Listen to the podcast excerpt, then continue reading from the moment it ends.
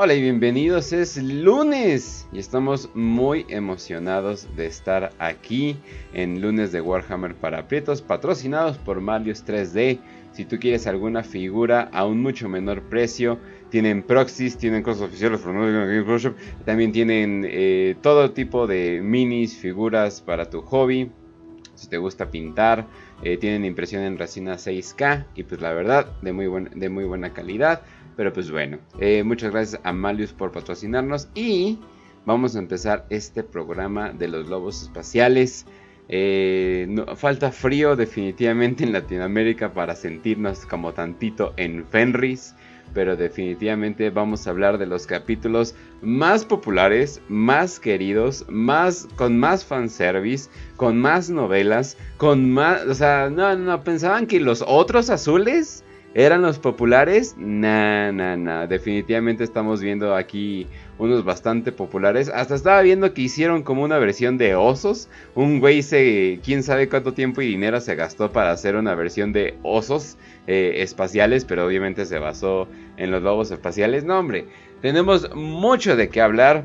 Banda, prepárense porque vamos a estar hablando eh, de uno de los capítulos con más historia, definitivamente. Para darles una idea, su serie principal de libros tiene 8 libros. Entonces, ya se imaginan cuánta información hay afuera, definitivamente. Pero pues bueno, antes de cualquier cosa, Facio, ¿cómo estás? Muy bien, Kench, aquí ya otro lunes, el lunes posterior a la reunión que tuvimos el sábado. Les agradecemos a todos los que estuvieron ese día. Se presentó bastante bandita que era de WPP, otras que no eran de WPP, pero también pasaron el rato aquí, disfrutaron y estuvimos ahí en el desmadre. También les enviamos un saludo a los de GameSmart que muy amablemente nos prestaron el lugar para estar ahí platicando, viendo las miniaturas, jugando, casi casi pinche haciendo rifas con los esos pines o madres así. Este, todo muy todo muy chingón y les recomendamos que también visiten la tienda si quieren pues en parte encontrar más cosas del hobby, ¿no? Pero también pueden visitar a nuestro patrocinador Malius 3D, que tiene su propio em, forma de hacer las cosas y de venta de miniaturas también. O no solo de venta de miniaturas, no, solo imprimen miniaturas de Warhammer, pueden imprimir otras cosas, al final es impresión 3D en general. Pero bueno, hoy sí vamos a hablar de los lobos de Fenris, de los perros de Ross, bueno, ese término, ¿no? Ah, pero. Mm, eh, ya empezamos mal. no, hombre, ya, ya, ya valió verga. Ya vamos a tirar, ya vamos a tirar mierda desde el, ah, principio. No, a mí, me gustan bastante los lobos espaciales. No soy súper fan, pero respeto que no mames, tienen un chingo de historia. Eso sí. La verdad es que lo estábamos comentando antes del programa. Yo creo que ni los Ultramarines tienen una historia tan detallada y tantos personajes como los tienen los lobos espaciales. Entonces imagínense, para que los lobos espaciales estén arriba de los poster boys, que son los ultramarines, en cuanto a complejidad de lore y en cuanto a libros y en cuanto a personajes, pues ya es un logro. ya es un logro. Entonces, vamos a hablar de el, del primar Kaleman Ross, del padre de la guerra y el hielo, también de su legión, los primeros lobos. Cuando los lobos lunares estaban apenas en pañales, los lobos espaciales ya estaban forjando su nombre entre las estrellas, como ese depredador que acecha entre los astros. Y bueno, hoy vamos a hablar de sus hazañas, de su organización, de su historia, lo más importante, de su genética, de su estilo de vida, su cultura y también de los personajes que le han dado vida durante los 10 milenios que ha durado Warhammer 40.000, ¿no? Entonces, bueno, espero que estén listos y vamos para allá. Así es, así es. Y también eh, se encuentra el que lamentablemente no es un femboy de 2 metros. ¿Cómo estás, Raz? Hola Kencho, hola Facio, hola querida audiencia que quiso intentar ligarme seguramente en, el, en la reunión, pero no, no, pudo darse cuenta de que soy un hombre común y corriente normal, solamente que muy alto. Pero sí, este, la verdad venimos también de, de esa reunión, estuvo bastante chido, yo me la pasé muy bien. Un saludo a todos los que estuvieron. Te pendejaste con la mesera, ¿eh? Yo digo que sí pudiste haber tirado el Instagram al menos. ¿eh? ¿Y verdad? solamente digo, sí. Bueno, soy autista y es un enorme avance que puedo hablar con meseras, ¿no? De hecho. Entonces, Sí, entonces pues gente, bienvenidos a Warhammer para Prieto, espero que la pasen bien, bien, bien chido. Y pues vamos a iniciar de una vez con los insultos, la round. Vamos a hablar de, ellos.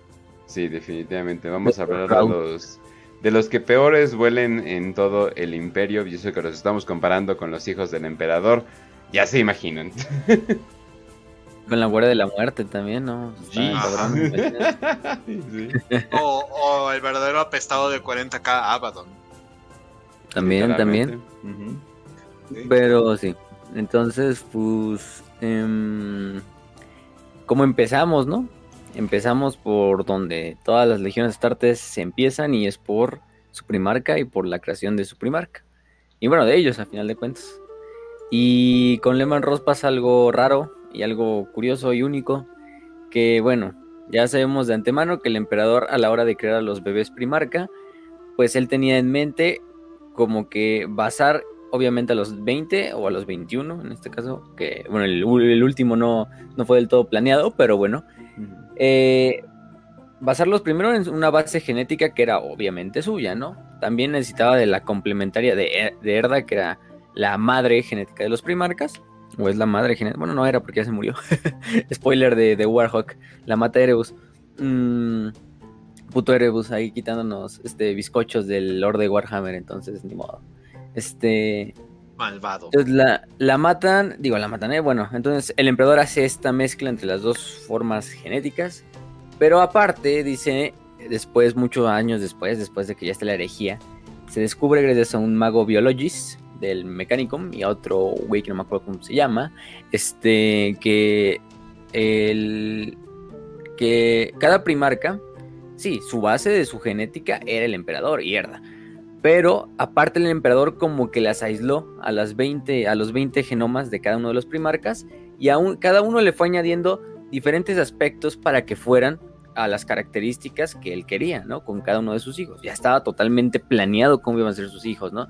De que Fulgrim iba a ser un pinche fantoche, de que este Angron iba a ser un pinche güey que prácticamente todo el tiempo está eh, emputado, Mortario en un pinche güey que lo cuquean, sí, que está destinado a ser cuqueado, o sea, bien hasta en su genética, y así, y así, y así, ¿no? Entonces, en el caso del el sexto sujeto, que es el sujeto 6, así venía, o así te lo dicen como tal, que obviamente es Lehman, porque él es el primarca de la sexta legión Astartes, que son los lobos espaciales, ¿no?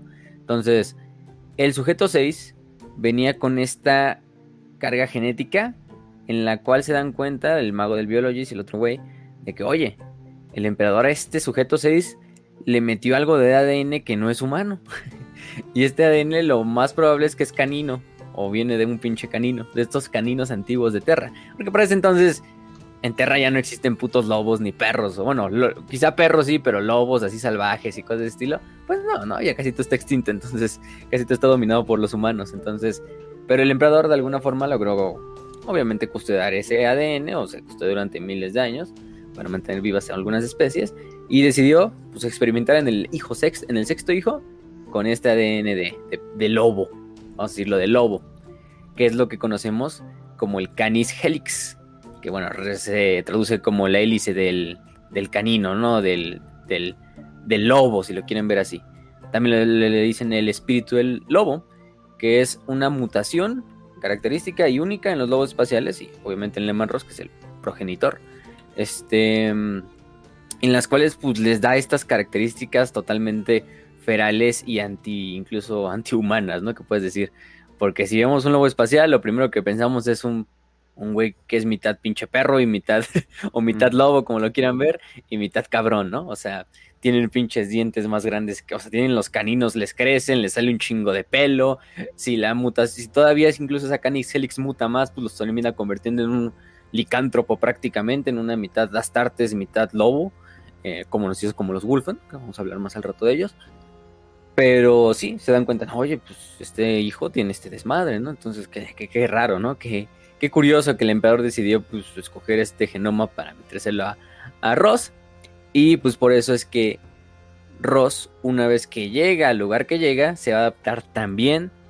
Y de hecho es parte de lo bonito y del mito de Warhammer, ¿no? Que sí, el emperador ya tenía planeado obviamente que cada primarca iba a ser de alguna cierta forma de carácter, características, aspecto, etcétera, etcétera. Pero lo poético es ahí que cada primarca termina llegando a planetas que, pues, en cierta manera, los complementan, ¿no? O, incluso los, se los empeoran, algunos, ¿eh? Este, pero bueno, también eso es complementar también. Entonces, eh, Lehman va a terminar cayendo en lo que es el sistema de Fenris. Fenris, el planeta de Fenris en específico. Que este planeta era un planeta, es un planeta letal, así al puro estilo de los famosos planetas letales que hemos conocido a lo largo de todo el, a lo largo de toda la historia, como lo es este, por ejemplo, Katachan, que es el más famoso. Eh, pues Fenris es algo parecido, nada más que de hielo. Quiten aquí las junglas y pongan puros glaciares y y tundras y cosas de ese estilo. Ya de por sí la selva es un lugar inhóspito que es fácil, donde es fácil morir. Pues la tundra y todas estas zonas polares pues no se quedan atrás. Y Fenris pues es un planeta completamente eh, de hielo, ¿no? O sea, prácticamente. Eh, así hay mares y todo. Pero mm, Fenris de hecho es colonizado por la humanidad muy temprano durante la, la era de la oscura de la tecnología. Se supone que incluso este el emperador le describe a Fenris como una reliquia de esos días pasados a la, vieja noche, ¿no? Eh, es decir, que fue colonizado en la era oscura de la tecnología, pero también refiriéndose a que la mayoría de aquellos, eh, vamos a ponerlo así, de aquellos colonos o colonos que llegan a Fenris, pues sí tienen un origen, y te lo describen así muy bien, sí tienen un origen escandinavo, o probablemente venían de las partes escandinavas de lo que era la antigua Tierra. Y por eso es que a su planeta le terminan poniendo nombres o basándose en nombres de la antigua mitología norse, nórdica. Que si te lo ponen en el Lord de Warhammer, ¿no? Los Norse. Que obviamente están refiriéndose a vikingos nórdicos, este, hombres de Escandinavia. Entonces por eso es que le ponen, y le ponen Fenris en honor al lobo, al famoso lobo que vendría, hijo de Loki, que vendría, bueno, que es Fenrir, pero aquí le cambian la última letra, para que no sea tan choteado. Entonces le pones Fenris y es en honor al lobo que se supone que trae el fin del mundo, que acaba con Odín, por ejemplo, etcétera, etcétera, etcétera. Eso ya es otra historia, eso es historia de mitología nórdica, muchos ya prácticamente la conocen. Si no se enseñaron en la escuela, pues ya de perdida la vieron en pinches películas de Marvel o no sé qué puta madre. Entonces, ahí es, algo, ¿no? Em, entonces el planeta, pues... Pero Facio, yo todo lo que sé de mitología nórdica lo conozco de las películas de Marvel del Thor, ¿no? Thor. pues ya ves, ya ves. Pues así hay gente, ¿eh? lastimosamente así hay gente que dice, no mames, eh, pues, ¿en qué puto mundo vives? Pero bueno, em, entonces, pues digamos, aquí ya se coloniza Fenris y al pequeño Lehman lo avientan los dioses del caos, ya sabemos cómo, ¿no? Sabemos esa historia en la cual también participa Erda. Bueno, Erda es la, principal protagonista. Qué humorcito, ¿eh? Qué humorcito de los dioses del caos. Es así de, ah, mira, el chico lobo se va al lugar con un chingo de nieve. o sea, ah, huevo, vamos a checar. Se pasaron. de Ahí no sé, ahí sí, ahí sí nunca lo sabremos. Quizás es un plan con doble porque, o sea, si lo piensas, ah, Simón, este ocupa un poco de ayuda para educarse. no vamos a mandar a criarse con una loba. Ah, Simón, este cabrón es como un Batman. Lo vamos a enviar a, un lugar lleno de crimen. O sea, neta, güey, como que.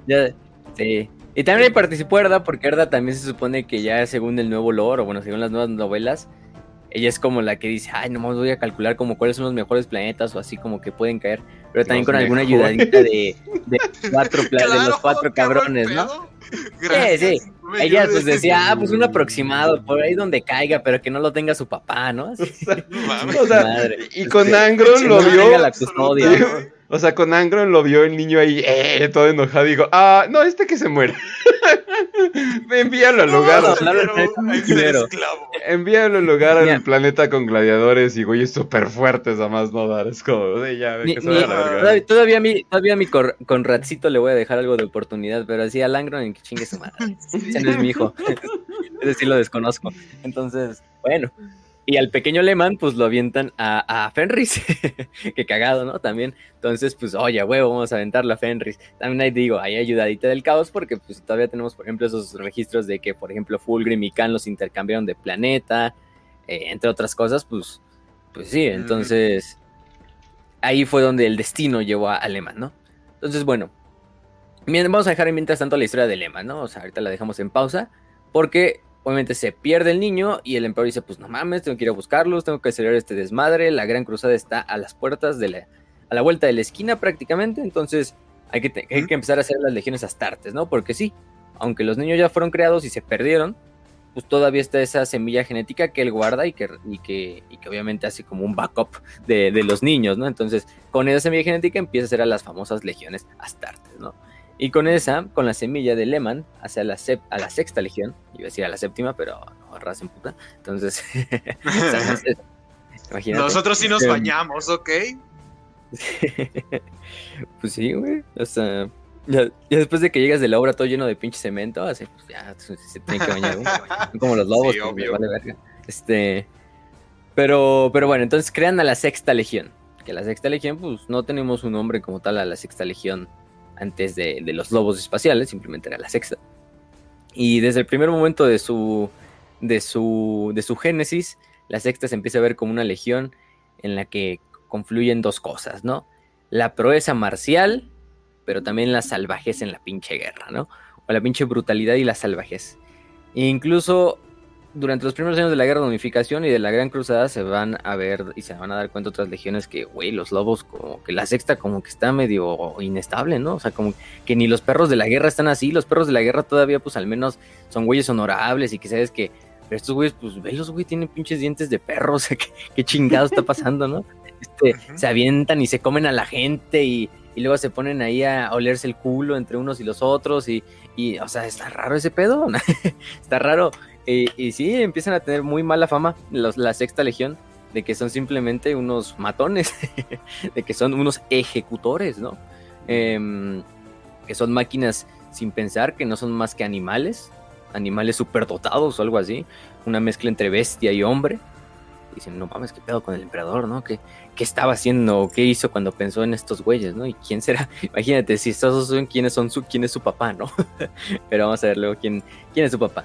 Entonces, pues sí, la sexta legión al principio sí tiene mucho, mucho, muchos problemas de que otras legiones no los aceptan y... Pero a la sexta le vale verga. La verdad es que la sexta, sí, ellos dicen, ah, huevo, pues sí, somos unas pinches bestias, lo admitimos y lo, y lo hacemos nuestro, lo hacemos nuestra identidad, ¿no? Somos al final de cuentas los hijos de Ross, ¿no? Bueno, todavía aquí no se llaman los hijos de Ross, pero en este caso, pues, están manejando, ¿no? Todo, todo viene en la sangre, ¿no? La sangre llama, entonces pues al final de cuentas ellos dicen, ah, sí, sí, sí, entonces, pues todo, todo muy bien, todo muy bien. El emperador los hace y ellos se juntan, eso es lo que queremos decir. Exactamente, exactamente.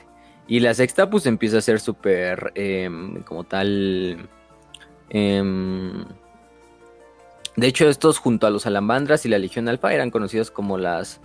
las no, sé cómo tradujeron en, que en español. En un, proceso muy oculto, ¿no? De, creación que, además de las otras. Sí, exactamente.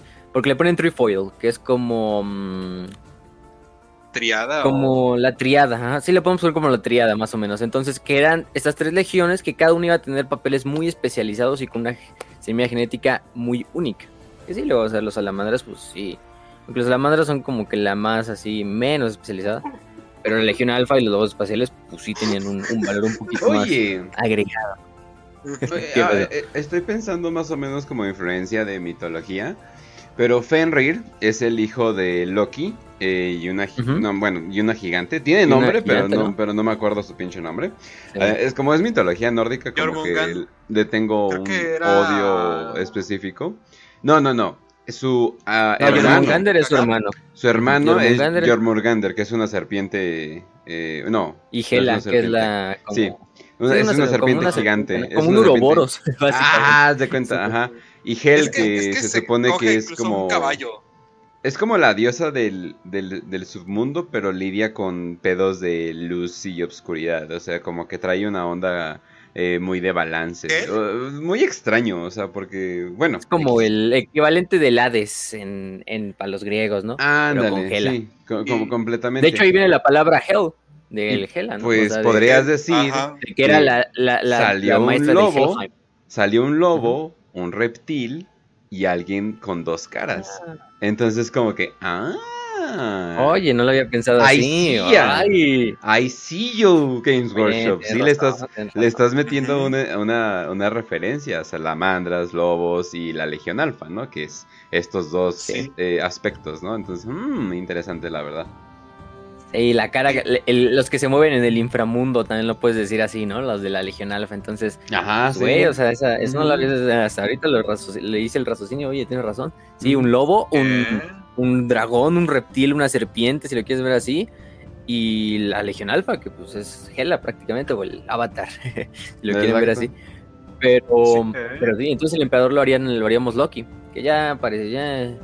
A veces Oh, tiene algunas cosas que Al salen- emperador se lo cogió un caballo, no. no. Ah, no, eso lo quitamos. Ah, Ese Lord ya no me lo Aparte, sé. ¿no?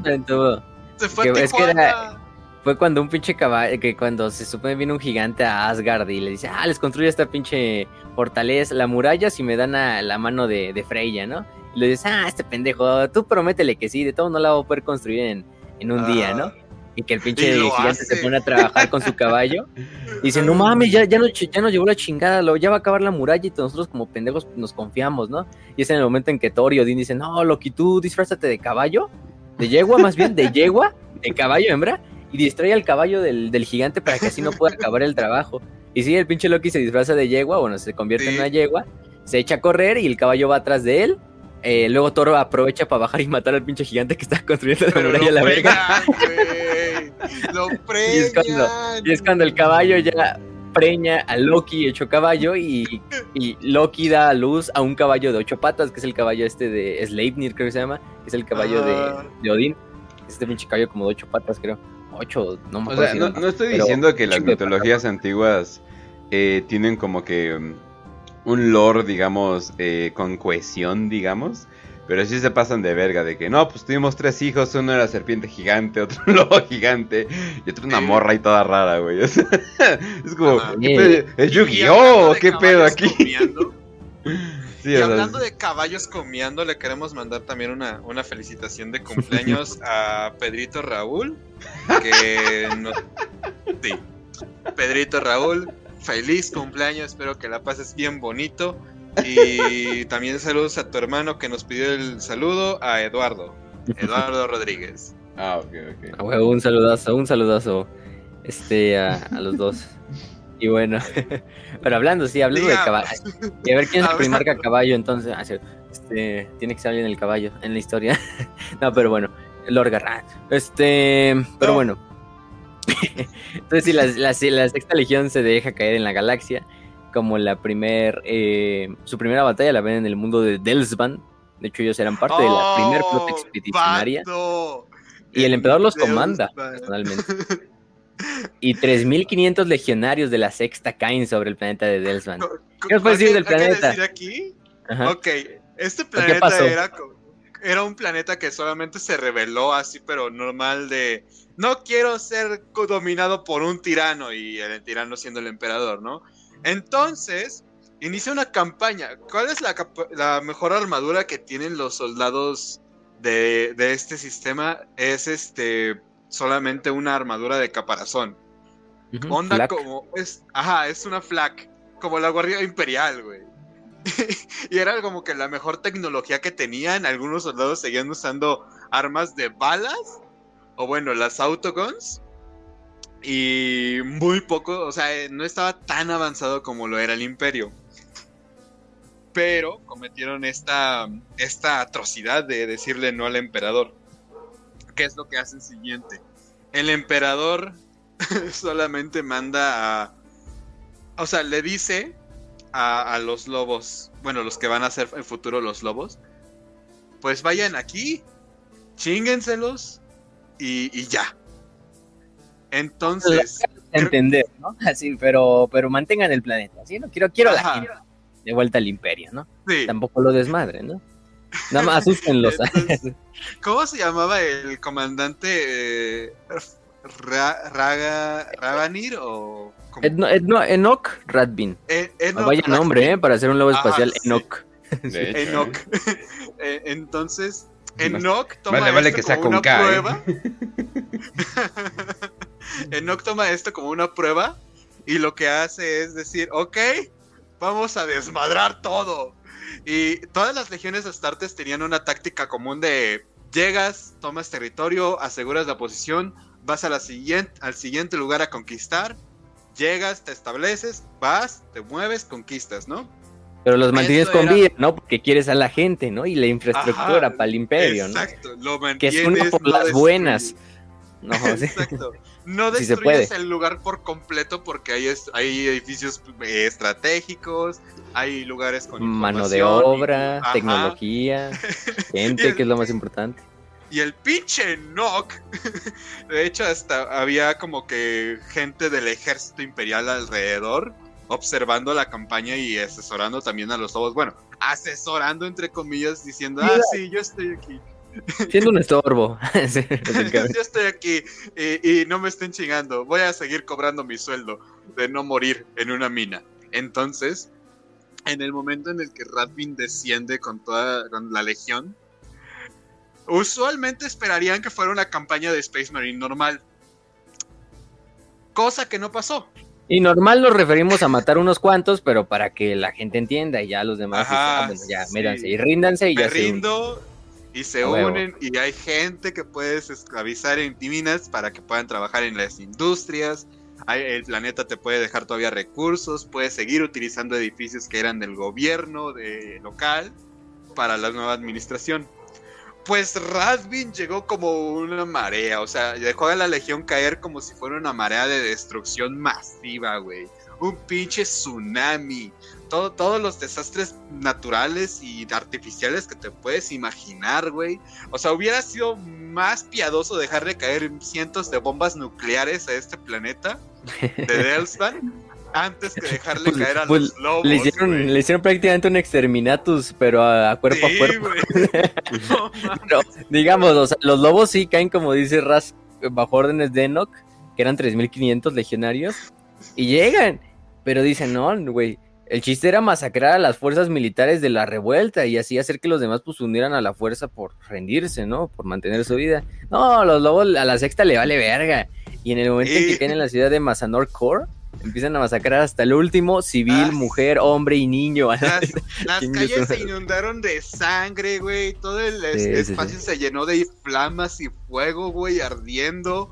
Oye, edificios cayeron con todas sus familias, las familias dentro, güey, sin que importara nada. Y si alguien salía a sobrevivir o tan solamente buscar aire para no morir asfixiado, llegaba un lobo especial y lo pisaba la cabeza para que no salga de ahí, como si fuera pégale al topo, güey.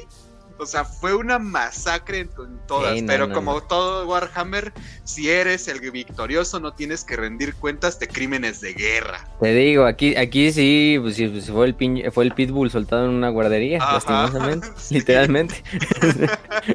este, pues ni, ni, pedo. Les tocó a los pobres gente de, de Delsvan y de la revuelta moloriana, que es esta famosa batalla en la cual hicieron no mames. Así como hasta el emperador se queda así como, no mames, qué pedo, ¿no? Wow, lo hicieron este, bien. o sea, todos los del ejército imperial estaban emputadísimos porque no dejaron absolutamente nada. Y el emperador dijo, pues funcionó, ¿no? Ah, tú, tú déjalo emputados, güey, cagados de miedo, ¿no? Diciendo, no, funciona. los siguientes, güey. Este, pero...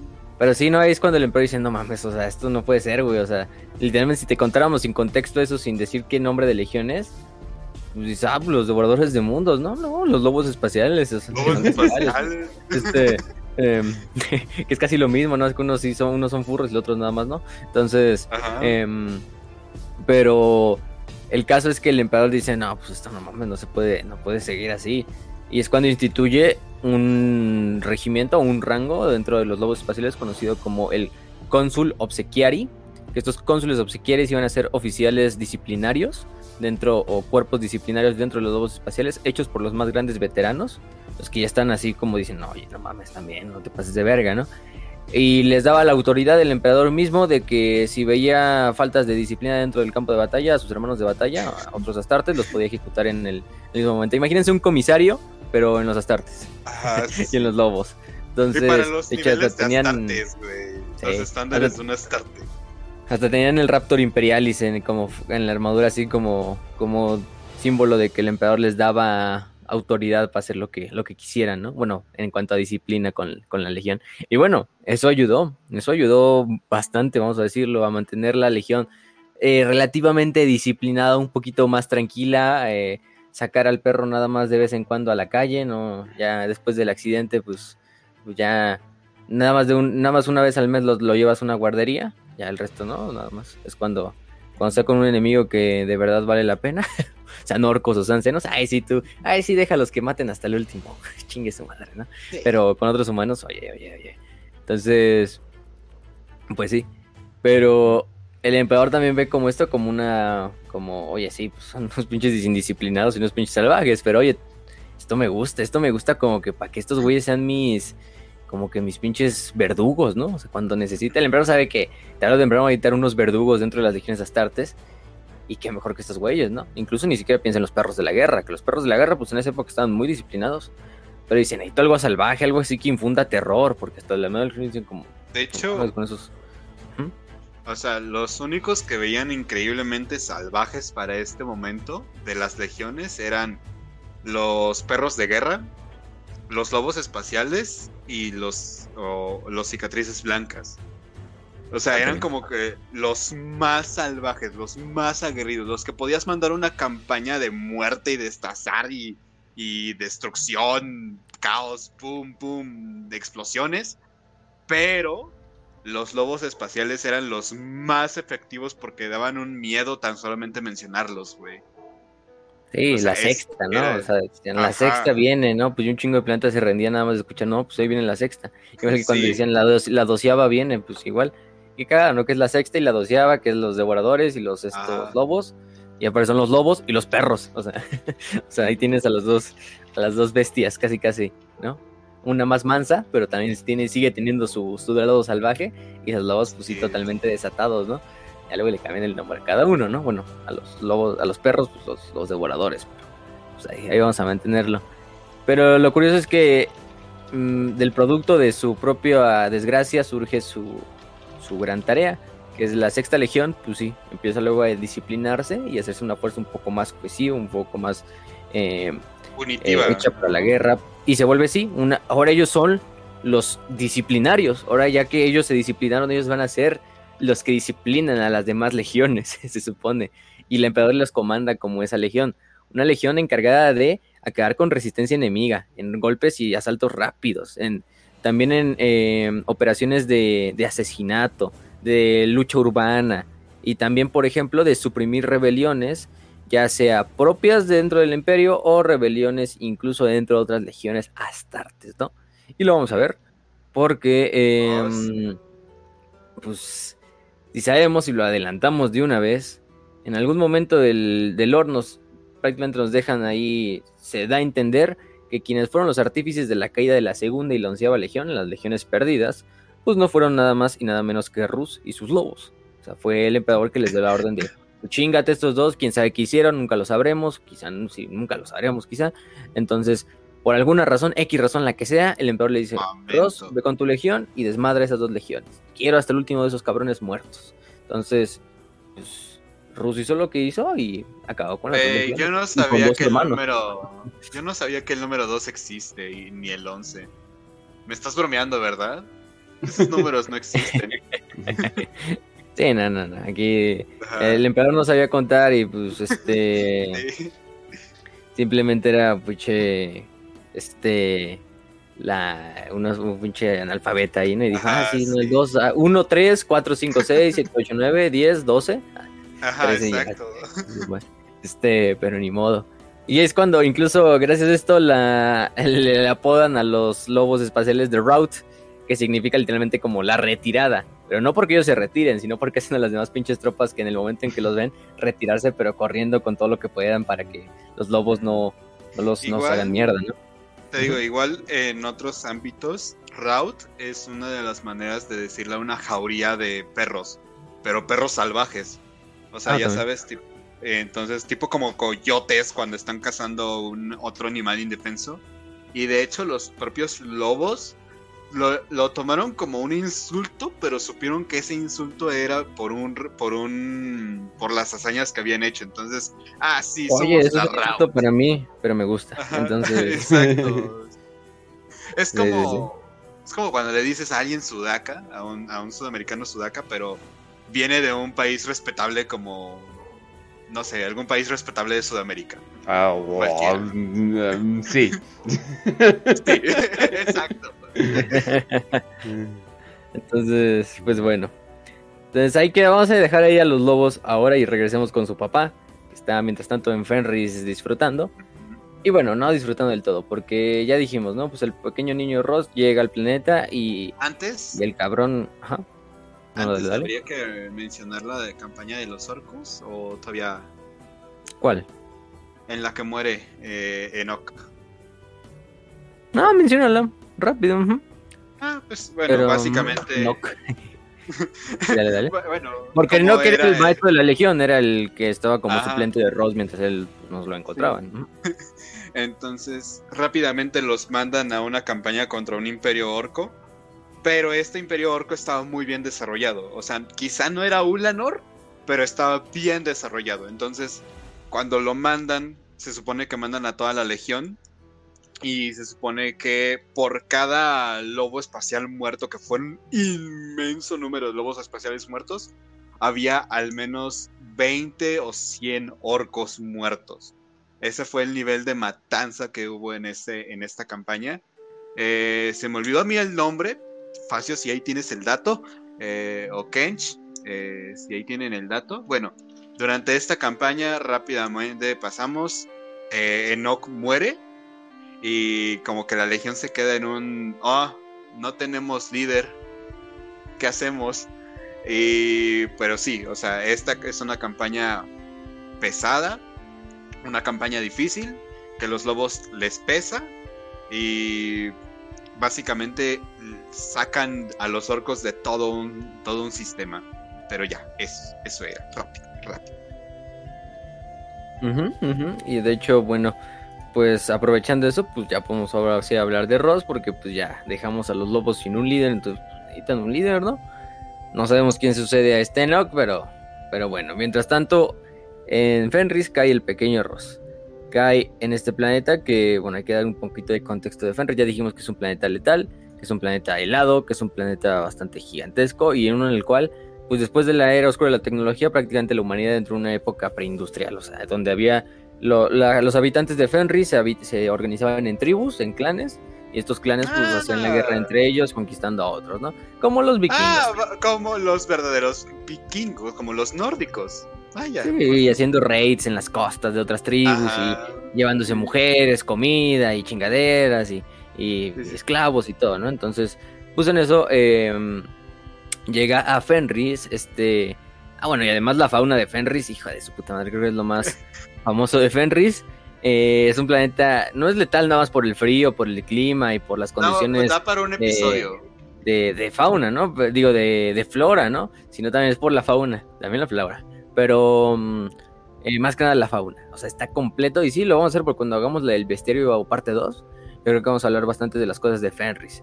Pero entre ello, creo que las cosas más famosillas de la fauna de Fenris son, por ejemplo, los, tro- los trolls de hielo, los gusanos de hielo, eh, los, grandes lo- los grandes osos polares o osos blancos. El Tienes un pinche lobo blanco. Sí, ahorita vamos con el Kraken. Eh, los mastodontes. Y sí, los Krakens. Los Krakens que son unas pinches bestias gigantescas marinas que nos dicen que miden. Los más chiquitos pueden llegar a medir 5 millas de largo. 5 millas a la vez. Entonces-. Ya se darán cuenta. Son Sí. pinches criaturas que viven en los mares y en los océanos de Fenris y que atacan las costas de vez en cuando y pues la gente no tiene otra más que correr o, o luchar contra el Kraken y hacerlo retroceder con lo que se pueda, ¿no? Este... eh, pero sí, son unas pinches bestias gigantescas, o sea, no, no, no, una mamada. De hecho, se dice que incluso el... Bueno, lo, vamos a- lo digo más al rato, porque hay una historia que involucra a Ross y es más que cuando crezca un poquito más Ross. Pero bueno, se pueden dar cuenta de que es un planeta bastante jodidísimo. Y el animal más famoso y el o la bestia más famosa de todo de todo este El lobo. eh, de todo Fenris, claramente el conejo de tres orejas. Ah, no, no. El lobo fenriciano, exactamente. el lobo fenriciano. El lobo fenriciano, que se supone que es el depredador alfa. Bueno, la verdad es que todos son depredadores alfa, entonces, como que chingue su madre, ¿no? Pero sí, son unos lobos que. Lobo es un tema nada más porque se parecen a los lobos antiguos de Terra, que de hecho es lo que dicen, son lobos que se traen de Terra y que evolucionan en Fenris, pero ahí está la otra idea de la famosa frase de no hay lobos en Fenris, ¿no? Que dice este, este Magnus, después ya con la herejía, de no hay lobos en Fenris, y tú dices, ah, bueno, no hay lobos en Fenris porque ahorita ya salieron todos los lobos hacia Próspero, que es una de las ideas, ¿no? Como que te dan a entender. Este, o de que son simplemente perros, ¿no? Del ros, ros, así, no les voy a decir lobos, no. Pero lo que en realidad te está diciendo Magnus es que esos lobos fenricianos, como tal, no siempre fueron lobos, sino que más bien fueron gente incluso fenrisiana, o incluso lobos espaciales con el Canis me encanta, Me encanta, la, me, encanta cómo lo dijiste. Gente. Sí, gente, porque si les decimos, no, es que me cuesta, ¿eh? O sea, pinches varos. Este, es como la gente de Catepec, ¿no? Así, gente. No, es cierto, los quiero, gente de Catepec. Tenemos varios fans, no es cierto, no es cierto. Mira, los, genes, los genes romanos que corren por mi sangre me obligan a cada vez que veo un güero decir putos bárbaros sin cultura. cada vez que veo un güero, entonces. pues cagadamente los, pues cagadamente los nórdicos, o sea, sí tuvieron su pasado de vikingos, pero es raza muy obediente. O sea, es raza que le pones un cierto ambiente y dicen, oye, así va a ser tu vida ahora. Ok, y andan así por la vida. O sea, como que son muy como que son muy complacientes, pues. Yo creo que por eso nos cagan a nosotros. Pues es que. Hasta Stoners Society. Güey, o sea, tan solamente. Tan solo te lo digo, güey. O sea, los franceses en la era medieval tuvieron que decirles, oye, ¿y no estaría bien que invadas mejor Inglaterra y nos dejes en paz? Y, y todos los nórdicos, ah, sí, Simón. Y dejaron Francia, güey. Los franceses solo son nórdicos larpeando, germanos larpeando de, de latinos. Este, ni les hagan caso a esos güeyes. Eso, eso me duele. Ay, ay, perdón. Hay que perdón, como el, son. El 100% francés, ras, no mames. ¡Oh! Literalmente, lo, literalmente, literalmente no, nunca googleé de dónde venían los francos. No van a venir de Francia, ¿eh? les digo. Entonces, pues sí. Sí, no, no eran franceses, gente. de hecho, ese es el nombre que se les queda luego a Francia, porque es tierra de los francos, pero no, eran, no eran originarios de ahí. Originarios los galos, si quieres. Pero bueno, es otra historia. Entonces, los lobos, pues es lo que nos dice. Antes de que llegara la gente a Fenris, no había lobos en Fenris. Entonces, hay algo ahí raro. Y es lo que nos dice este, no hay lobos en Fenris porque esos lobos no son del todo lobos. Fueron alguna vez humanos quién sabe por qué chingados terminaron así, pero terminaron como una especie diferente, convirtiéndose en lobos. Algún pedo del caos, nunca lo sabremos, o a lo mejor, pero bueno. Es, lo, es el mito, ¿no? Detrás de ese desmadre. Pero sí, el lobo fenrisiano es el depredador apex y es el depredador símbolo de las tribus de Fenris, al que le tienen mucho respeto, al que ven como una bestia totémica, al que ven incluso como algunos como un dios, entre muchas otras cosas, ¿no? Eh, o algunas de esas tribus los veían. Entonces, pues estos lobos no, decimos pinches lobos del tamaño de un rinoceronte, una chingadera así, ¿no? Entonces, bueno, este, pero esas son algunas de las bestias de Fenris. Y pues el Lehman llega y justo es adoptado por una loba, una loba fenrisiana, una she-wolf, como le ponen. Esta she-wolf, que es su mamá, em, termina siendo, pues prácticamente la historia de Rómulo y Remo, ¿no? De que es criado este niño, aquí nada más es uno, pero de hecho, otro, otro germano larpeando de. Otro nórdico larpeando de, de latino. Este. Pero llega y la loba, pues ve al niño y como que huele algo en el niño que dice, oye, pues este es de la manada, ¿no? Además, pues estamos hablando de que tiene literalmente genes de, de lobo, la chingadera, del Lehman. Entonces, pues lo ve como uno más de la manada y lo cría junto a dos, a, junto a dos de sus, bueno, pinche, pinche historia de Tarzán, güey, pero en, frío. en esteroides y en frío. este, eh, en este caso, ¿no?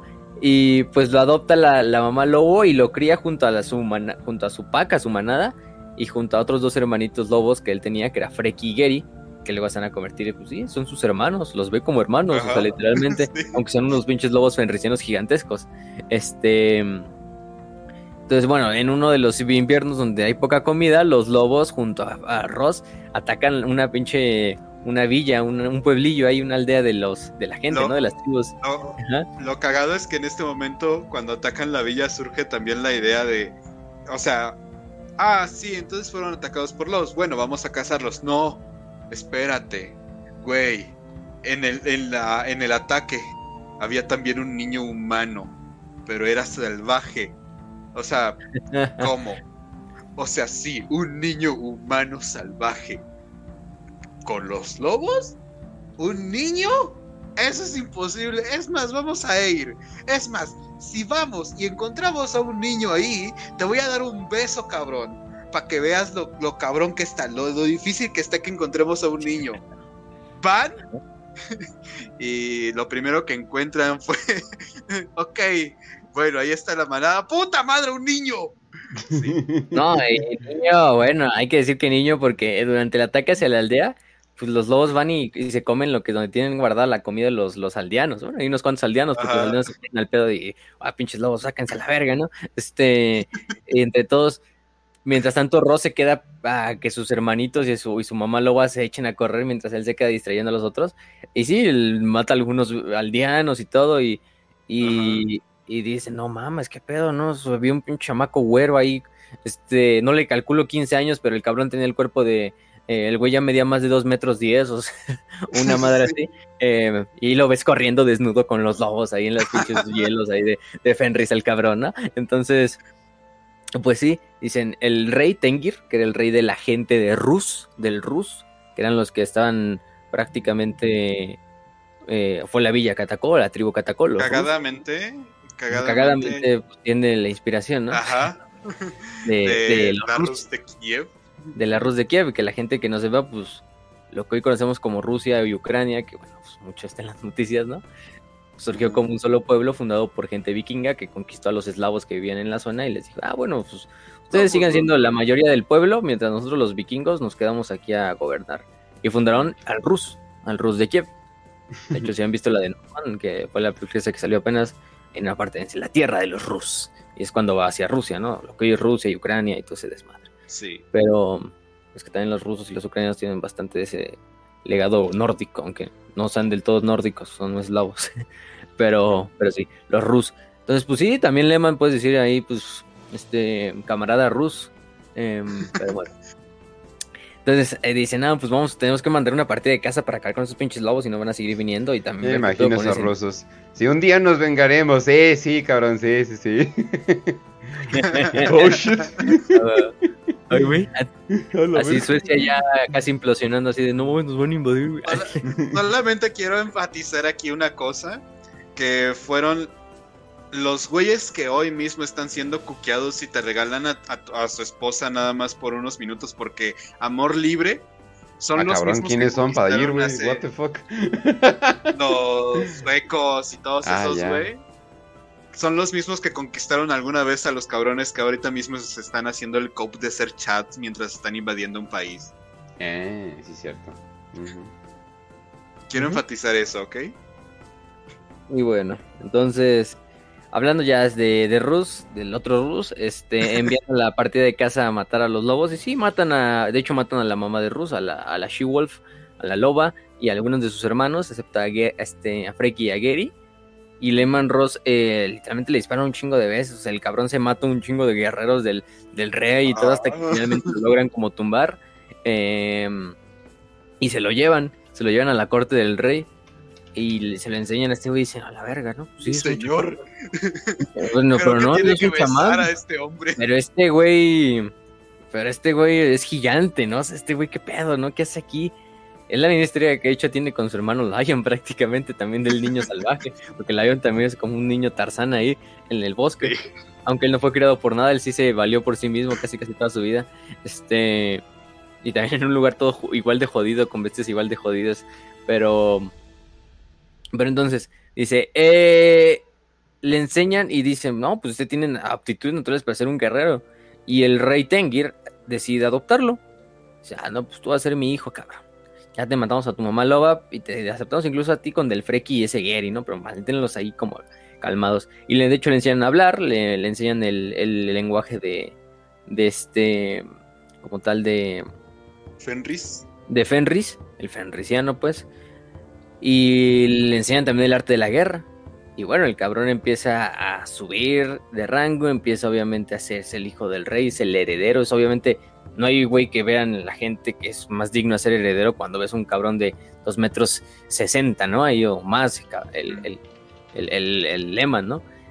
y el güey, pues, sí, bastante, bastante dice, no, pues este güey tiene todo. Y sí, el Lehman todavía sigue siendo un pinche niño salvaje, ¿no? Porque pues no puede sacar al lobo del niño, ¿no?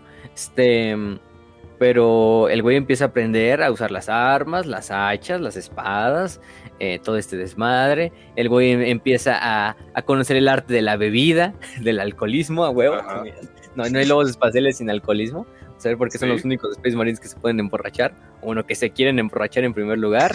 este, también el arte de la canción, de la pinche amistad, de la camaradería con los demás guerreros y todo este desmadre. No, entonces el güey se gana el respeto y con el carisma que tiene también, pues toda la gente dice, no mames, señor Ross, usted es una verga, y lo, seguiría hasta mi muerte, ¿no? Y sí, el rey lo, llama Lehman, pero obviamente es Lehman de los Rus, por eso se queda luego Lehman Ross, como ya al cortarlo. ¿no? decir, el rey lobo también, le dicen.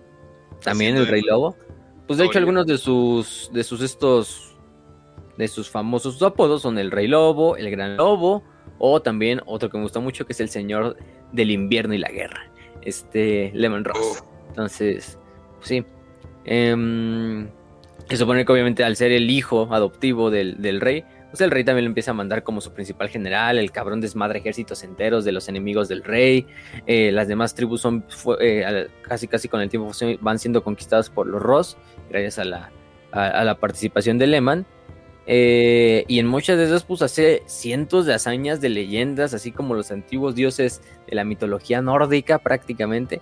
Ya sabemos esas sagas vikingas donde se cuentan las historias de Thor, donde Thor va hacia pinche Jotunheim con Paloki, o que, o esa historia que hablamos ahorita del, del muro y del caballo, este, cosas de ese estilo, ¿no? Pues así se empiezan a hacer las sagas. Se dejó, que se dejó follar por un caballo para dar a luz a un pinche. No, porque él es Thor. Ah, cierto. Ah, ok, ok. Este, tranquilo, tranquilo, tranquilo, ¿no? O sea, está bien que sean furros, pero pues, también. Tampoco, tampoco para tanto, ok. Tampoco, ¿no? Entonces, pues sí. No, se decía que el cabrón se ponía pinches eh, troncos de. troncos de. de árboles así en la pinche espalda y con eso se hacía bench press y los rompía y acá acababa y así con la pinche. con el cuello a la verga, con la espalda nada más. Que se ponía a luchar contra mamuts fenricianos ahí en el pinche. ahí de repente decía, ah, pues me voy, ahorita vengo, voy a agarrarme a putos con unos mamuts, al rato regreso a la hora de la comida, ¿no? Entonces, pues no vamos. Eh, y ya finalmente el rey Tengir pues muere de viejito, y es cuando pues Lehman lo, lo sucede como rey, ¿no? Pues, es el hijo, entonces este Lehman lo, sucede. Y, y este desmadre. Pero bueno, se dice que... Hasta que... Ah, bueno, y hay, una, hay que contar otra de las historias una de las historias es la famosa historia de, del padre de los Krakens. Esta historia se dice que oh. Lehman Ross un día, ya siendo este eh, rey y todo el desmadre, fue a pescar un día, fue a pescar así a un pinche a la, costa. Y de repente se dice que agarra y captura a lo que es el padre de, los Krakens. Sí, un primarca. Sí, un primarca que dice, ah, me voy a pescar, chingue su madre. ya, ya, me cansé de luchar contra mamuts, me voy a ir a pescar. Se supone que ese día pesca y captura al que es el famoso padre de los krakens, que es el pinche kraken más grande, se supone. Y este. Y, este Ross dice, nah, está muy pequeño y lo devuelve al mar a la verga. no, está muy pequeño, voy a dejar que crezca un poquito más y ya luego lo vuelvo a capturar ya que esté más crecido, ¿no? Este... Se supone que la leyenda cuenta que ese padre de los Kraken sigue vivo en Fenris, que sigue en lo más profundo de los océanos de Fenris y que creció tanto que se supone que sus tentáculos rodean todo el planeta por completo, por el, por la, por el subsuelo, bueno, por el, por el océano, ¿no? Entonces, es como, es algo parecido a Jormungandr, ¿no? Que es la serpiente que rodea el mundo, igualmente. Entonces, y también la historia como de Thor, que va y lucha contra Jormungandr, pero aquí es el Kraken, el padre de los Krakens. Lo único que se sabe de la leyenda, no sabe obviamente si es real, si es una exageración, probablemente hay algo de cierto y algo de, de exageración, Pero dentro de, los trof- dentro, de la sala de los trofeos de la, de la- del colmillo, que es la fortaleza monasterio de los lobos espaciales, hay un famoso reliquia que se llama eh, el, el huevo del kraken, que de hecho es un pedazo de carne que mide más de 50 pies de altura, este, que se dice que es parte de, de esa como un souvenir que se queda así ras de, ah, sí, devuelvo al kraken, pero me queda un pedazo de su carne para que en que lo pesque y la chingada, ¿no? Entonces, mm, pues eso le da cierta credibilidad a, la historia de Ross.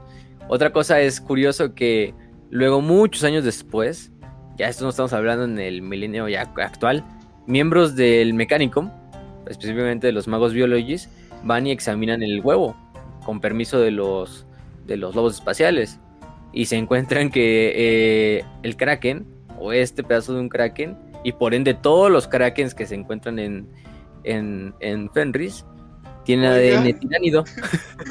¿Sabían que esta madre tiene un ADN de seno? No mames, güey. Si es, si es de aquí, siempre he estado aquí. ¿Qué, qué quieres decir con eso?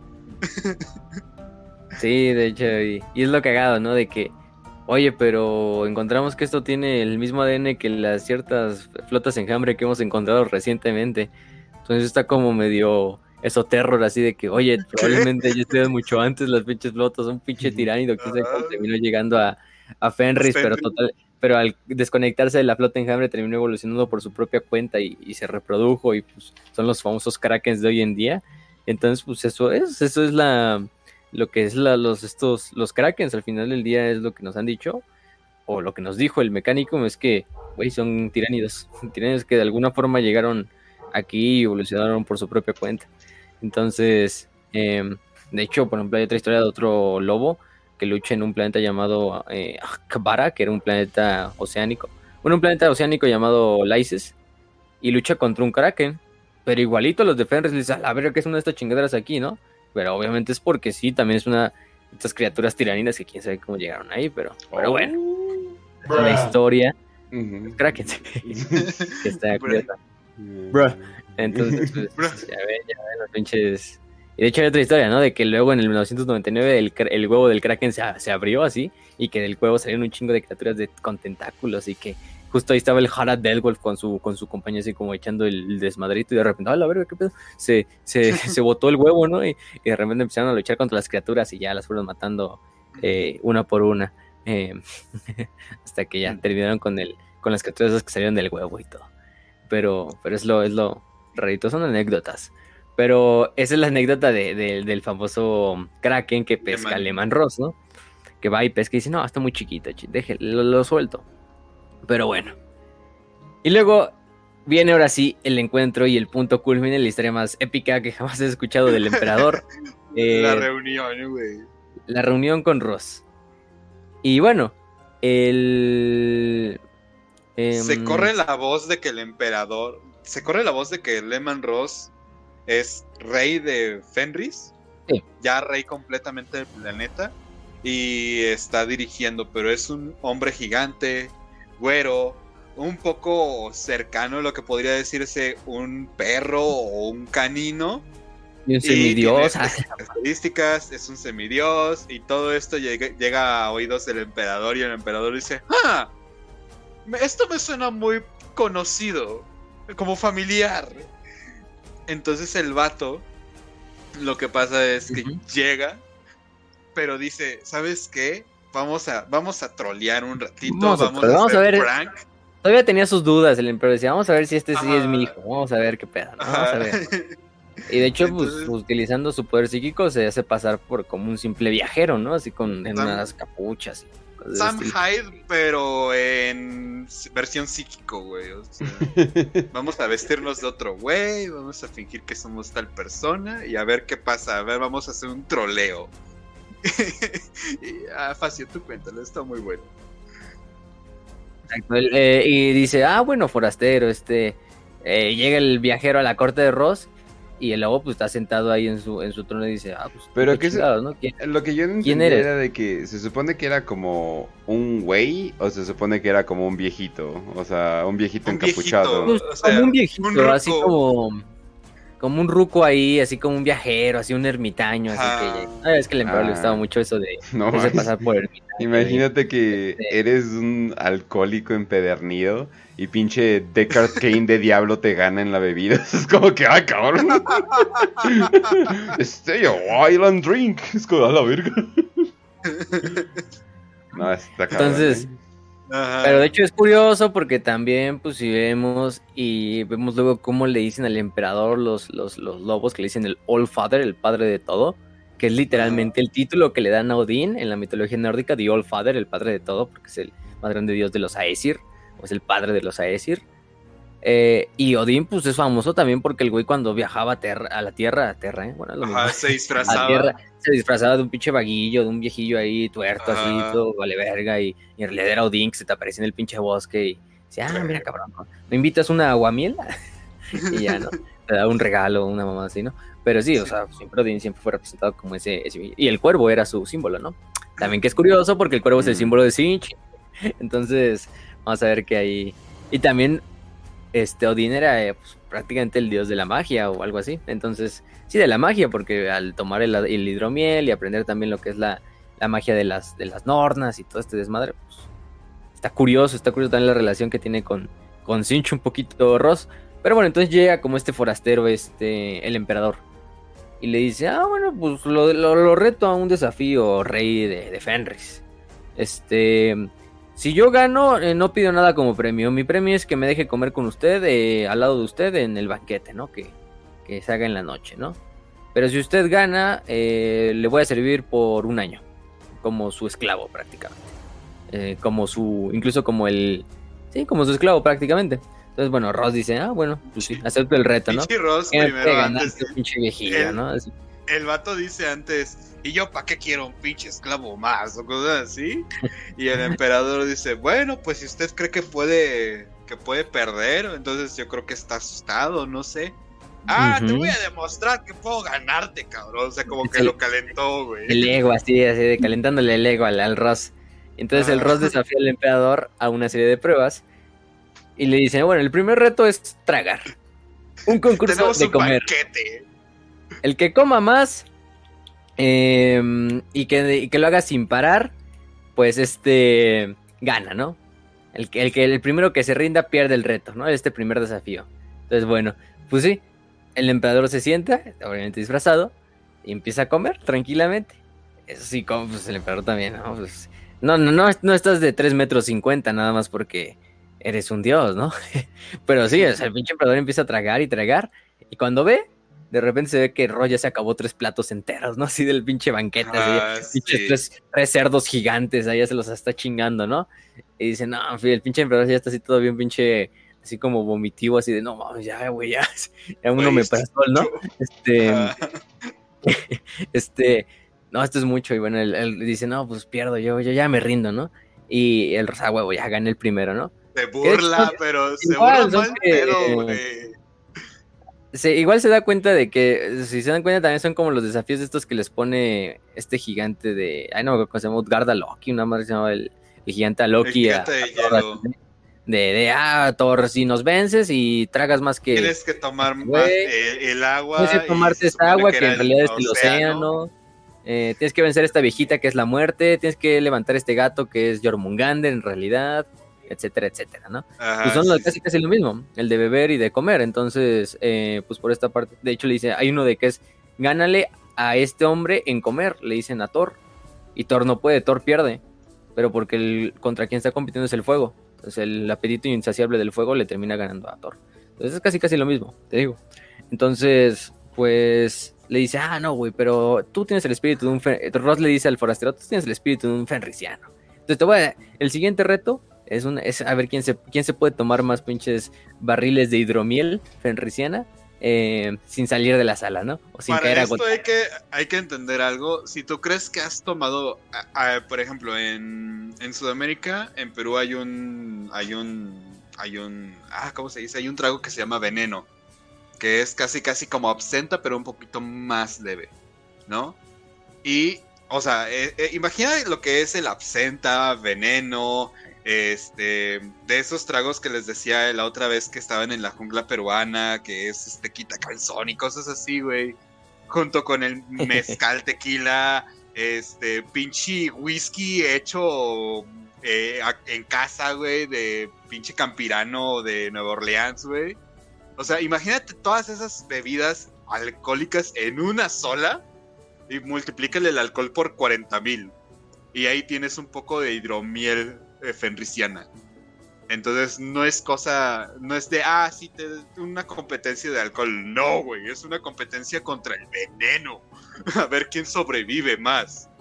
Sí, porque te digo, es un veneno, porque al final lo que hace ese hidromiel es apagar el riñón, ese tercer riñón que tienen los astartes, que, les, impide, les impide empedarse o intoxicarse, porque pues, cuando te alcoholizas te estás intoxicando, básicamente. Entonces, lo que hace es evitar ese riñón trabaje, entonces el astarte se puede intoxicar, pero lo apaga temporalmente. Y es el, lo hacen con una planta especial que crece en Fenris. Este, pero, pero bueno, entonces con, con eso le dice, ah, no, pues vamos a tomar, chingue su madre. Este, entonces empiezan a tomar.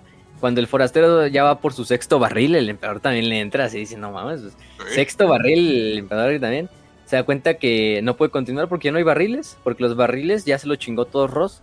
O sea, dicen, no, pues, pues sí, o sea, ya se acabó el barril, ya se acabó todo el hidromiel de, de, la ciudad, güey. Yo creo que así, casi. este, pues al fin no podemos sacar más, entonces pierde, gana el que se tomó más, entonces pinche rey lobo ya se había agotado toda la hidromiel de la fiesta y, el emperador había perdido otra vez.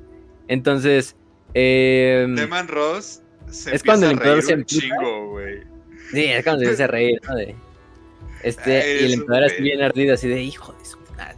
Este, güey, se levanta, ¿no? puto rey Neta, no puede ser que te la pases cagando, comiendo y bebiendo en tu pinche trono. Solamente estás engordando, no, eres responsable, no mereces ser rey lobo. Y Lehman Ross nada más se para, enojadísimo, imputadísimo de, ok, ya estamos hablando en serio. Y Facio, ¿qué pasa? ¿Qué pasa? Sí, dice, no, pues toda la pinche sala se queda en silencio y dice, no mames, qué pedo, lo voy a matar aquí. Porque sí, el, emperador le dice, no, no es más que un pinche borracho y un glotón, este, eh, no vales verga, ¿no? Y, es cuando Ross se para, de hecho, o sea, está muy, muy, muy normal y ni imputado, así de, ah, bueno, entonces, ¿quieres que te dé el último desafío? Pues te rompo tu madre, te rompo tu madre. Ah. Se saca su espada rusa y le dice, te reto un combate y el que gane, pues es el, pues sí, el que gane el combate es el ganador, pero este combate no, no va a ser nada amistoso, ¿no? No va a ser así de, ah, sí, ahí, ahí, ahí muere, ahí muere, ¿no? Ya cuando el otro ya se rinda. No, aquí dice, te voy a desmadrar. Es cuando el emperador, ah, bueno, me vas a desmadrar. Se quita la ropa, se quita lo que es, bueno, no la ropa, más bien la, capucha. Este, la túnica. Bueno, lleva ropa, seguro lleva armadura. Este es el emperador. Y, y aparte quita todas esas pinches eh, pedos psíquicos que tenía y revela su verdadera forma pinche ser gigantesco, ¿no? Incluso más grande que el propio Ross. El Ross obviamente ya viene entrado también en lo que es el... El, este, alcohol. El alcohol y la, y la comida, así está. Cállale, eh, Huevo, huevo, chingue su madre, vamos a agarrarnos a putados. y este, empieza el rey luego a atacar con su espada. Eh, obviamente, puro, al puro enojo y el puro pinche diversión también que está sintiendo hasta que el emperador simplemente lo va esquivando, le desvía los golpes, o sea, ningún golpe le da al emperador así de, este, todos no mames, hasta toda la gente se queda sorprendida porque incluso ven a, este Ross así sudando, ¿no? O sea, que es algo así que, oye, no mames, como que Ross está sudando, ¿no? O sea, este... ¿Qué? Este extremo. Eh, y bueno, se supone que todo hasta que el emperador dice, bueno, ya, ya, ya es esto, ya, ya mucho pinche show, ¿no? Simplemente el emperador le da un pinche gancho así al mentón, así un pinche uppercut, así con su guantelete este de energía ese que tiene el emperador, y, y, lo desmadra, o sea, lo desmadra, lo deja noqueado a, Ross. Y este va a ser el, primero de muchos golpes que le van a dar con, en un gancho a Lehman Ross y lo van a noquear. Que se vaya acostumbrando. Uppercut, ese, sí es el verdadero, la creada kriptonita. Un uppercut bien puesto al Ross ya. Es lo que nos haya Magnus, por eso perdió el güey. O sea, si hubiera salido pues, por pendejo. No voy a ver este, con pedos psíquicos. ¡Pum! ¿Para qué tanta, qué tanta mamada de quitarle un corazón a Ross? No, güey, con un simple Este, pero bueno, eh, pero bueno, Magnus no era famoso por ser muy bueno eh, luchando limpio, Entonces, pues sí. Se recupera Ross una hora después de que lo desmadran y dice, no, bueno, me ganaste, güey. Así, limpiándose la sangre, riéndose, dice, admito la derrota. Y el emperador le dice, no. Bueno, ahí es cuando el Ross, obviamente, y él eh, se da cuenta de, este es, este güey no es, normal, ¿no? Este güey tiene algo que ver conmigo. Es mi papá, es mi padre, mi verdadero padre, ¿no? Pues, le cuentas, y el emperador también dice, no, pues este sí es mi hijo, güey. no cualquiera aguanta un putazo mío, ¿no? Para empezar. Este, Exacto. Cualquier otro cabrón lo, lo desaparece, lo reencarno en un aborto nada más de un putazo, ¿no? Entonces. pero no, pero entonces sí se levanta y Roseñín ante, ante su padre y le jura lealtad, le jura unirse a su gran cruzada y se va con él hacia Terra. Obviamente dejando a alguien a cargo a Fenris mientras va y se presenta con su legión y todo ese desmadre, ¿no? Mm. Entonces, pues Lehman le, revela, no, pues tú eres mi hijo, es la Gran Cruzada, estos son tus hijos, la sexta, los lobos, bueno, los estos, sí, los lobos al final de cuentas, porque estos ya están formándose al final del día. Los detecta desde el primer momento en que se da cuenta este Ross, pues sí, mis hijos, Son igual que yo, son, son mis compañeros de nueva vida.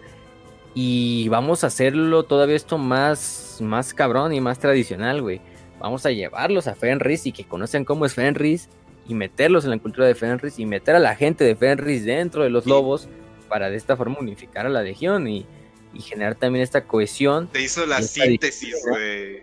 La síntesis entre el padre y entre el y entre mm, y entre el este y la legión, entre el primarca y la legión.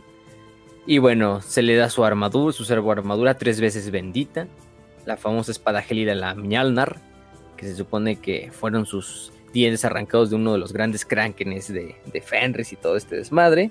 La cual va a dar vueltas esa madre. Ajá. Sí, sí, sí. Ajá. Entonces, pues sí, entonces ya se une con su legión y, no, pues hace, se hace lo que de verdad conocemos como los lobos espaciales, se renombran como los lobos espaciales, obviamente siguiendo el aspecto de el lobo fenriciano como el símbolo de Ross, como el símbolo del rey lobo, pero también de la genética y del legado que ellos cargan dentro de su sangre, ¿no?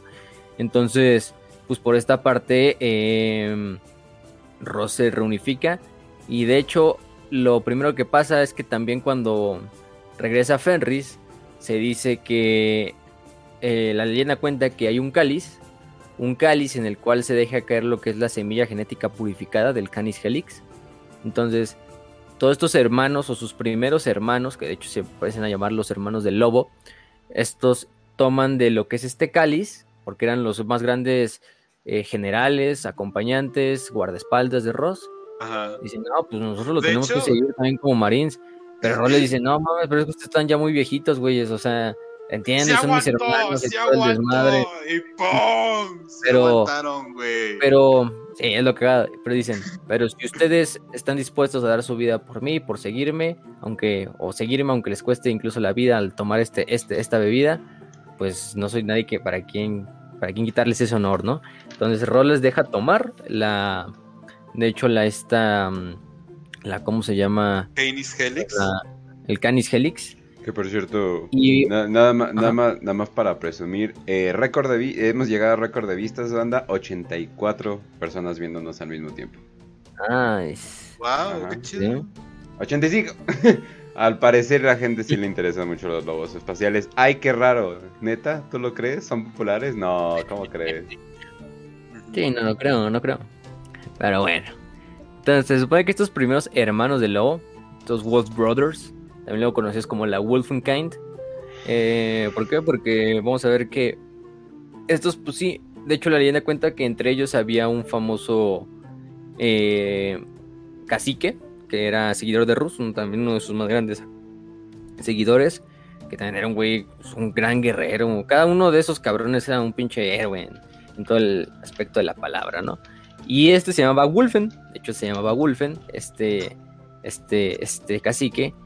Y él dice, no, yo voy a tomar de este y lo voy a seguir usted, mi señor, y todo el desmadre, ¿no? Este, em, usted no hay, no hay pedo. En realidad este güey lo que, lo que, lo que se decía es que, eh, pues decían que le tenía mucha envidia a lo que era el señor de la guerra. Eh, y el cáliz, de cierta manera, detecta al pinche hombre o al monstruo que está dentro de este tal Wolfen que quiere traicionar al rey de, Fenris y lo que hace es mutarlo. Lo termina mutando en una. Al tomar este cáliz, que es el primero en tomarlo, empieza a mutar en una pinche abominación asquerosa, ¿no? Así que empieza a cambiar y convertirse en lo que es una mezcla entre un lobo y un, y un ser humano, ¿no? Humanoide, un pinche lobo humanoide y un licántropo. Y, y ataca a Ross. Ross no tiene otra más que en ese momento aplastarle la pinche cabeza contra el piso y, y nada más. Pero se da cuenta de no, pues este Wolfen es, estaba defectuoso porque eso mismo no tenía una, el güey tenía un propósito y su, simplemente su, su propósito para convertirse en uno de nosotros era la envidia.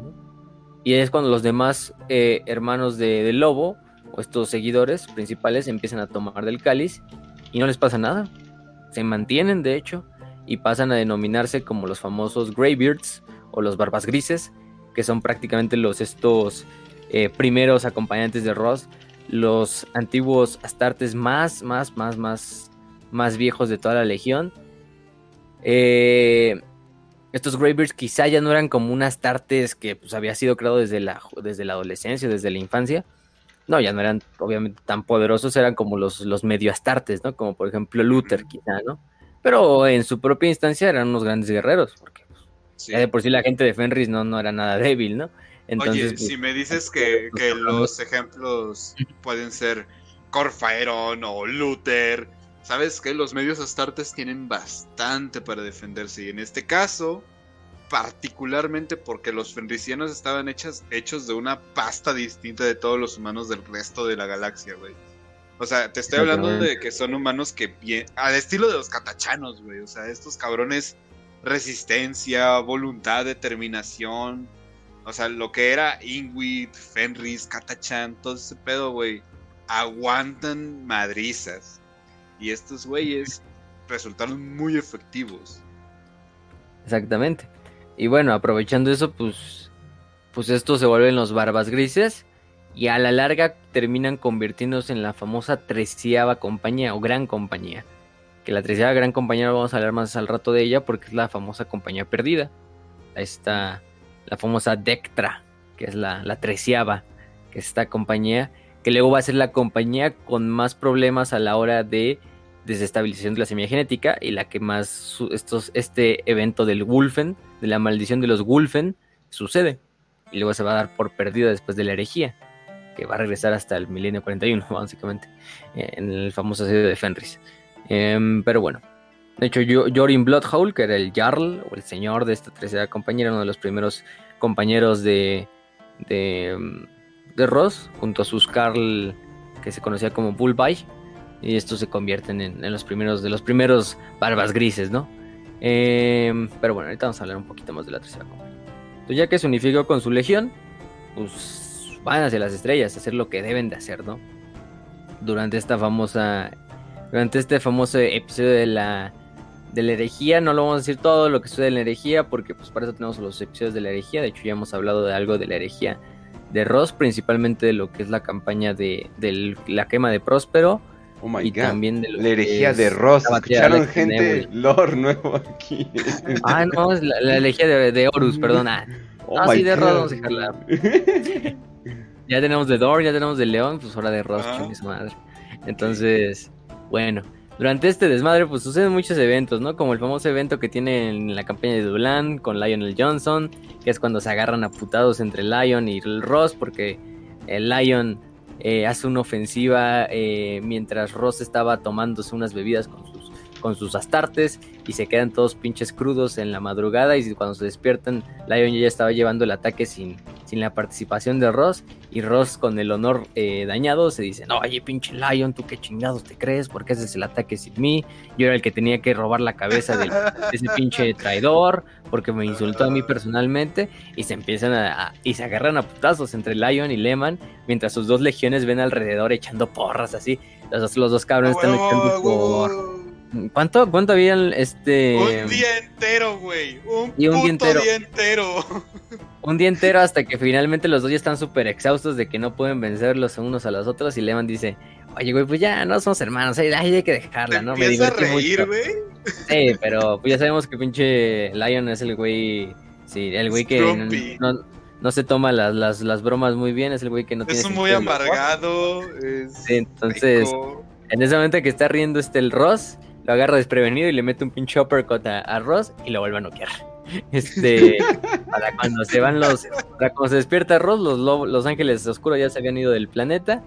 Y pues desde ahí se hace la famosa tradición de este duelo entre lobos espaciales y ángeles oscuros, de cada vez que se encuentran en un campo de batalla, antes que nada, se empiezan a agarrar a putazos. Eh, Es un campeón de y- ellos y el campeón de los el otros. campeón de los lobos. Y ya, el que gane tiene incluso derecho a matar al otro, pero. Y, y no hay Ah. pedos, no hay repercusiones, porque ya es como una tradición, aunque los dos sean lealistas. Eh, ahí luego lo vemos cuando Ross se encuentra con. Este, digo, el león se encuentra con Gilliman y están los esos lobos. ¿Cómo se llama este güey? Eh, Sven, ¿no? Creo que se llama. Eh, no me acuerdo. Eh, no, no, no, no, no.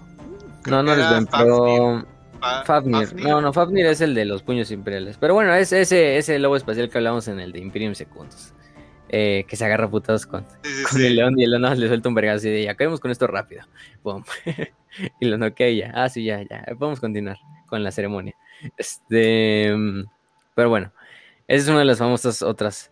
Otra de las eh, famosas eh, cosas que suceden durante la Gran Cruzada es obviamente la destrucción de los dos hermanos desconocidos, del, segundo y del onceavo. Eh, y otra es también la participación de la conocida como Noche del Lobo, en la cual eh, una vez que ya los, los devoradores de mundos, ahora sí, se han reencontrado con Angron, y ahora ellos son los indisciplinados, ahora ellos son los que de verdad necesitan una reprimenda, es cuando el emperador decide mandar a, a este eh, a Ross y a toda su legión prácticamente a ponerle un hasta aquí a Angron y a toda su legión. Necesitan a Angron en un lugar que creo que era Argris Secundus.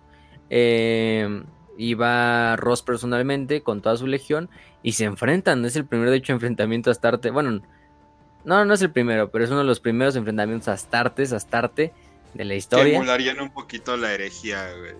En el cual incluso se matan, o sea, entre los pinches lobos, porque todo se va a la mierda. O sea, por una parte tienes a los devoradores de mundos que están totalmente emputados, ya totalmente degenerados con los, los clavos del carnicero Angron, que todo el tiempo está emputado y que todavía lo van a venir a castigar, pues imagínate, ¿no? Y Ross que viene a cumplir la misión y al güey no le gusta no cumplir las misiones. Entonces, y aparte también es un pinche salvaje. Entonces tienes a las dos legiones más salvajes de todas las legiones de Astartes luchando una con la otra en un pinche combate encarnizado así, pero sangriento, así a no más dar. O sea, de que guerra- grandes guerreros luchando así cuerpo a cuerpo uno contra el otro. Cuando uno gana llega otro y lo desmadra por la espalda mientras llega otro. Y, y así eh, cortándose piernas, cabezas, este, volando sangre y, entrañas por todos lados, así mientras se matan los lobos y los, devoradores.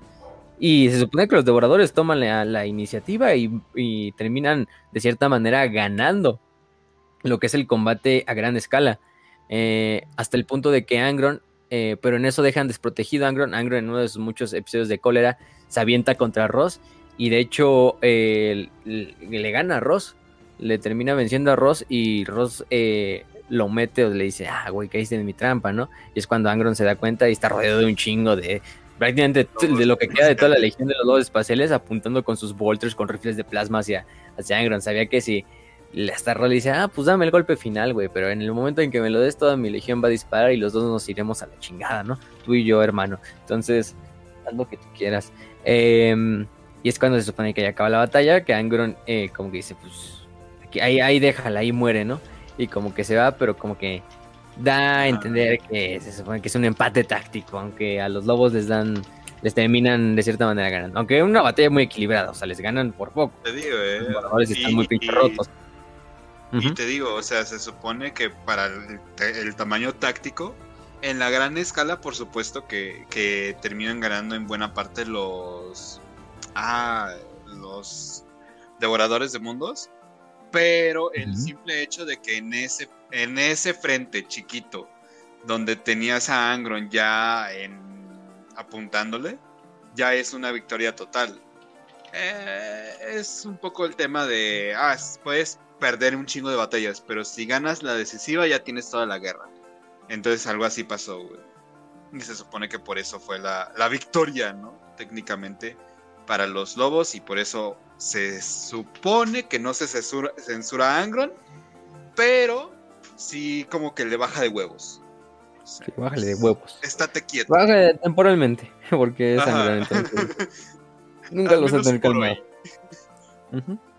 pero esa es la famosa Noche del Lobo. Eh, es uno de sus episodios más famosos, ¿no? Em, al final de la herejía, eh, depende de las fuentes que encuentren, pero unos dicen que, eh, bueno, ya para este entonces eran los famosos ejecutores del emperador, porque el emperador era quien los usaba para ir a desmadrar otras legiones de Astartes, para castigar otras legiones de Astartes, y por eso eran conocidos los famosos los lobos de Ross. Algunas fuentes te lo narran desde 75 mil más o menos guerreros hasta 100 mil, o incluso uno ya así al final de la, de la cruzada, así en su pico, 130 mil Astartes. Que bueno, es una legión grande, no tan grande como otras, pero mediana, ¿no?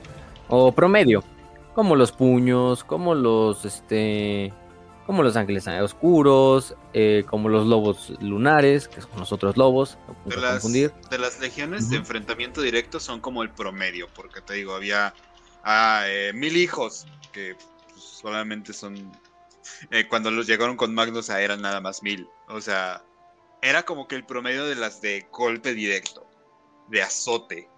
Pero te digo, Legión Alfa, número desconocido. Este, Guardia del Cuervo, que son tres cuelles nada más, o sea, es buen número. Y bueno, y mientras sucede la famosa batalla de Isban, la, tanto Isban 3 como la masacre de, de, de Isban 5, pues de hecho, casi casi al mismo tiempo, un poquito antes, está pasando la famosa quema de Próspero, donde ya sabemos la historia, Magnus termina cagándola sin querer, de queriéndole avisar al emperador y desmadrando el proyecto telaraña eh, junto a la barrera que protegía Terra, violando el concilio de Nicea. En el concilio de Nicea, Ross es de los principales que dicen, no, estos pinches pendejos de los y mil hijos no valen verga. Este. Los he visto convertirse en cosas raras, cabrón. Neta, me vas a decir que son ah, buenos los poderes Eso es lo más cagado, es lo más cagado. Oiga, señor, pero ¿qué no usted se supone que tiene chamanes o algo así en su legión? No es lo mismo, cabrón. No es lo mismo. Sí, todo sucede por una una batalla que no me acuerdo el nombre de la batalla, pero es donde están luchando los lobos espaciales junto a los mil hijos y los lobos presencian lo que es el cambio de carne de los mil hijos. Dicen, no mames, estos güeyes por andar jugando con la disformidad se convirtieron en unas pinches abominaciones de carne, ¿no? Esas son mamadas. Este, en el planeta de Shrike, de hecho. De hecho, Ross estaba presente ah. cuando vi esto y dice, no mames, qué pedo, ¿no? Pinches degenerados y Magnus, tú eres un pendejo, cara, ¿qué hiciste? ¿Por qué te estás metiendo en estas cosas que no entiendes? E incluso le dicen, no, pero es que tu legión también hace esto. no, güey, lo mío lo hacen con energías. Te energías que sí lo tengo bajo control. Ajá. Y, y, pinche lema, no mames, güey. No lo estás entendiendo, le estás cagando. Tus hijos se están convirtiendo en vacas mutantes. O sea, no es el hijo de un aguacate con una vaca, güey. Me vas a decir que eso es normal. Lo tengo bajo control, Ross. Y pues eso se vio en Nicea, güey. Sí, de hecho, ahí es no, son esas, esas, pinches tradiciones de los lobos así bien culeras donde ah. Otere Weirdmake, este Room Priest, que ah, los Room Priest sí son Psychers, pero que según manejan la energía primigenia de Fenris, que sí, también, pero también manejan la disformidad. Que de hecho le conocen como el Underworld en la, en la mitología fenrisiana, al Warp le conocen como el mundo de abajo, ¿no? O el subterráneo, casi casi el Underworld. Ese es un nombre que le tienen al, se supone que hasta termina algunos términos con un este con uno de los sargentos de los mil hijos. O creo no, pues termina, se, termina siendo como amigo de Ariman.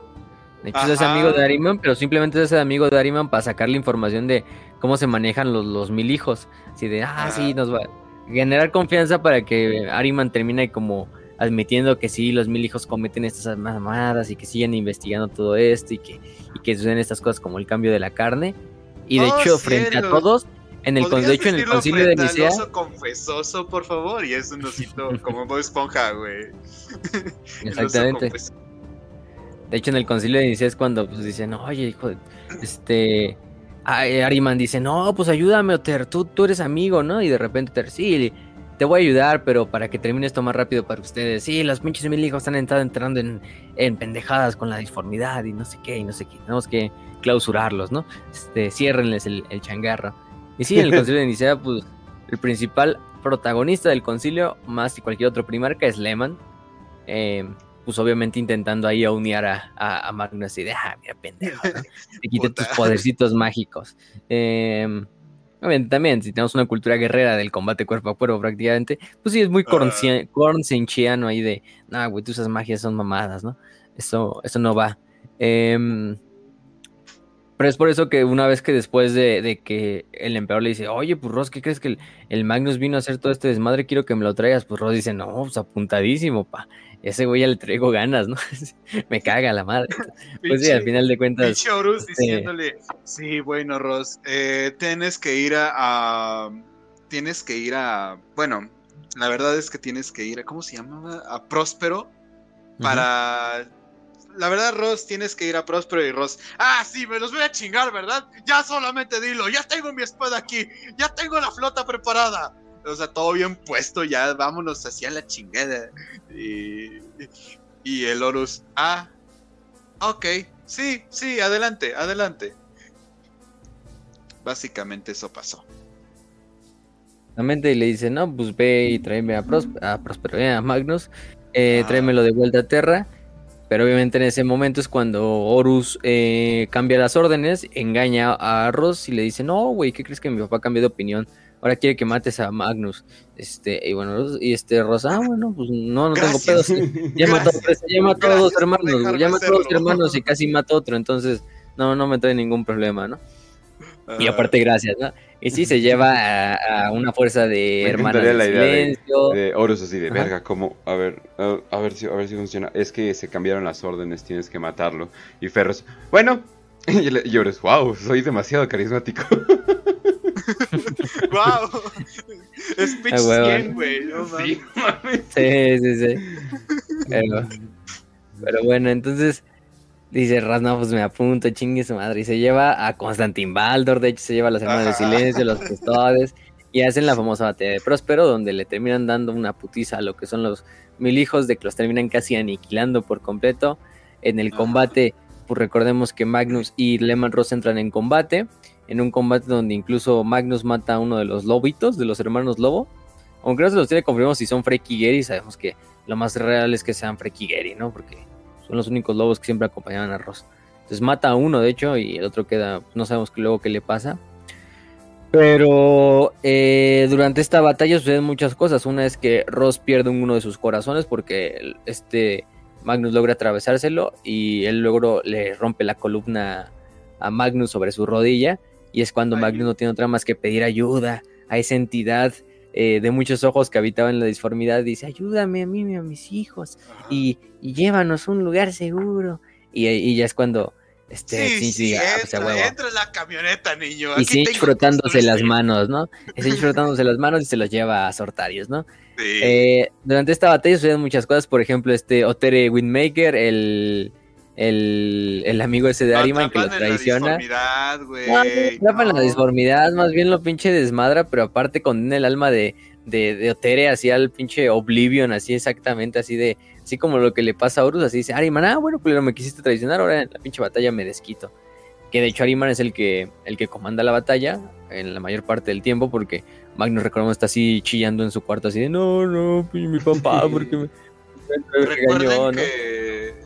Que, está también, si quieren saber un poquillo más, o sea, de la Y es quema el capítulo de la Próspero, quema de Próspero. Tenemos Ahí el capítulo, ahí está todo a Ujú. detalle, pero yo les recomiendo personalmente eh, de Legia Sinfónica, una canción que la hicieron incluso con animación y todo, o sea, el video de la ciudad de Tisca, que se llama Magna Tisca. Ok, solamente se llamaba? busquen Magna Magno Valientos Verga o algo así. Ah, ok, ya, ya. Ajá, sí. Legia Sinfónica, Magna Mm. Y es básicamente como este proceso que pasa desde perspectiva de mil hijos. Y también está el discurso de Ariman, si lo quieren. Ah, checar. está en el canal, de Ajá. hecho, y en la página de Facebook, Ajá. de Ese está Telegram muy verga. la página. Eso está muy verga, la verdad. Sí. De vengan perros de Ross, aquí encontrarán Ajá, la iluminación sí. en, en, en Próspero, ¿no? Ahí es mamá, mi Chariman. También se las dio, se las mega dio, ¿eh? Sí. Pero, mm, pero bueno, durante esta batalla también la treceava gran compañía, la que era liderada por Yorin, la, la que dijimos de los Barbas Grises, la, la veterana, eh, junto a los Wolfen, o la mayor parte de los Wolfen de la Legión, se pierden para siempre. No sabemos qué, sucede, qué les sucede como tal. Luego vamos a ver que en realidad quedan como atrapados en una pinche como dimensión alterna donde se repiten los eventos, pero todo pasa súper súper lento y se dan cuenta después ya de 10.000 años, oye, güey, ya estamos en el 1941, pero no estamos peleando apenas ahorita en Próspero, güey. Entonces ahí es cuando se desaparece la famosa treceava legión, liderada por Jorin Bloodhound. Este...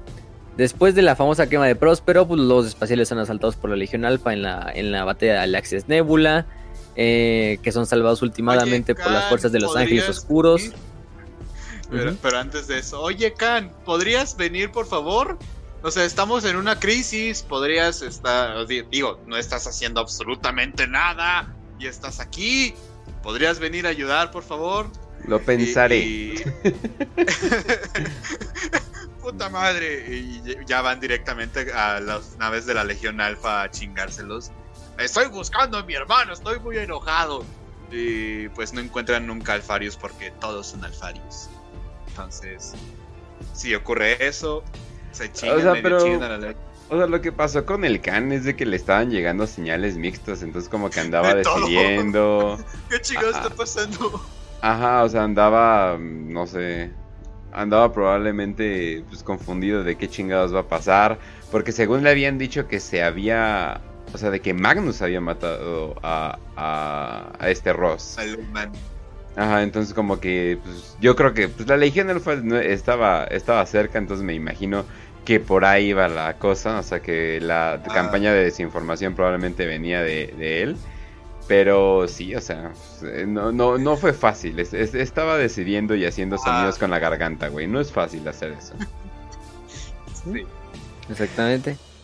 Y bueno, de hecho luchan en la batalla de Alexis Nebula contra la Legión Alpha, donde los lobos espaciales salen muy, muy, muy, muy, ¿cómo se llama? Heridos aunque la, Legión Alfa tampoco tiene éxito, recordemos esa, parte donde la Legión Alfa se intenta disfrazar de lobos espaciales y los lobos espaciales simplemente se dan cuenta por el, No hueles a lobo espacial, hueles a jabón. y los desmadran. Este, pero casi casi les dan en su madre, nada más es por la intervención de los ángeles oscuros que ah. llegan y le salvan el culo a los lobos espaciales durante la batalla de la Access Nebula.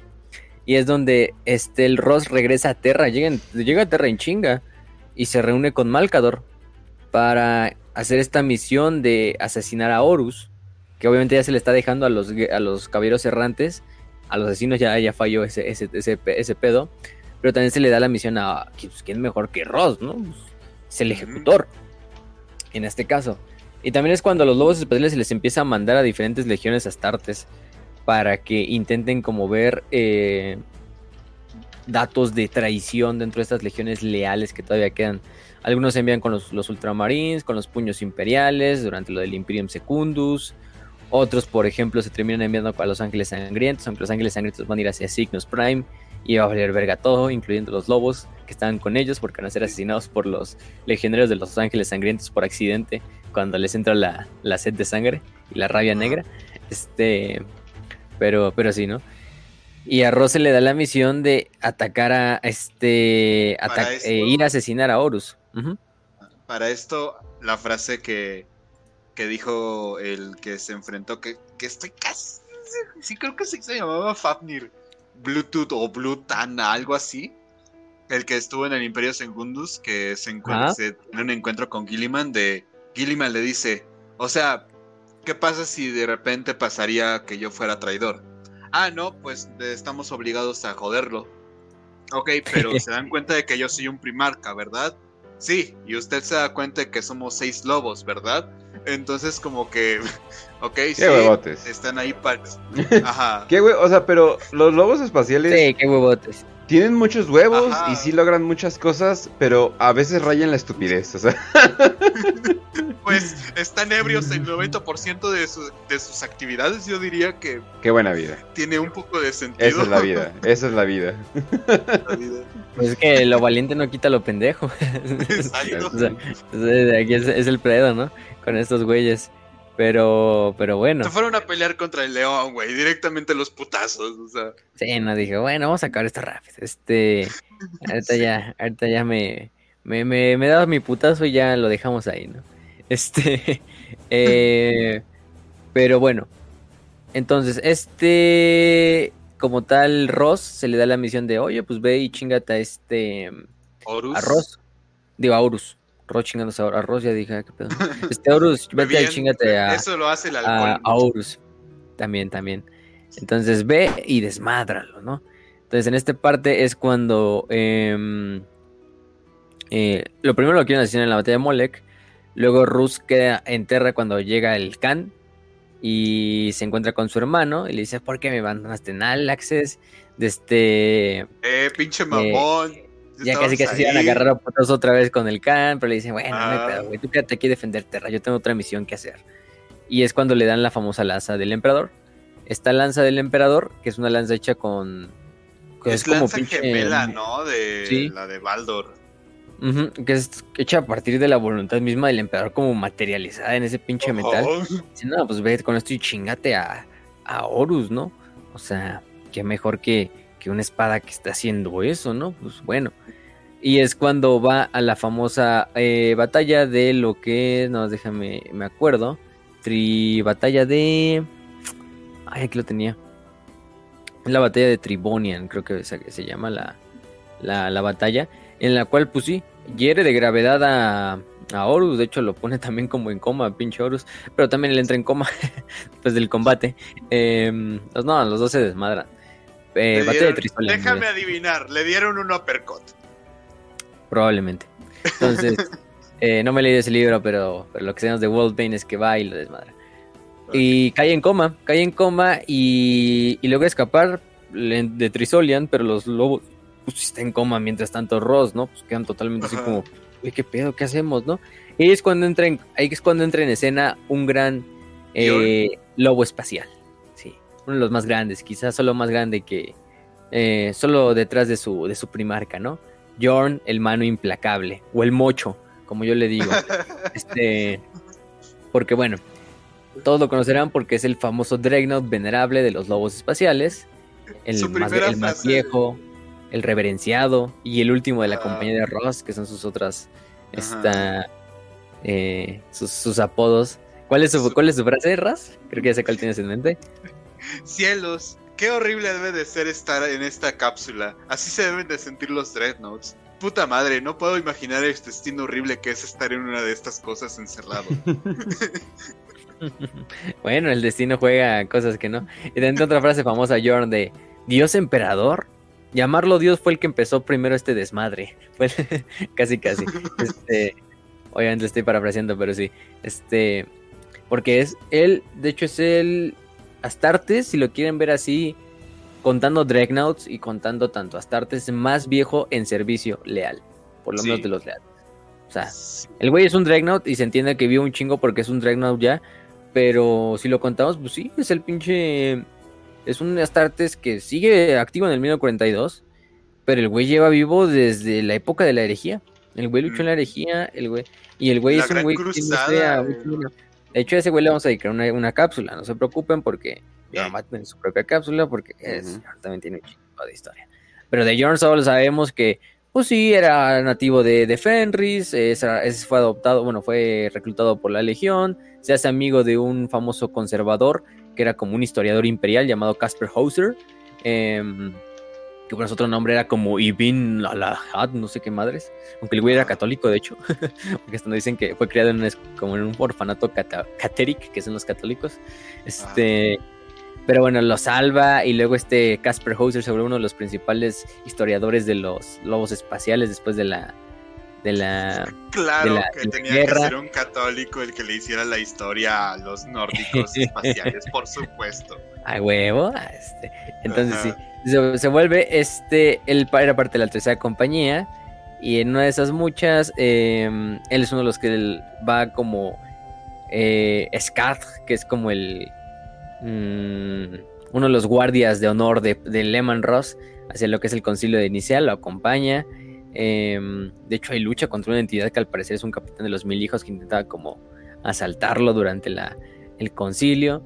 Después de eso, también participa en la batalla de Próspero y en la batalla de Alaxes Nebula. En la batalla de Próspero es donde él pierde su famoso brazo izquierdo. Después se le llama la mano implacable cuando se le sustituye llega- por una, una garra eh, relámpago. Ajá. Primero No, llega con uno de los herreros de la legión a decirle, oye, güey, ¿podrías hacerme un brazo porque estoy sin brazo?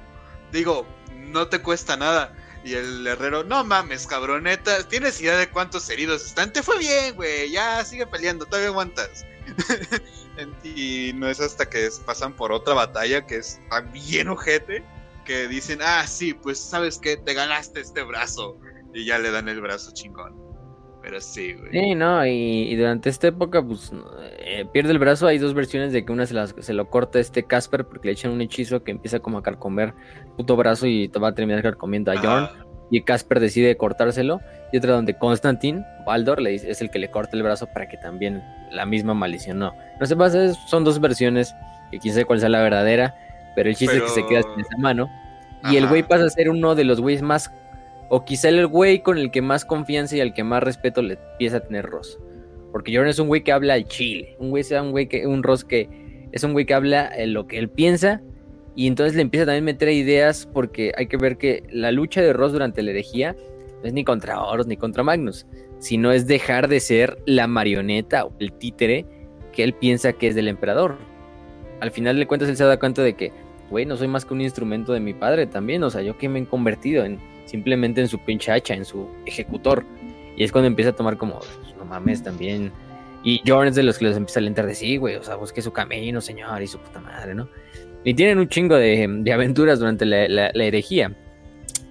Eh, cuando, por ejemplo, luchan contra, contra, este, contra Starbucks, que era un demonio de Korn, que es donde Jorn pierda todo su escuadrón y el güey empieza a entrar todo en un como estado totalmente melancólico. Y luego Ross lo ayuda a encontrar a, a este príncipe demonio. Y Rod dice, no, pues yo lo desmadro, ¿no? Pero cuando se da cuenta, Jorn ya está luchando contra el príncipe demonio, trepándosele así en la espalda para, para arrancarle el pinche cuello y le termina arrancando el cuello así con, con sus garras al, demonio y vengando la muerte de sus compañeros, ¿no? Este, y hasta Ross así desde lejos lo ve así súper orgulloso y dice, ah. esa es mi muchacha, la, así a la verga, ¿no? Casi, casi, este... Eh, pues sí, después de la batalla de Alexis Núbula, eh, lo eleva a Inger Heart, que Ingeryard también es como em, los jurados de la sangre, que era como el concilio de, consejeros de, del propio Ross. Y es de los que empieza a decir, no, güey, pues es que parte tú debes de saber que no es un instrumento. Y también vete sacando esa idea de, del, de, de, la mente. Después cuando sucede esta batalla en la cual, bueno, hay una, un episodio donde Ross desciende hacia lo que es la disformidad después de regresar a Fenris a este como concilio, entra lo que es la disformidad, como en un, en, sí, en un portal, y unos demonios intentan hacerse pasar como, como, como Ross. Obviamente Jorn se da cuenta de que este no es, este no es, este no es Ross y ni siquiera voltea porque Ross le dice no voltees al ver el portal cuando, hasta que yo regrese, ¿no? Y los demonios se hacen pasar por Ross y dicen, ah, no voltea Jorn, ya, ya estoy aquí, ¿no? Obviamente Jorn sabe que no es, incluso por simplemente el olfato y cosas de ese estilo, así de, este no es mi primarca, no voy a voltear, güey. Ya cuando el pinche demonio va a matarlo, llega Ross así, sale, sale Ross detrás del portal y así como el pinche Undertaker, así, ¿no? Este, detrás así, este, así saliendo así bien pinche eh, bizarro y, mata, y mata a los demonios, ¿no? Y salva a este, a Jorn, ¿no? Y después de la batalla esta que tiene contra, mm, contra, ¿cómo se llama? La. Mm, bueno, antes de eso también le da. Eh, bueno, después de la batalla de Trisolian, donde hiere a Horus, él es el que le da la. Eh, la, la, lanza de Ross para que la custodie y él mientras lidera al, capítulo, bueno, la legión. Eh, durante la batalla de Yarant, a Ross lo tienen ahí en coma hasta que llega Corvus Corax con refuerzos de la Guardia del Cuervo y es cuando despierta Ross y tienen que evacuar a la mayor parte de los lobos espaciales bueno, los, los guardias del cuervo como que termina convenciéndoles de, güey, retrocedan. También está ese incidente, ¿no? Donde se encuentran con los estos raptores de los, de los, de los estos, de la guardia del cuervo y dicen, pero ¿qué es eso, no? Este, eh, se, agarran, se agarran a vergas y todo, pero logran evacuar gracias al liderazgo en parte de Jorn, que toma el papel total ahí de, de líder. Este, y ella es al final cuando, eh, pues lo último que sabemos, es cuando Ross totalmente cambia 180 grados y dice, no, güey, ya, o sea, hasta aquí llegué, o sea, ya no soy el ejecutor del emperador, güey, tengo que buscar mi propio camino. El güey obviamente sigue siendo un, leal, sigue estando parte en, la, en, la, lucha leal. De hecho, el güey quiere llegar a Terra en chinga para el asedio, porque sabe que el asedio ya es tarde o temprano después de estos eventos. Pero las tormentas no le dejan, no le dejan llegar, igual que los ultramarines, a los ángeles oscuros, que llegan una vez que ya acaba la batalla, una vez que ya el emperador fue herido em, y que fue, pues sí, y Horus fue asesinado, ¿no? Em, y ahí es cuando Ross, pues después de la herejía, empieza a tener estos pedos con su hermano Gilliman. Gilliman dice, Oye, mi nuevo librito. qué? Acabo de escribir este libro. Por cierto, Lehman, eh, Vulcan y Dorn, ustedes son pendejos, tienen que aceptar mi libro.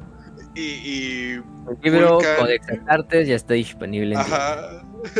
sí, entonces Vulcan, Ross y, y Dorn dijeron, güey, ¿te das cuenta de que esto estaría jodiendo completamente nuestra nuestras legiones que sufrieron daños irreparables? Vulcan todavía diciendo, no mames, eh, ¿sabes qué, güey? Todavía te la paso. Eh, y Thorn diciendo, bueno, entonces déjame purgarlos, hacer yo mis pedos antes de esto. Pero Lehman Ross se mantuvo firme, güey. O sea, mal pedo firme. Y, y el vato, pues, este, casi casi se mete a una guerra contra Gilliman por esto, güey. Hasta que nada más como que tratando de dialogarlo para evitar justamente la guerra el Lehman Ross dije, dice, ok, ¿sabes qué? Si no te apures, Gilliman. Vamos a dejarlo, ¿qué te parece? En vez de tener yo mis cientos de compañías, vamos a hacerlas en 13 compañías. Ah, sí, de 100 marines cada uno. De 100 marines cada una, ¿verdad? ¿Verdad? Sí, sí, sí, ponle otro cero. Y, y así es como terminaron naciendo las reformas para los lobos en, capítulo de reformas.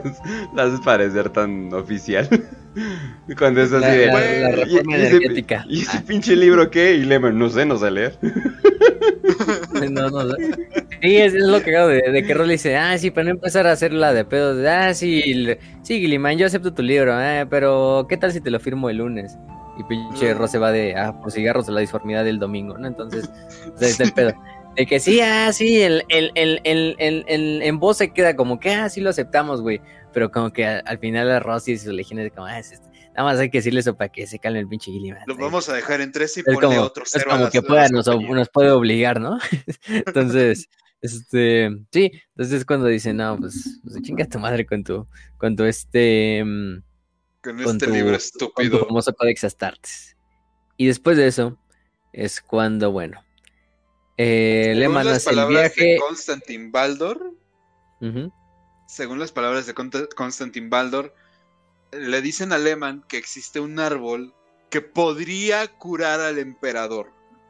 Ok, sabemos que árbol de la vida. El Yggdrasil. ¿No? y esta leyenda. Continuando estas leyendas, ¿no? Y le dice a Lehman Ross: Eres de los únicos que confió para esta tarea porque también se supone que Constantine y Lehman tienen esta relación muy cercana, son muy amigos. Lehman Ross, recordemos, también tiene amistad fuerte con Malcador, que aunque ya no esté, sigue sabiendo lo que Malcador querría, ¿no? Eh, ah, sí, muy buenos compas, hasta jugaban Ajá, ese pinche ajedrez raro, ¿no? sí, sí, sí. Y pinche ajedrez en 5D, güey, pero... Y Lehman ganaba, güey, que eso es lo más cabrón.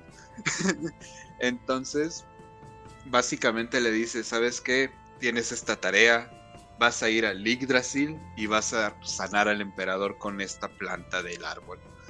Entonces le manda el último discurso. Facio, yo sé que tú tienes el discurso. Sí, déjame, de hecho aquí lo tengo, espérame nada más. Este, bueno, es grande, pero bueno, déjame, déjame lo, lo saco para... Ajá. Déjame, déjame lo traduzco para, para no estarle traduciendo así al, al, al, chingadazo, ¿no? Al chingadazo, ¿no? Este, pero sí, güey, ahorita te lo digo. Pero sí, es cuando le dicen, aprovechando, pues sí, güey, busca el árbol de la vida.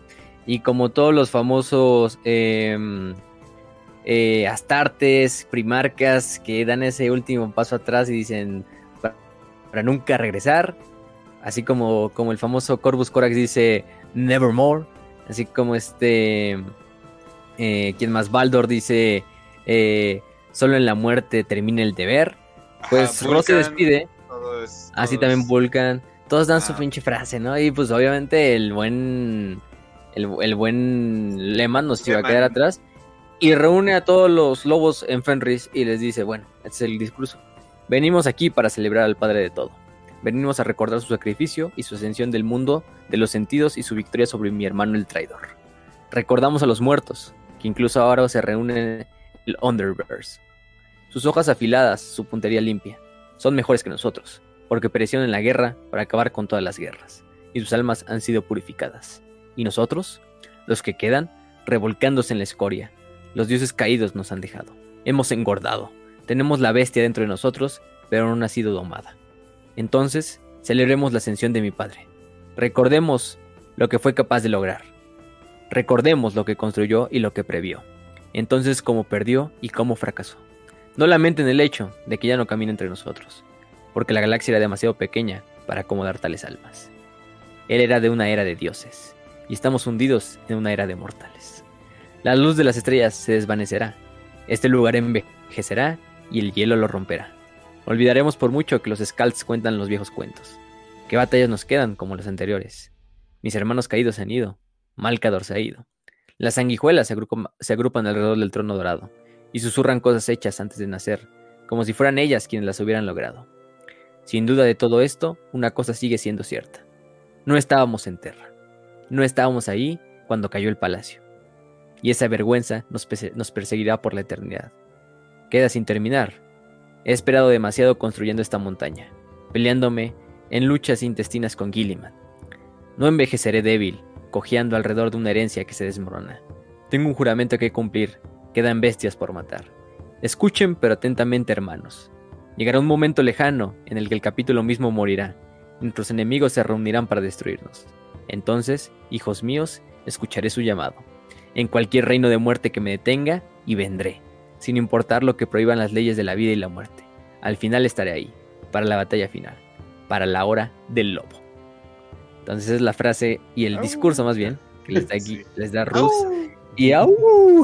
y Ah. todos los pinches terrecianos. au, Mm. Este, como pinches eh, perritos, ¿no? En, en la noche. Entonces es cuando este Lehman se despide de su legión y parte hacia la disformidad para nunca volver a ser visto hasta el día de hoy, ¿no?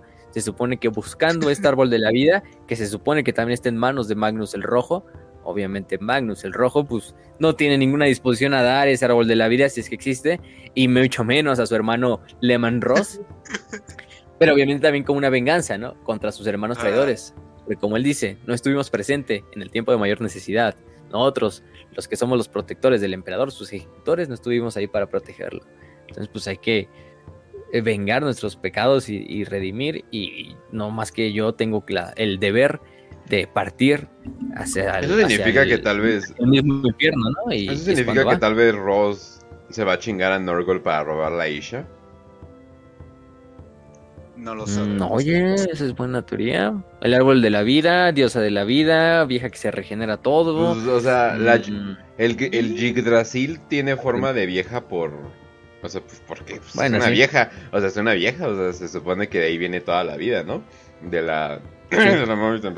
Pero, o sea, El- también. Ajá.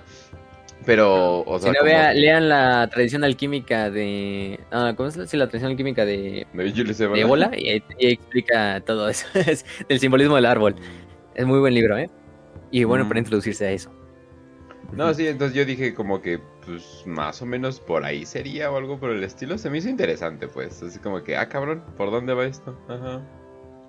Ah, la tradición hermética se llama. Pero sí, Sí. está curioso de que va a buscar el árbol de la vida, Isha, aparte vengarse de, de Magnus, que yo creo que también es de los puntos importantes, y sí, Mm. parte junto a sus más grandes eh, hermanos y deja a cargo a Jorn, deja a cargo a Jorn del, del capítulo, le dice, Jorn, no hay mejor, este, bueno, en realidad no lo deja, en realidad deja como el, el, liderazgo formal, o sea, le dice, Jorn, tú eres el único que puede liderar al, capítulo, te confío a mis hijos, te confío a tus hermanos y lidéralos en mi ausencia. Y de hecho ahí empiezan a hacer todos los años los espaciales así como eh, ponen cada año, se supone que era eh, cuando se supone que tenía que regresar Ross, ponían el banquete así en el salón de, de la, de la, del colmillo, así ponían el banquete súper cabrón y el, y el colmillo del cual tomaba Ross su- sus bebidas, también lo llenaban hasta el fondo. Se supone que esperando a que Ross llegara, así como cuando le dejas galletas y leche a Santa Claus, ¿no? Ajá, sí, hoy sí llega, hoy sí llega papá. Este, Hoy hoy sí viene de comprar cigarros. Este, y en este caso, pues sí, pasan los años, luego pasan siete años y ya se dan cuenta los lobos de, no, pues no, no va a regresar, güeyes. Vamos a buscarlo. ya valió madres. Valió madres, ¿no? Y es cuando dicen, pues tenemos que escoger a alguien que sea digno entre todos nosotros para que lidere el capítulo hasta que regrese nuestro padre en la hora del lobo, que es la hora que nos dictó. Y es cuando escogen a Jorn, que pues era, creo que era la única opción o la opción más obvia Ajá. escoger, porque Jorn pues, era el más veterano de todos los Astartes. Aparte estaba dormido, y entonces de no podía decir que no. Sí. ¿Qué? Sí, entonces Ah. Jorn ¿Ya eres capitán? pues, dice, ah, no, ok. acepta. Puedo volver a dormir. Y aparte era, ya en ese entonces ya era señor lobo. Ah, sí, cierto. Entonces, pues el güey lo, lo, lo, lo- lo- le dicen y, güey, pues tú eres el que debes de seguirnos y tú eres el gran lo, el primer gran lobo, The Great Wolf, que va a ser el título equivalente a Chapter Master, señor del capítulo, que tiene otros capítulos astartes, eh, y va a ser el líder del capítulo en la ausencia de nuestro padre, ¿no? Nunca va a haber alguien que sea como el Rey Lobo, por eso no le dan el título de Rey Lobo, sino simplemente el, rey- el título del Gran Lobo, porque Rey Lobo solo hay uno. Entonces, hasta que regrese nuestro padre, pues tú, Jorn, nos vas a, nos vas a, a liderar. Y en este caso es cuando Jorn reúne a todos en el salón de la, del colmillo y organiza lo que es la, la famosa La primera, gran cacería, ¿no? Ajá. Que son estas grandes cacerías, se supone que van a ser campañas para intentar buscar y descubrir la localización de, de, de- su padre perdido, de Lehman Ross. Hasta ahorita ha habido 30 grandes cacerías, o hasta las que ¿Y, y dónde es esta incursión, Facio? O sea, Pues, ¿dónde eh, sí, este, obviamente la primera, que es la que comanda este, este Jorn en el 218 del milenio 31, es hacia adentro del Ojo del Terror. Que otro lugar que literalmente nos dijo, pues sí, voy a ir al Ojo del Terror, al pinche inframundo prácticamente y buscar a, a la, la cosa que salva a mi padre. Es cuando la, la gran cacería de los dioses nórdicos. Sí. Por ahí. De que bajaban cada año. Por ahí, por ahí se da, por ahí. Sí. Sí. Entonces, pues aquí es el chiste es buscarlo. Y bueno, sean algunas han tenido éxito, la primera no tuvo mucho éxito, que digamos, no se encontró mucho, hubo bajas, obviamente. Por ejemplo, en la segunda se encontró la armadura de Ross, la, la, ter- la cuarta fue lanzada en el Segmentum Tempestus, em, la séptima prácticamente vio un Exterminatus en un planeta llamado Transit Beta. este, se supone que la octava la lanzan en las estrellas Ghoul, las estrellas necrófagas. Y se supone que hubo un avistamiento de un tal Ross por ahí. Es pinche Yeti, así pinche Yeti, así de las hombre abominable de las nieves. Fue, fue, fue visto el otro día en las montañas nepalesas, así, en este caso Lehman Ross fue el otro día visto en, en un planeta dentro de las estrellas de Ghoul, ¿no? Pero no pudimos seguir su rastro. y así, ¿no? La novena acabó con una infestación Gene Stealer en el planeta de Yegena, eh, etcétera, etcétera, etcétera. ¿no? Ya Hasta que la estamos treintaava, que aquí, fue la última del Tampoco hay 900. que Ah, desperdiciar el tiempo. Pues mira, tengo armas y estoy con ganas de pelear, güey. Ya estoy borracho, así que ¿qué hacemos? Sí, miran, Ah, no encontramos a Ross, pues ya de perdida nos desquitamos con algo, güey. Ya sean Gene. Stealers, orcos, bandas de guerra del caos. Lo que nos encontremos lo desmadramos aprovechando que estamos aquí. Mm, Entonces, em, eh, pues sí, esas son las famosas, tres- las primeras casas o las grandes casas. La gran cacería, la cacería salvaje, si lo quieren ver así.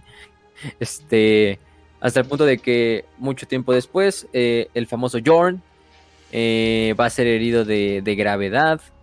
en una de las batallas posteriores a lo que tiene esta, esta, esta partida de Ross.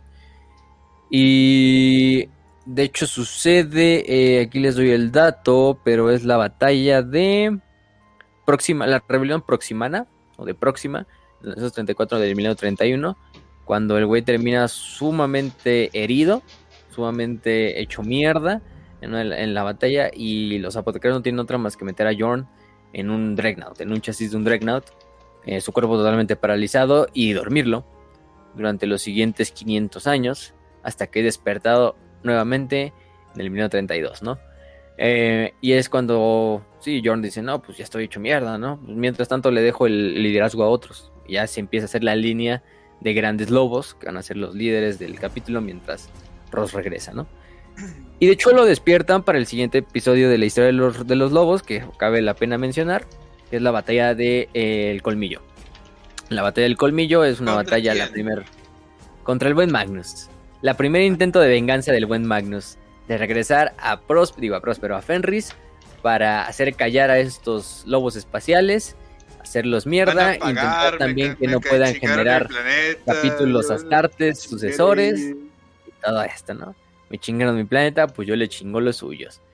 Y es, en un, es una idea que le sale muy bien al principio a, a, a Magnus, de que envía, según reportes, de que hay hermanos de la tercera compañía, creo, que están dispersos y que han sido encontrados. Y los lobos espaciales dicen, no mames, un chingo hay que ir a buscarlos y reencontrarlos, ¿no? Y es Ben... Ay, ¿cómo se llama este güey? Los eh, No, Harek Ironhelm. Harek Ironhelm, que es el, el señor del capítulo. Bueno, el gran lobo para ese entonces. Harek Eriksson. O Harek Ironhelm. Yelmo de hierro, prácticamente. Eh, pues sí, el güey... El güey tenía un gran odio para los, los lobos espaciales, para todo lo que significa hacer este mil hijos. Entonces el güey dice, no Ah. mames, si podemos desmadrar mil hijos, pero aparte buscar hermanos perdidos, pues qué mejor, ¿no? Y es cuando el güey eh, manda un chingo de astartes de los lobos, creo que manda casi a las 12 compañías a salir de, de Fenris y dejarla completamente desprotegida. Casi Eh, 12 mil, güey. Sí, no, no, un chingo, un chingo. Entonces le dice, no, pues vamos a mandarlos y que, y que vayan a, a buscar. Mientras tanto, Magnus eso es lo que aprovecha para atacar Fenris. Y es cuando, oye, no mames, pues no hay nadie en Fenris defendiendo, nos está llevando la verga. Este. mm, Los mil hijos, la flota de los mil hijos sale literalmente sobre Fenris, empieza a desembarcar sobre Fenris, obviamente utilizando fuerzas de Sangor, de demonios de, de Sinch, etcétera, etcétera, etcétera.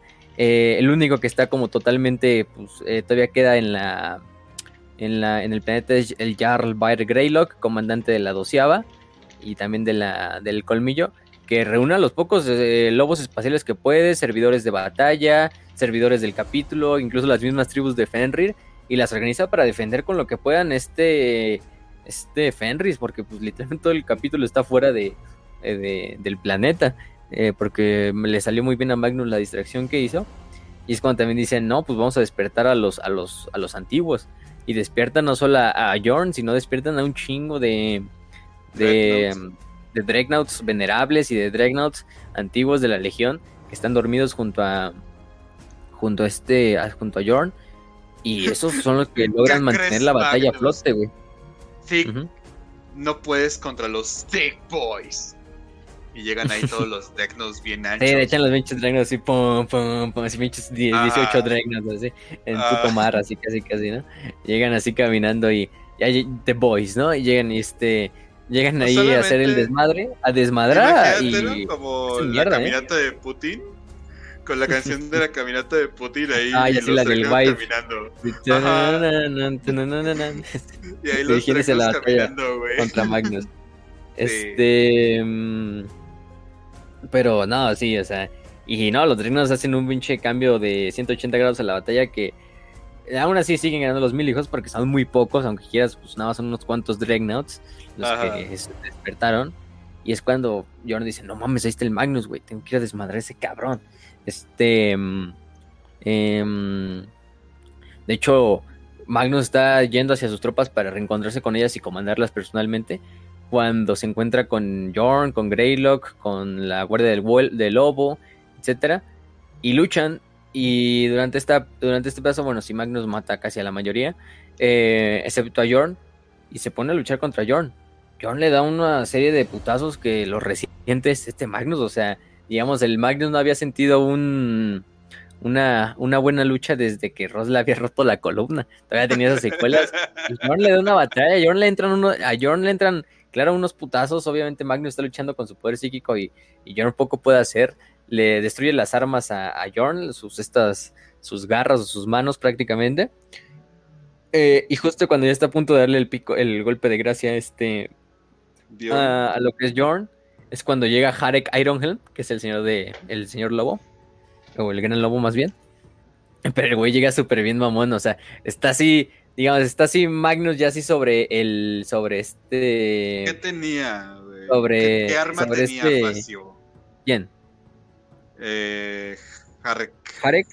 Bueno, ahorita, espérame. Pero, o sea, está, está con Jorn, ¿no? Va a darle el golpe de gracia. Todavía Jorn alcanza incluso para aventar a, a este, a este Magnus del pinche precipicio donde están.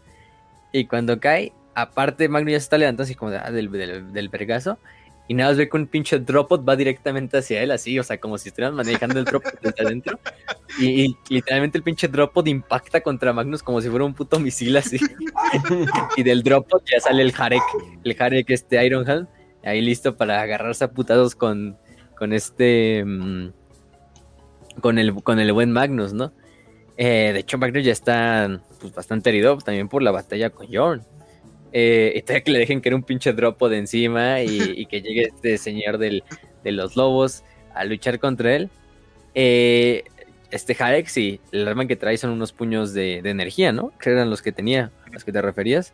Y unos pinches Sí. puños así a, a putazo limpio, así como mi padre, casi, casi. güey, Ah, pinches puños ahí que sacan truenos casi, casi, güey. Y el Magnus así con su alabarda, todavía, aunque el Magnus todavía no se ve ni como un pinche demonio, bueno, en el árbol que te lo ponen que es oficial, donde está luchando Harek contra Magnus, pues Magnus todavía se ve normal, no se ve como ese pinche güey gigante ya con alas y con pájaro que, que es actualmente.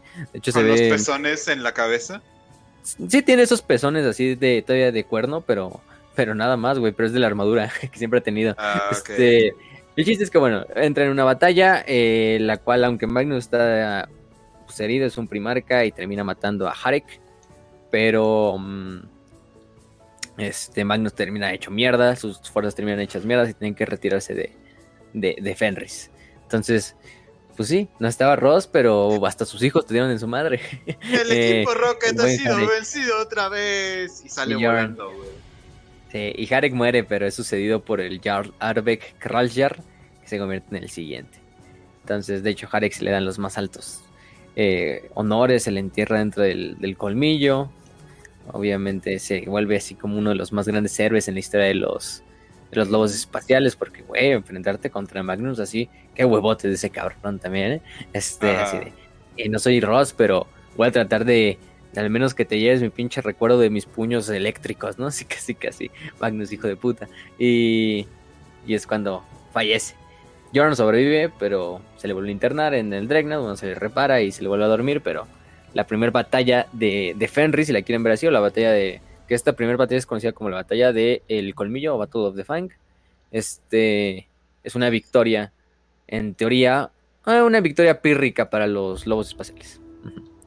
Aunque bueno, de hecho, de hecho, también es una victoria para el caos, porque se supone que estaba buscando una, una cura llamada de Tempering, que era como, este, sí, una cura para curar la maldición de los, de los Wolfen, curar estas mutaciones del Canis Helix, y esta es destruida durante la batalla. De hecho, este personalmente, Magnus va y destruye los laboratorios dentro del, del colmillo para crear esta cura y también para crear capítulos sucesores para los lobos espaciales. Entonces, los lobos espaciales van a tener mucha dificultad para, para crear capítulos sucesores, aunque eso les importa poco porque eh, capítulos sucesores, pues que somos pinches ultramarines para estar sacando pinches abortos ahí de, de capítulos, no. Este, eso es lo que dicen, pero pues sí, es un empate si lo quieren ver de cierta manera. Esta es la primera batalla del colmillo. Después suceden muchos eventos como la guerra de la bestia, donde participan eh, los, los señores, los estos, los lobos espaciales, la plaga de la de Unbelief, eh, la cruzada macariana, donde están lideradas por Ulrich Grimfang, la primera guerra de Armagedón, donde Logan Gripnar, que es el actual señor del capítulo, ya aparece todavía ese- este señor del lobo, lidera a 300 lobos espaciales en la batalla de, de, de Armagedón para desterrar a Angron y a su diabólica horda de Korn. Y sucede luego los, los famosos meses de la, de la vergüenza, donde se agarran a putos en esta guerra civil que tienen contra la Inquisición y contra los caballeros grecios, donde personalmente Logan Gripnar termina interviniendo y entrando a lo que es la, la- hecho, a la nave y matando al chapter master, ¿no? Que de los, de los caballeros grises. y, y. Bjorn ahí todo emputadísimo. A ver, hijos de la chingada, ya basta. ¿Y quién está al mando aquí? Y sale, o sea, ya después de que mataron al Inquisidor y todo eso, sale una de las como iniciadas o aprendices de las, de la- eh, del Inquisidor. Y Ajá. dice, yo, yo respondo por... Y Bjorn, vas a irte. Y el próximo que toque la, de la Inquisición este planeta, lo vamos a matar. Sin piedad, largo. y, y ya se tienen que ir, güey. Pero sí les meten una putiza, pero mal pedo. Digo, una, una verdadera. Está bien que seas un super eh, Space Marine que tiene poderes psíquicos, pero cuando te estás enfrentando el cap- en su propia casa al capítulo que tiene por compañía mil marines, ¡ah! está muy cabrón. No creo que salga muy bien, ¿no? Entonces, pues, Ajá, y marines que están acostumbrados a enfrentarse a justamente psíquicos, ¿sabes? Y bueno, entonces de eso pues suceden muchas otras cosas, ¿no? La cruzada de. Aquilus, el incidente de Fenris, donde la eclesiarquía ataca los Fenris porque se supone que les llegan rumores de que en Fenris están eh, adorando dioses paganos. Este, no los culpo. Esta es una guerra que dura unos cuantos meses. Bueno, es una guerra que dura tres semanas entre sororitas y, y lobos espaciales hasta que la eclesiarquía dice, ay no, no. ¿Qué estamos haciendo aquí perdiendo el Ah. puto tiempo? Ya, vamos.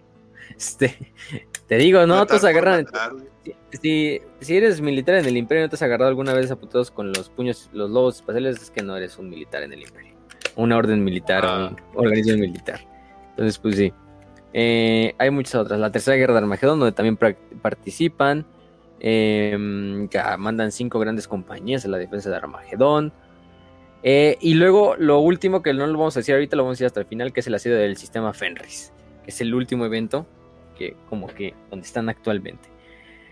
Pero También bueno, eh, la eh, campaña de Ragnar de Blackmane, ah sí, que de está... matar a la bestia. ¿no? Ajá. bueno, termina matando a la bestia, Ah, ¿cómo se que es llama? este. Gaskul. Gaskul. Sí, sí, sí. Ah, y también la famosa guerra de las bestias, que es la guerra que está sucediendo en Vigilus y en el Gauntlet, en el Dark Moon Gauntlet, que en la cual están todos involucrados a la verga. También los estos lobos espaciales bajo el mundo de Haldor Icebelt luchan contra el culto Gene Stealer en, en Vigilus. Em, ¿Qué más? Pero sí. Entonces, bueno. Mm, eh, eh, eh, sigamos con, ahora sí, lo que es la semigenética, los capítulos visores y eso. La semigenética ya dijimos un poquito de la maldición de los Wolfen. Los Wolfen, a final de cuentas, no son más que un tipo de Space Marine totalmente mutado que termina entrando a lo que es esta, este, este, pues estado en el cual dejan de ser humanos y pasan a ser estos híbridos entre lobo y hombre, totalmente ferales, totalmente, eh, si lo quieren ver así, pues sin la, incluso la capacidad de, de raciocinio, de, de habla, se vuelven bestias, ¿no? Estas bestias que a muchos les puede suceder, pero no a muchos les sucede. Porque prácticamente a cualquier, cualquier lobo espacial es susceptible a, sus, a volverse un Wolfen, simplemente por tener la Canis Helix dentro de ellos, corriendo entre sus, en sus venas, ¿no? Este, mm, de hecho es el trabajo, de ahorita vamos a ver que los de los sacerdotes lobo, de buscar indicios dentro de los hermanos de batalla, de si va a haber, de aquellos que están sucumbiendo esta, esta maldición. Supone que en parte la pueden mantener siempre que sean disciplinados, siempre que no se dejen llevar por el ansia de sangre que ya corre dentro, ya dijimos, de las venas de un, de un lobo espacial. Es obviamente algo natural, algo instintivo, pero es un ejercicio de autodisciplina, de meditación, donde eh, se debe incluso de, de, deshumanizar el astartes para evitar caer en el, en el sentido del, del Wolfen, ¿no? Simplemente verlo como un día más, ¿no? Un lunes por la tarde, ¿no? Pero sí ser brutales, pero no hasta el punto de terminar cayendo como un Wolfen diciendo estas pinches, estas abominaciones. Que bueno, a sus hermanos los respetan, porque al final de cuentas los ven como parte de la manada. Y a los Wolfen se les enviaba, de hecho, a, a la tercera compañía. Bueno, la tercera compañía también fue la que más problemas tuvo con esto. Eh, por eso la compañía como tal maldita, si la quieren ver así. Pero estos Wolfen, eh, no, estos Wolfen son una pinche salvajada. O sea, a lo mejor los ven como unos, sí, son unos bestias, pero pues qué mejor, ¿no? Ya tienes unas tartes, pero unas tartes que no tiene moral, unas tartes que no tiene, pues, este pinche autocontrol, o sea, es una pinche bestia hecha humana, hecha astarte. Y en el campo de batalla, no, pues rompen madres, demonios contra, principalmente contra demonios, porque hasta tienen esa como inclinación a luchar contra los demonios. Que los demonios incluso ven a los Wolfen como otro pinche atrocidad así del anatema, así, ¿no? Casi casi como si fueran demonios del, de Ross, así. Entonces, los, y los Wolfen son incorruptibles, ¿no? O sea, eso hay que decirlo. No caen ante el caos. porque ya están tan salvajes que simplemente al caos pues, son animales, no lo ven como, ah, sí que me va a dar poder y, y viejas y cosas así. No, güey, pues somos animales. Comida, güey. Son presas y ya, esos pinches demonios. Este. Entonces, eso es lo bueno de los Wolfen. De que sí, o sea, al final de cuentas ahí sirven como fuerzas de, de choque. Bastantes, bastantes buenas. Y aparte hasta ahí Wolfen Dregnauts. Dregnauts Wolfens, más bien. Dregnauts que luego sucumben al, al pedo de los Wolfen. Sí, así como lo escuchan, ¿eh? Gente. Entonces, pues si ha habido algunos hermanos, que a lo mejor te decimos unos, pero ese es el principal problema con la, em, con la, con la, ¿cómo se llama? Este, con la semigenética. Una vez que se les pasó a los primaris, al principio no había mucha confianza con los primaris, de hecho Logan Gribnar a Gilliman casi que sí lo manda a, a, la chingada por esto de los, de los, de los primaris. Hasta que los lobos o los sacerdotes lobos se dan cuenta de que, oh, sí, todavía estos wolf, estos primaris mantienen eh, mucho del legado de la Canis Helix. Entonces sí son, sí son originales. No como los que les llevaron a los ángeles sangrientas. Este, que también vemos que también son susceptibles al, a la sed de sangre. Entonces algo parecido con los ángeles sangrientos. De que deben tener estos hermanos no dentro de la cagado, eh, que sean... mantenerlos a control, ¿no? ¿No, te, ¿No se te hace cagado que sean como los que se supone que son los vampiros y los hombres lobo de Warhammer? Ah, pues sí. Final de cuentas. Son, son las dos así, los dos pinches monstruos más famosos de la cultura popular. Vampiros y lobos, hombres lobos. Entonces, este... Pues sí, se vuelven estos Wolfen. Ahorita vamos a hablar un poquito del, del proceso de aspirantes, pero bueno de capítulos sucesores, los primeros y el único capítulo sucesor que se tenía en mente antes de, creo que el último códex que salió de los, o el suplemento de códex de los lobos espaciales, eran los hermanos de lobo. No confundir con los primeros hermanos de lobo, que era la tercera compañía, que así también se hacían llamar. Este, se supone que estos hermanos de lobo, no hay mucho que se conozca de ellos, fueron un capítulo de la segunda fundación, de hecho fue el único capítulo que sucedió, capítulo sucesor ¿Qué les pasó? los lobos espaciales. la Inquisición los mandó a la chingada, los desbandó, porque sabían, si ya de por sí ahí está el problema de los Wolfen, pues se vio que con estos güeyes todavía eso se eh, multiplicaba por mil.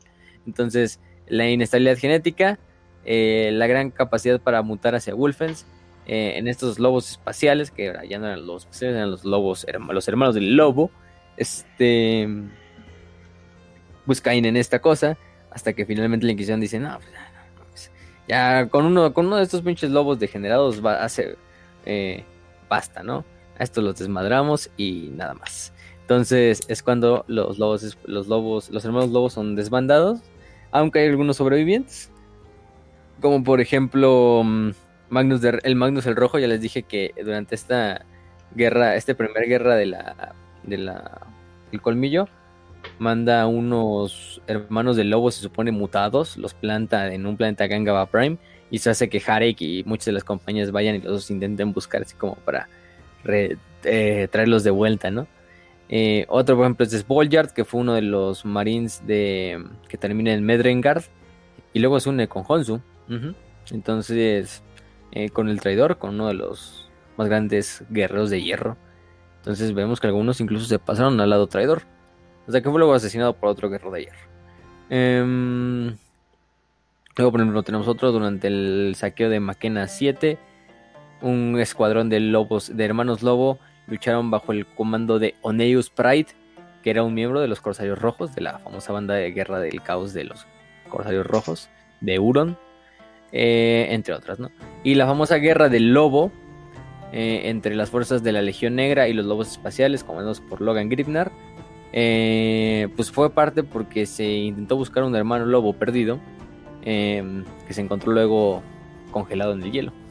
Entonces vemos que aunque pues, nunca sobrevivieron, pues hay unos cuantos incidentes producto de su desaparición. Bueno, su, desbandada, pues. En la última founding, que es la última fundación que ha sucedido, la de la Cruzada Indomitus, la de la todo este desmadrito de, Gilliman, se supone que se lograron hacer gracias a los avances de, de Belisario Skull eh, tres capítulos sucesores nuevos. tres capítulos sucesores nuevos. Uno son los Ice Fangs o eh, colmillos de hielo. Eh, no hay mucho que decir de este. simplemente se dice que estos em, eh, como tal bueno es que se llaman Unnumbered Sons que son un tipo como de eh, todos los primaries marines que se crearon a partir de las de las estas legiones de las legiones genéticas de cada primarca pero que no son como tal son como puros algo así más o menos Mm. entonces eh, estos, estos primeros Grey Shields, se llaman así, son escudos grises, em, pasan a mandarlos como lobos espaciales puros, si lo quieren ver así, más puros, porque son como que hijos sin contar de Ross, si lo manejan. Y este. Y pasan a formar lo que son como packs de cacería. Y. ¿Qué más? ¿Qué más? Mm, Mm, mm, mm, prácticamente la mayor parte de este capítulo estaba formado por lo que eran eh, este, sacerdotes de rúnicos, sacerdotes rúnicos. Entonces por eso llevan ese nombre de Ice Fangs y es uno de los, se supone, sucesores más esotéricos, hasta si te lo ponen así. Porque pues mucho pedo de la disformidad y de estudiar la disformidad y, y la mamada. Tenemos los que son los comedores de la luna o los monitors, los devoradores de la luna. Em, simplemente lo que tenemos. Este. Y ese es más porque salió en un. en una White Dwarven y es tanto así de que salió en el Codex. Este. creado por uno de los empleados de Games Workshop.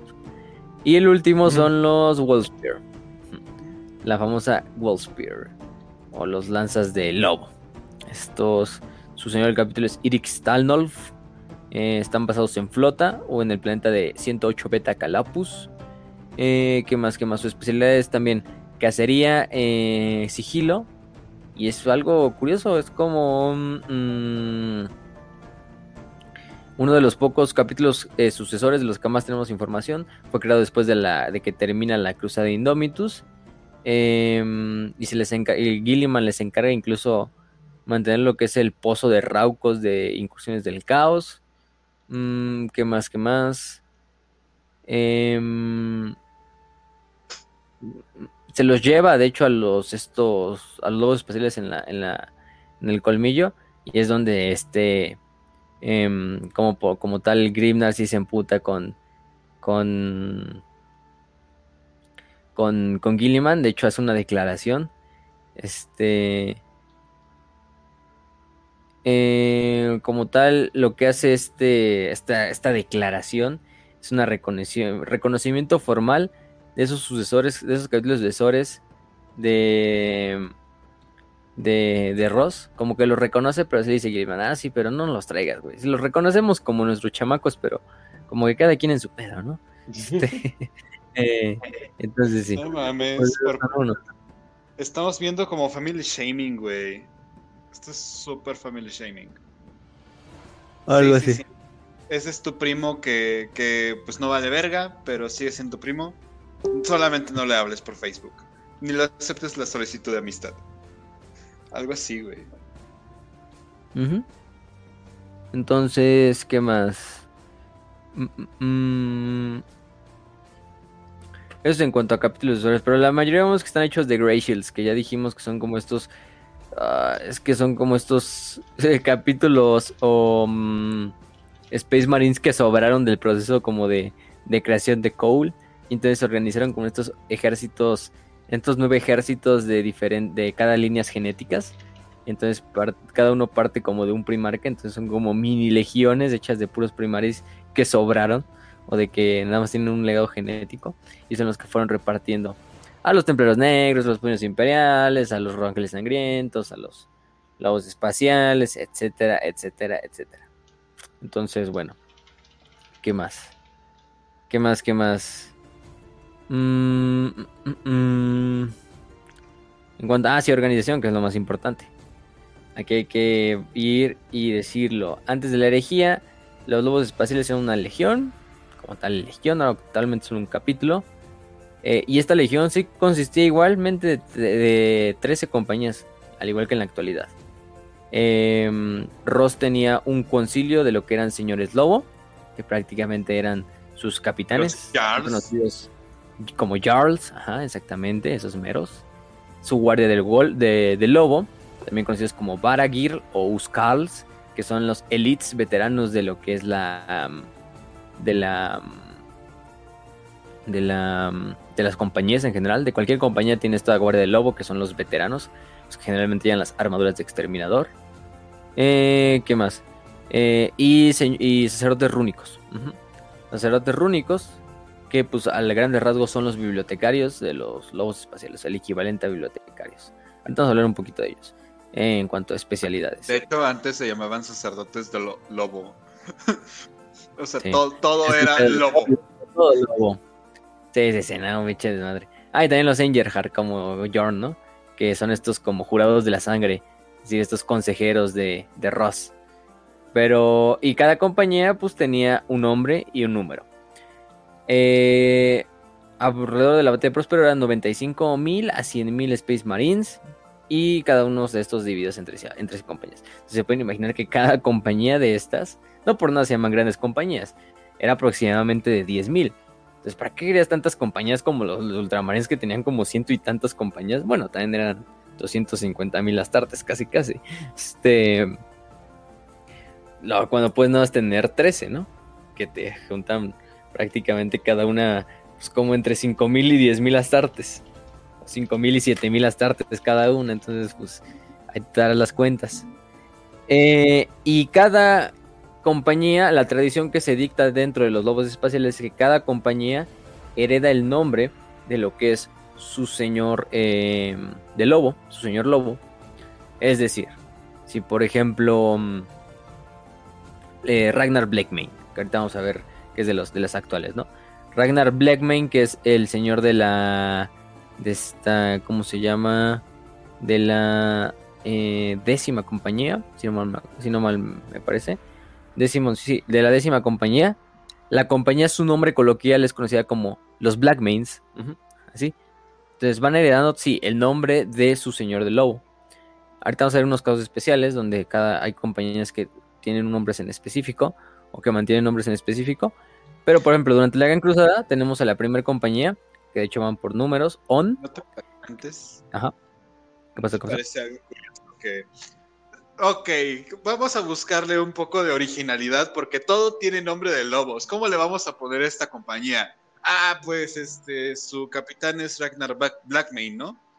Sí, ponle los Blackmanes. Es un genio, originalidad 10. Hay otros que, hay otros que sí, por ejemplo, los hijos de Morca y los lobos eh, del mar. eh, y por ejemplo, este Engir es Kraken Doom, que es su, su señor de. Su, su- señor lobo. Entonces, pues bueno. Pero por ejemplo, durante la herejía de Horus, por ejemplo, estaba la primera compañía On. Conocida en ese entonces como los rompedores de anillos. Que consistía al menos de 3.000 exterminadores comandados por el Jarl Gunnar Gunhild. Em, vamos a decir Jarl, pero recuerden que Jarl es lo mismo que señor lobo.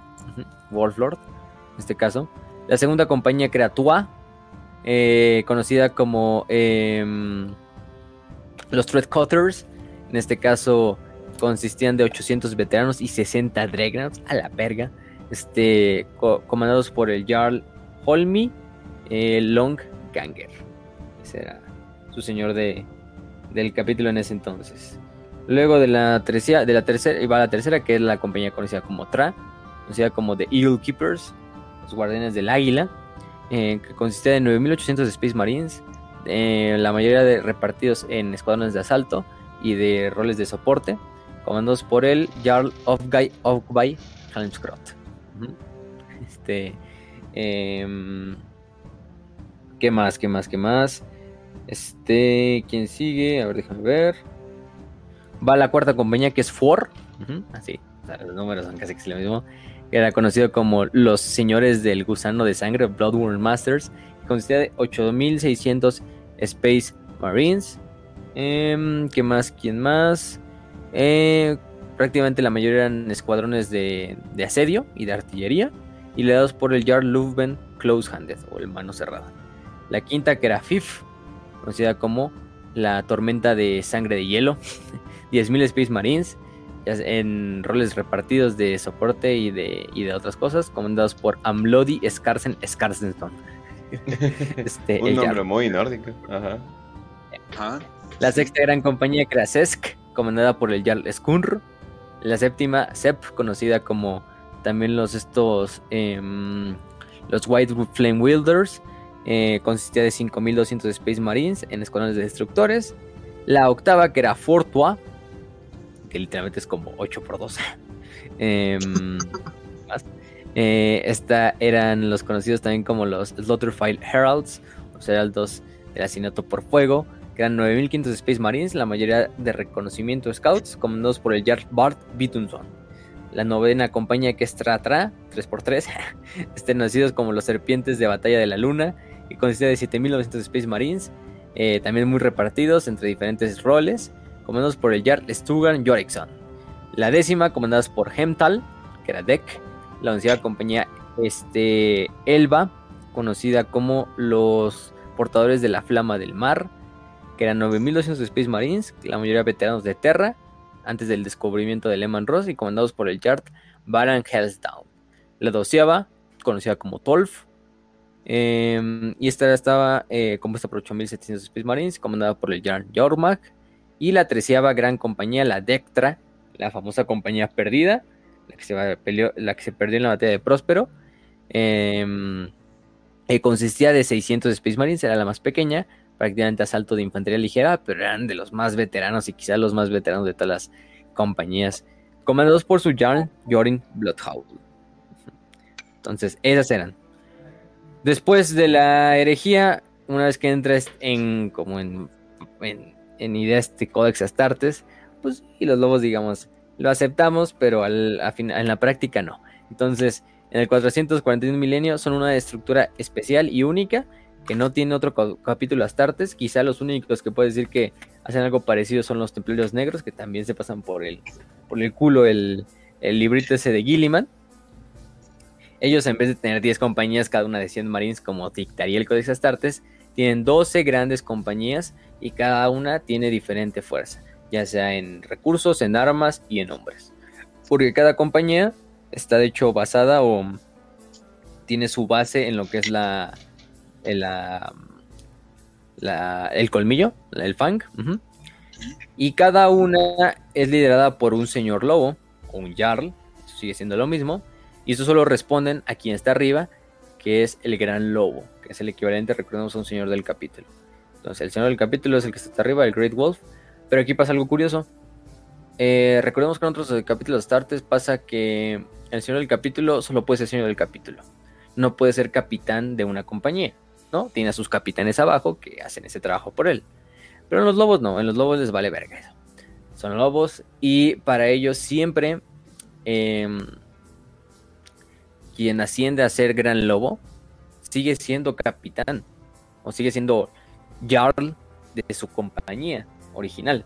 Es decir, si el, el Jarl de la tercera compañía es el que asciende a ser Gran Lobo, pues sí, es Gran Lobo, pero aparte sigue siendo Jarl de su tercera compañía. Entonces es algo curioso, ¿no? Hay un capitán entre ellos que no es del todo un capitán porque es el señor Lobo.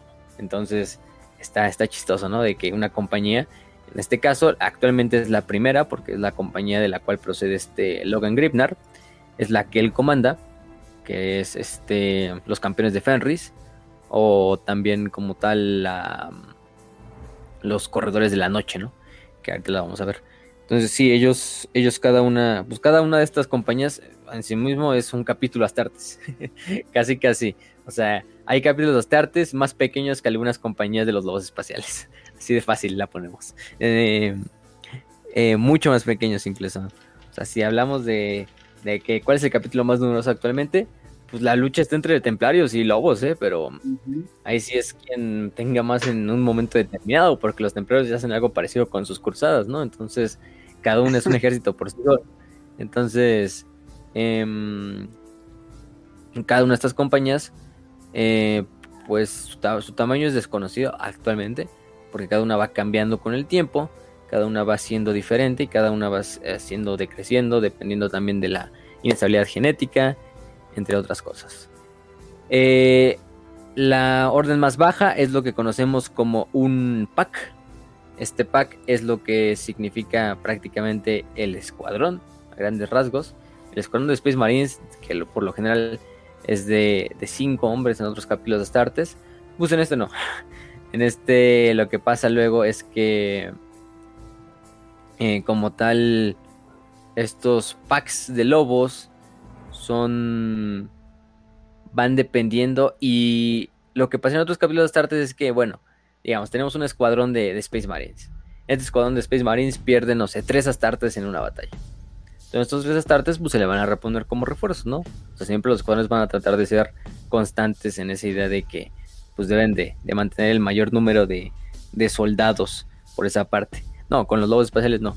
Con los lobos espaciales lo que pasa es que eh, las, los packs en general nunca son del todo mm, constantes porque estos packs van a ser con los güeyes que te asignen en tu, en tu, en tu pack, en tu, en tu manada, va a estar de por vida.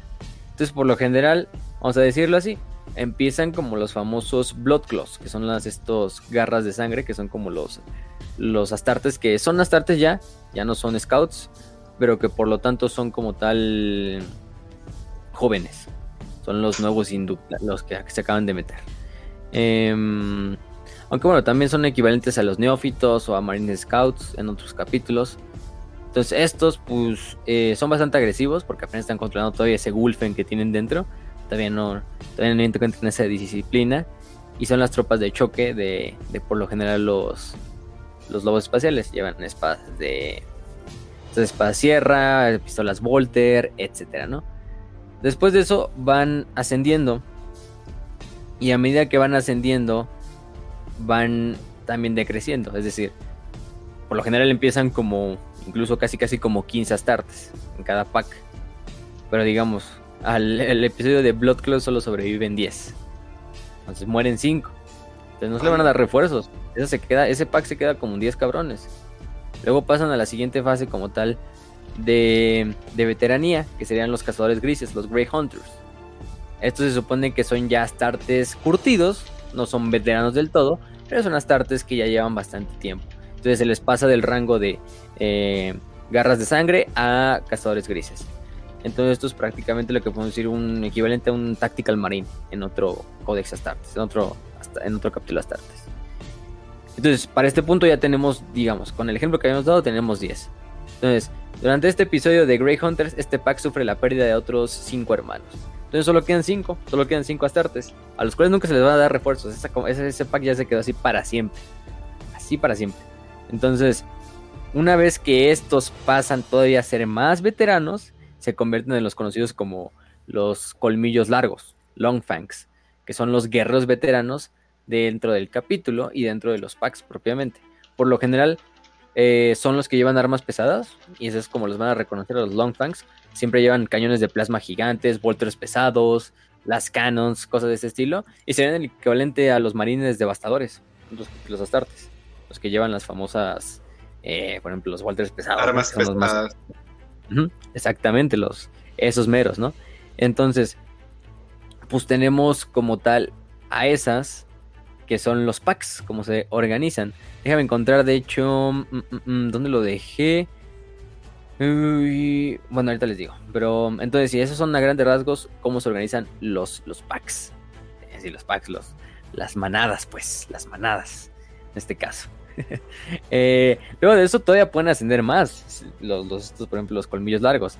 Pueden ascender a guardia de lobo. La guardia de lobo ahora sí son los super veteranos. Estos veteranos pues pueden ser líderes de diferentes fuerzas de Space Marines. Pueden ser guardia de honor. Pueden tener derecho a llevar la armadura de exterminador si es que hay. O las mejores armaduras artesanales en cuanto a astartes. Em, también por ejemplo hay un subgrupo que se llama la caballería de, del lobo de, del trueno y este es un subgrupo de la Guardia del Lobo, que mm, de hecho es secreta, es una, unidad secreta. Y son estos que van a, a, bordo de, bueno, a bordo, eh, montando lo que serían, en vez de caballos, lobos fenricianos gigantes. Estos lobos fenricianos los van montando como si fueran caballería. que sería lo equivalente a montar un pinche rinoceronte, como les dije. Pero estos los van montando astartes, veteranos, con armadura de exterminador a veces incluso, ¿no? imagínense la pinche fuerza de los lobos para estar cargando ese cabrón arriba, ¿no? pero, pero así le hacen, así le hacen. Entonces, mm, ¿qué más? Entonces sí, a medida de que vas ascendiendo, pues se va generando esa idea como de ese filtro. Sí, no, no todos van a llegar a ser long, este, Longfangs y mucho menos guardia del lobo, ¿no? Muchos se van a quedar en el camino, pero es lo tradicional de que esa, Esta idea. esa manada, porque esa manada se cría como, sí, o sea, al final del día todos los squads de Space Marine son hermanos, ¿no? Y lo que quieras, pero a las manadas de los lobos espaciales pues les enseñan que, güey, literalmente es como tu hermano perro ahí, tu pinche lobo, ¿no? O sea, que naciste con él, entonces tienes que vivir con ellos incluso en la muerte, o sea, como que con su pinche memoria. Entonces, por eso es que te podemos dar refuerzos, porque sería así como, sí, güey, pues viene otro güey a suplantar a tu hermano, ¿no? Casi, casi. O sea, viene otro güey a simplemente tomar el papel de lo que sería tu, tu hermano. Entonces, pues, pues no, no, no es, para ellos no es como correcto. Entonces, ¿no? Vimos que cuando se le murió todo el, la- el pack a este, a Jorn, pues nunca volvió a tener un pack, siempre ya fue solo prácticamente, porque fue el único que quedó. Entonces, estos güeyes son los que los que se manejan prácticamente mm, así. ¿Qué más podemos decir de eso? Eh, nada más quería buscar lo que eran el equivalente de. Mm, mm, pero sí, aquí les digo, ¿no? O sea, el equivalente de los tenientes y de los sargentos. Nada más no me acuerdo del nombre. Pero. mm, Bueno, si no, ahorita, ahorita- ahorita lo veo. Entonces sí, así, así organizamos todo.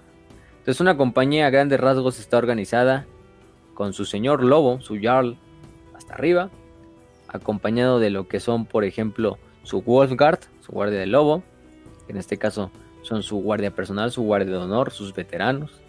Em, después eso van subiendo lo que son los... Depende también de cada compañía.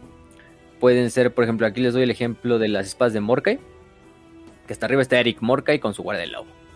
Eh, luego de ahí van los dientes de Morkai, que es por ejemplo eh, grupos de, de hasta 10 Marines hechos de puros scouts, de scouts, de packs de scouts. Luego tenemos por ejemplo los escudos de Morkai, que en este caso ya serían Grey Hunters, cazadores grises, que pueden ser también de 10. Em, las especializadas como la garra de hielo, que son Droppots, la, el martillo de Fenris, que son las Thunderhawks, entre otras, ¿no? Em, grupos de asalto. Y hasta abajo, por ejemplo, pueden ir lo que son las eh, caballerías de lobo. En este caso, que son también guardia de lobo propiamente. Eh, lo que son los packs o las manadas de, de motocicletas, si le hemos decidido, de bikers, que son también los estos astartes que van montados en estas, en estas motocicletas, sí, astartes. Y hasta abajo Hellfangs, que son simplemente packs de lobos fenricianos, así que que se sueltan así como si fueran perros en el campo de batalla. Entonces, cada así va, va dependiendo de cada compañía. Pero, mm, pero es lo, es lo curioso, ¿no? De que si aquí no, no hay, no hay nada de que, ah, sí, ya, ya te murieron, pues te reemplazamos con algunos para que, para que no esté tan mal, ¿no? Y todo el desmadre. Pero fíjate que, y esto es algo que ocurre mucho en unidades militares, que aunque pareciera en la teoría que puedes reemplazarlo y puedes mandar muchos reemplazos a, a una unidad militar, en realidad no es tan eh, rentable. ¿Por qué? Inclusive por la propia experiencia o el nivel de, de calidad que ya tienen los soldados ex- con experiencia, a diferencia de los reclutas que vayan llegando. Y esto es algo que ocurre mucho en, en distintos conflictos, por ejemplo, el que pasó en Afganistán recientemente con Estados Unidos. Se supone que los propios eh, reemplazos que llegaban porque verían a un soldado o cosas así, no tenían el mismo nivel de pelea o el mismo nivel de, de capacidad para- ¿no? Ajá, eh, no tenían la misma veteranía y esto los rezagaba. Entonces, a este punto era preferible que fueran sin los eh, reemplazos o que los reemplazos se encontraran a unidades que están recién conscriptas antes de meterlos a unidades ya veteranas.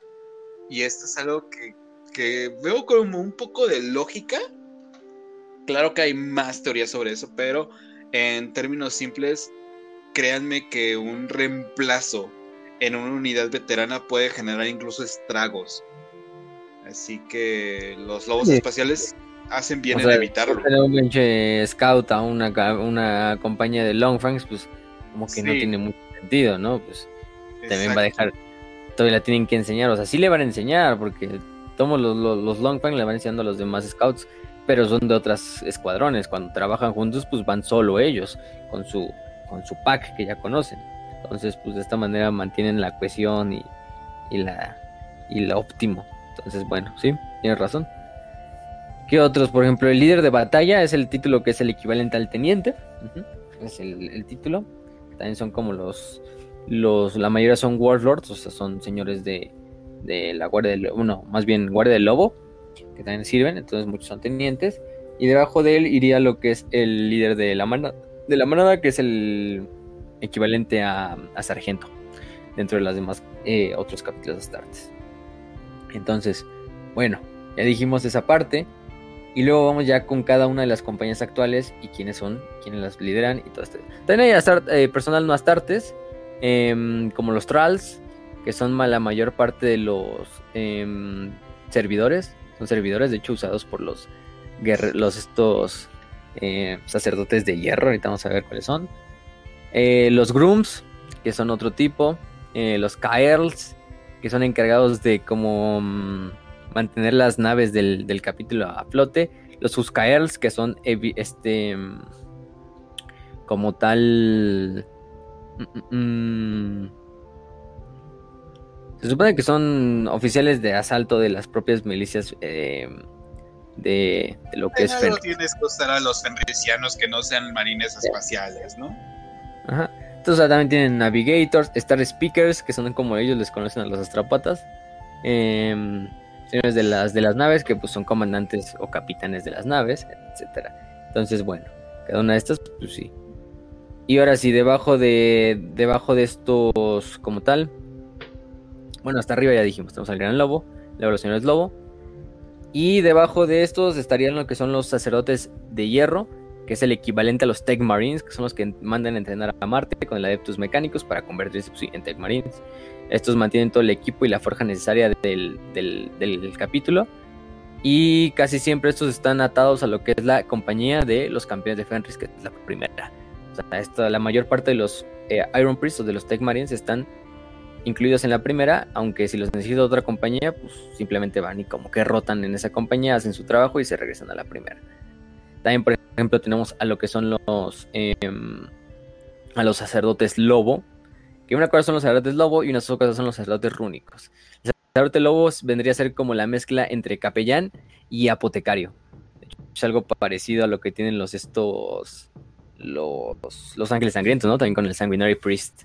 Entonces, si son un capellán y un apotecario, los van a ver y los van a detectar en chinga por su famoso casco en forma de lobo, del cráneo de un lobo, literalmente. Este, ellos se encargan de muchas cosas, principalmente ver y administrar la- el bienestar físico y mental de los guerreros del capítulo y también de buscar aspirantes entre las tribus de Fenris. Es uno de los puntos más importantes. Em, ¿Qué más? ¿Qué más tenemos? A los... Y bueno, su líder es Ulrich de, de Slayer. O Ulrich el Matador, que también es uno de los más famosos astartes de la legión... Bueno, de toda la legión de los lobos espaciales. Sí, Eh, bueno, yo, me como- esperaría que sea un asesino o un cabrón con ese nombre.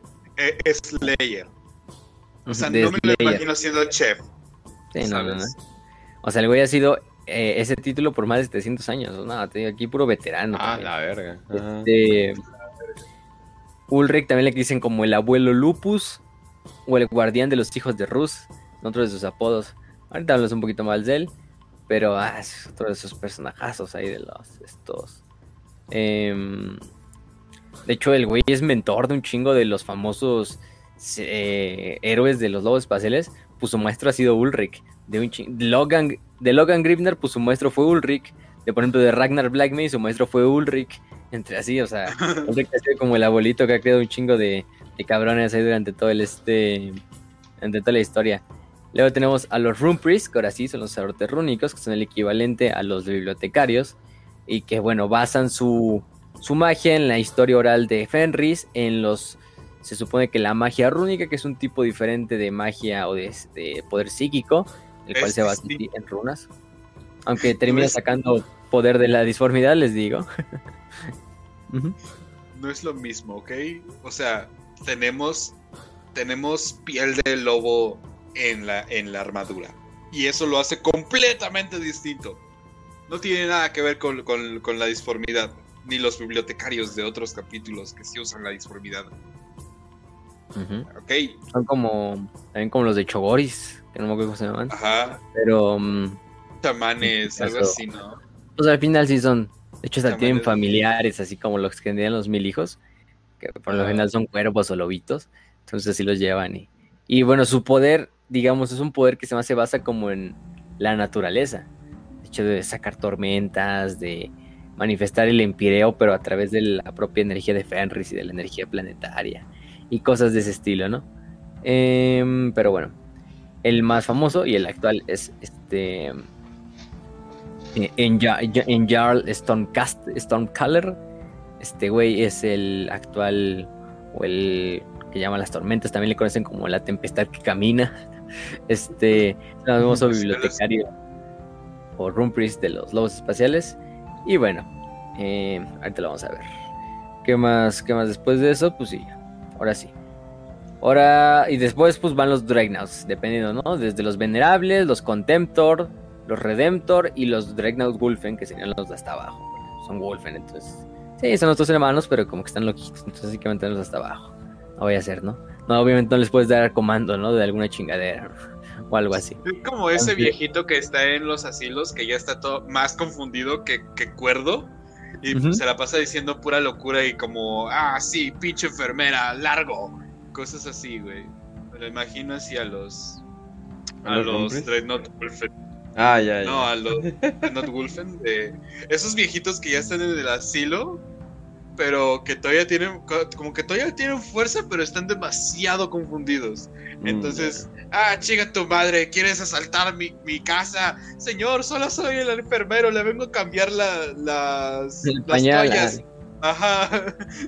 Largo, te disparo. Y está con una escoba o algo así, güey. Sí. Sí, no, no, no. Este. Pero. Algo así. Pero, ¿qué más? Estábamos diciendo de. Mm, de las compañías, ¿no? Hay una cosa que se llama el Gran Anulus. El Gran Ano, casi, casi. Oh, Ya tiene la forma.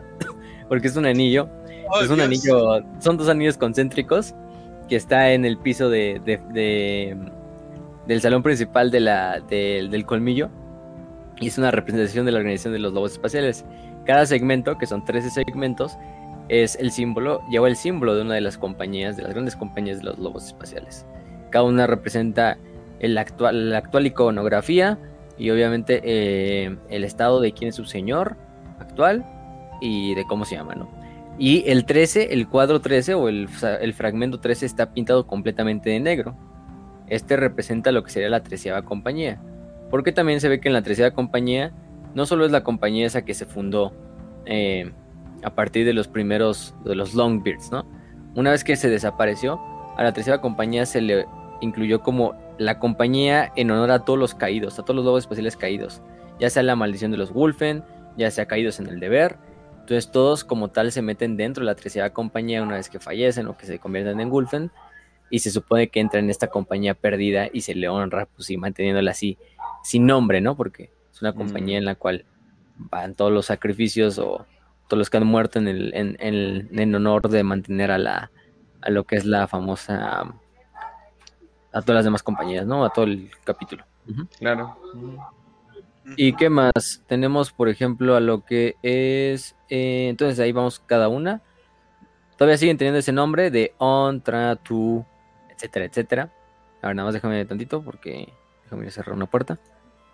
Sí, sí, sí.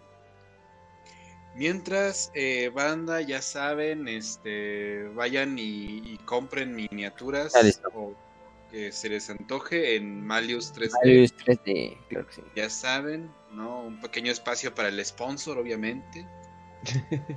y también anuncia nuestro club de lectura.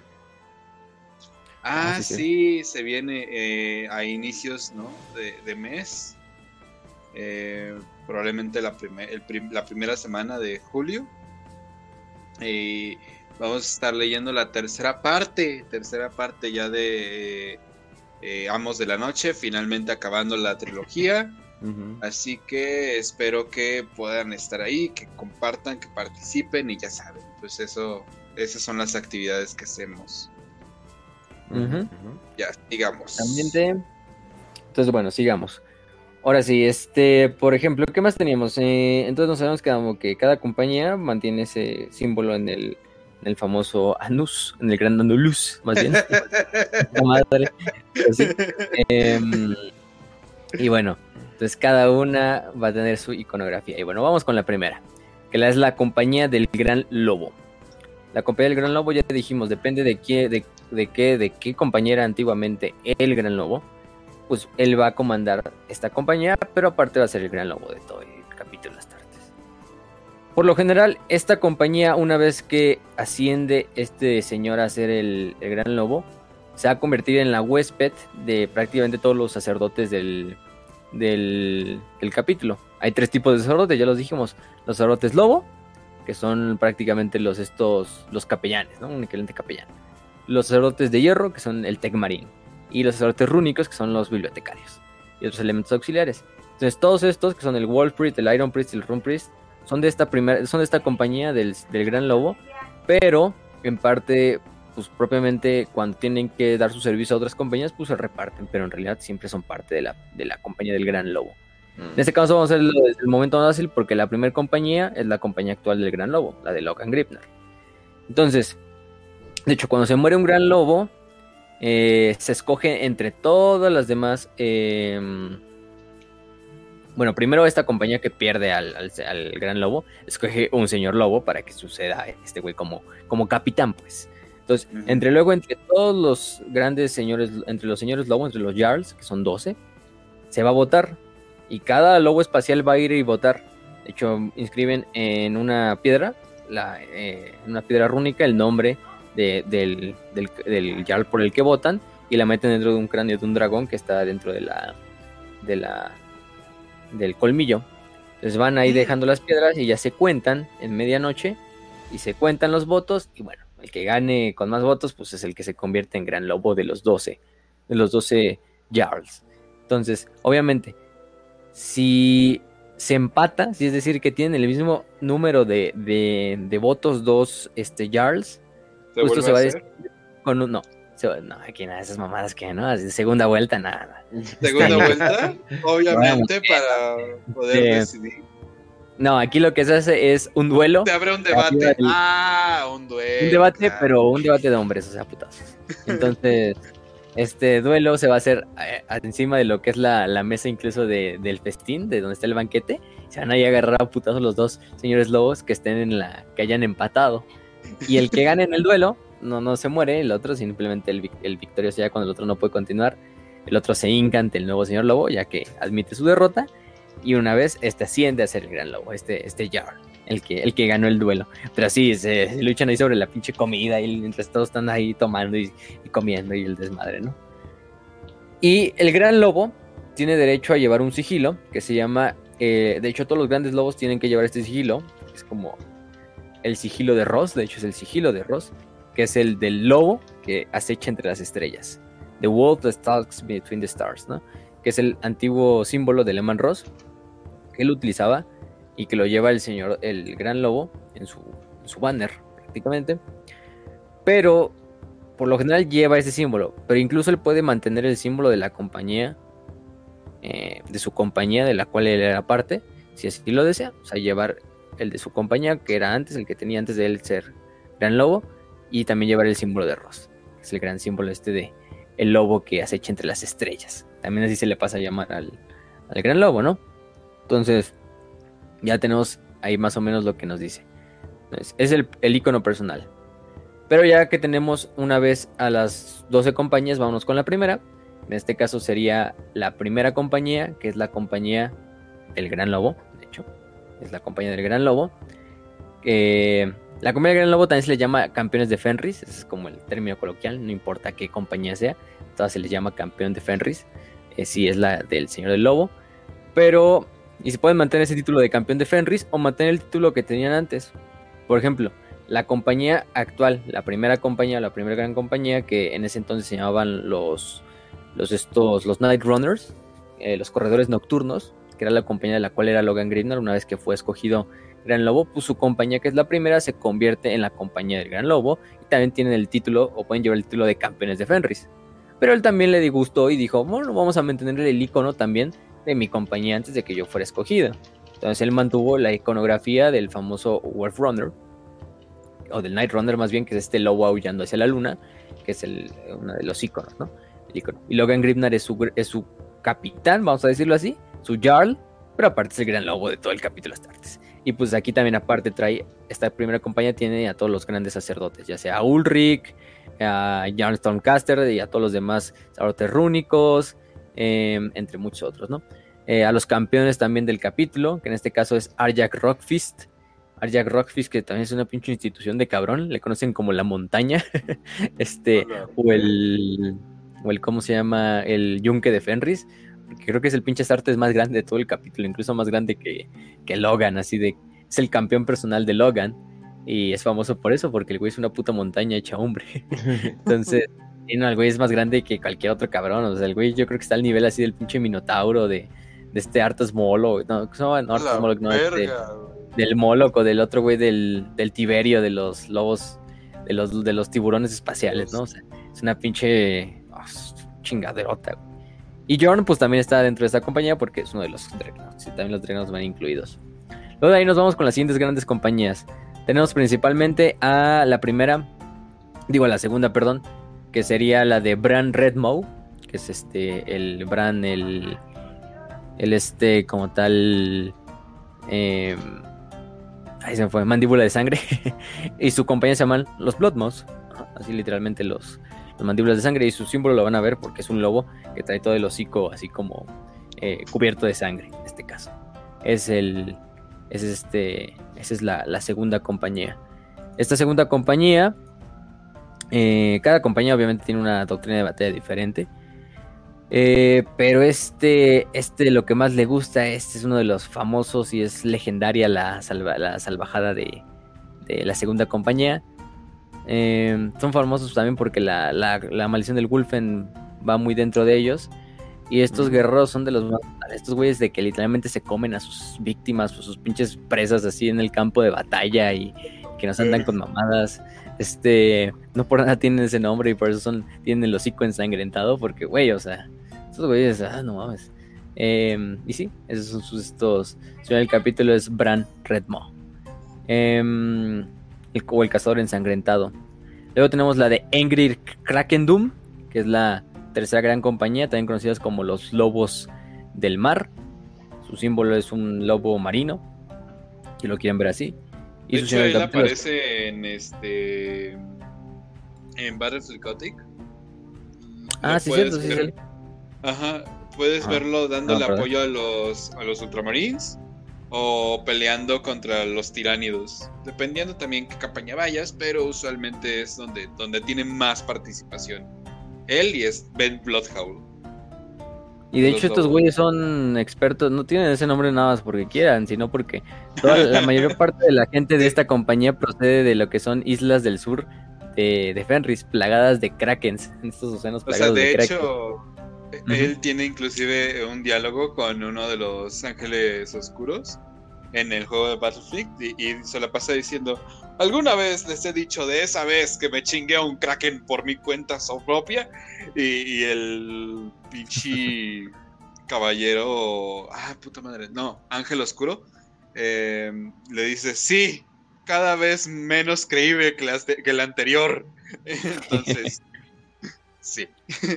De hecho, esta compañía, pues lo que usa mucho son, no tanto tanques, pero lo que utiliza mucho son las Swift Claws, que son prácticamente las motos de Space Marines, como su especialidad de esta compañía. Luego tenemos a la cuarta, no sé, a ver, sí, cuarta, que es la de este, los hijos de Morkai, lideradas por su líder Eric Morkai. Este Eric Morkai también es de los, de los legendarios, el cabrón. Eh, están nombrados en honor a Morke, que es una de las deidades tradicionales de, Fenris, también conocido como el lobo de la muerte, que es uno de los. Pues el dios de la muerte, en cierta manera. Em, Se supone que él y todos los demás dioses fueron derrotados por Lehman Ross, entonces tuvieron que, eh, como tal, inclinarse ante Ross. Y es representado con dos cabezas, que es el símbolo, de hecho, de la, la compañía de los hijos de Mordecai, que son estas dos cabezas de, de, un lobo, ¿no? O este lobo con dos cabezas. Y la mayoría de este capítulo se dedica a lo que son eh, scouts lobos. Eh, que la mayoría de estos scouts lobos, pues no se dejen engañar. Son scouts, pero son scouts que son veteranos, porque son veteranos que escogen ser scouts de por vida. Dicen, no, pues a nosotros nos gusta el pinche approach a la guerra, pero del más sutil y del más oscuro. Así algo así como el equivalente al no sé, guardia del cuerpo dentro de los dentro de los lobos espaciales. Son bastante siniestros eh, y, fríos en su aspecto, eh, pálidos y todo esto, pero um, y son encargados también en guerra psicológica, en emboscadas, etcétera, etcétera, etcétera. Luego tenemos a que son los de la compañía de Guna Red Moon, conocidos como los Red Moons o los, eh, lunas rojas, que son liderados por Guna Red Moon. En este caso, su símbolo, pues lo van a ver como un cráneo de un lobo y detrás de él una luna. Este es el, este es el, se supone que viene de la creencia de esta bestia esquelética que procede de los siete infiernos del, del mito fenriciano y que come, se come los, los, los cuerpos de aquellos que no son dignos. Y lo que utilizan mucho estos son los famosos escuadrones de Longfangs, de armas pesadas, de devastadores prácticamente, y de agresores.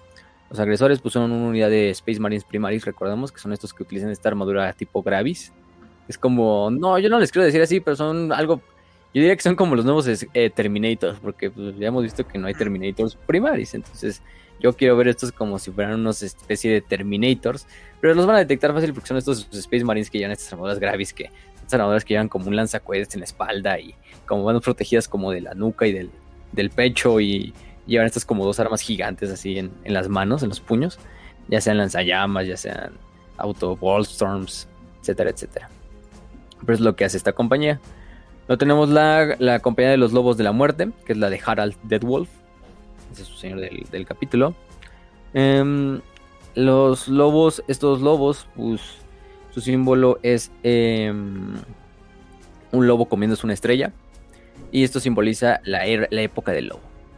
Se supone que es cuando Morkai se comerá el sol y las estrellas, al igual que la historia de los hijos de Fenrir que se comen al sol y a la luna en la mitología, en la mitología nórdica. Y que van a meter a, Fenris en una noche eterna, pero es la, la, noche en la cual va a regresar Le Lemenros. Eh, ¿Qué podemos decir de esta? Es que la mayor parte de sus fuerzas está hecha por bestias lupinas. Eh, eso nos referimos a eh, packs de lobos fenricianos, ya sea modificados biológicamente o cibernéticamente. Hay de todo en esta compañía. Eh, luego tenemos a los famosos eh, lobos de la tormenta, los Stormwolves, liderados por su señor Jorn Stormwolf. No confundir con el otro Jorn Felhanded, que es el Pregnaut. Pero, pero sí. Estos son famosos por llevar eh, armas pesadas, también bikes, Space Marine Bikes, que son las, las, motos prácticamente, y Vindicators, que son estos tanques de asedio. De hecho, estos también son especializados en lo que son como tal eh, asedios. Uh -huh. Y su símbolo es el lobo del trueno, que es un es el símbolo, está difícil de explicar porque es un lobo de cuerpo completo, así lo van a ver, así lo van a detectar rápidamente. Esa es la forma más fácil de decirla, yo creo. Uh -huh. Entonces, ¿quién más? Eh, tenemos a, luego a la compañía de los lobos de hierro, que es la liderada por Egil eh, Lobo de Hierro, Egil Iron Wolf. Bueno, no es liderada actualmente por Egil Iron Wolf, Egil, Egil Iron Wolf eh, falleció en el asedio de Fenris recientemente. Después de Egil lo sucedió este eh, Orben Heifel. Después de que lucha contra. Incluso se pone al tú por tú contra Magnus, el pinche. Este. Este, ¿cómo se llama? Este Egil. Pero Magnus lo, lo asesina. Y luego es luego sucedido por Orben Heifel. Y actualmente Orben Heifel también murió. Y fue sucedido por Borek Narfist. Que él decidió no cambiar el logo ni el nombre de la compañía en honor a Egil y de hecho mantuvo la simbología y el nombre en honor a Egil y a, su, a sus predecesores, eh, aunque él puede pues, literalmente cambiar todo si quiere, porque ya es el señor lobo, el Jarl, pero mantuvo y su símbolo lo van a detectar porque es un lobo como de hierro, hecho, trae hasta como los, los estos los tornillos ahí, casi casi. Mm, y bueno, esta compañía en lo que se especializa es, bueno, el símbolo es basado en el en otro lobo de la mitología que duerme bajo el Asaheim y que se supone que este lobo em, es tan masivo que representa cada uno de sus cabellos representa como el metal que corre por las venas de Ferris, ¿no? Y en este caso, em, mm, mm, se supone, lo curioso de esto es que mm, juegan mucho con los espíritus máquinas de las máquinas, entonces las modifican bastante, entonces son eh, güeyes que van a la velocidad, así casi casi como si fueran los, los pinches cicatrices blancas o algo así, pero aparte les, les modifican bastante los, los tanques, entonces casi siempre lo que se manejan son asaltos de, de, armas pesadas y tanques, entonces esta es la, esta es la compañía. Luego tenemos a la, ¿cuál sigue? La de Chrome Dragon Gaze, también son conocidos como los asesinos de dragones, y su símbolo es el del lobo eh, solar. En este caso es un lobo detrás, bueno, enfrente de un sol. Y qué más, em, se supone que estos son los especialistas en acabar con, em, con comandantes enemigos en el campo de batalla. Entonces, y también los mejores estrategas dentro de la, del capítulo Astartes.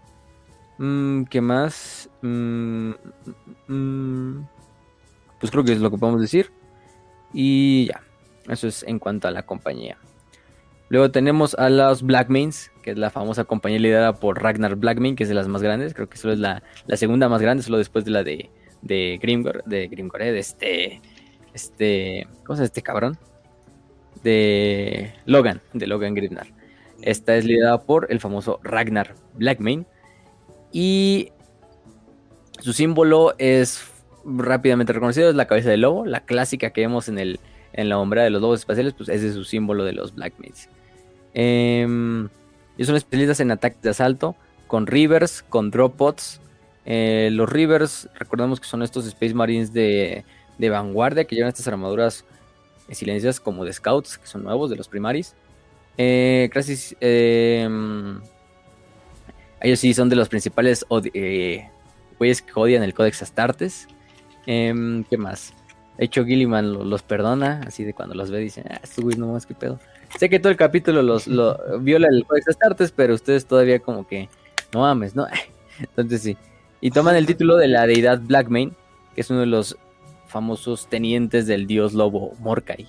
Y se supone que Blackmane, este Blackmane puede levantar a los muertos con su aullido y supone que Lehman Ross derrotó a, este Blackmane y a todas estas criaturas malignas. Y em, eh, como tal, Lehman lo encarcela y ya no puede revivir a los muertos. Y todos los lobos Blackmane, que son estos lobos negros bastante, bastante raros que, que habitan en el Asaheim. Que Asaheim es Fenris, básicamente. Este es el mismo nombre que le dan ellos. Son sus hijos de, de Blackmane. Entonces, pues su capitán Ragnar Blackmane. No, Ragnar Blackmane es otro cabrón, ¿eh? conocido como el Lobo Negro. Es el más joven de todos los señores Lobo, o de todos los Jarls que actualmente están en servicio. uno de los más jóvenes, pero también uno de los más pinches, eh, veteranos, de los más arrojados, de los más chingones, la verdad.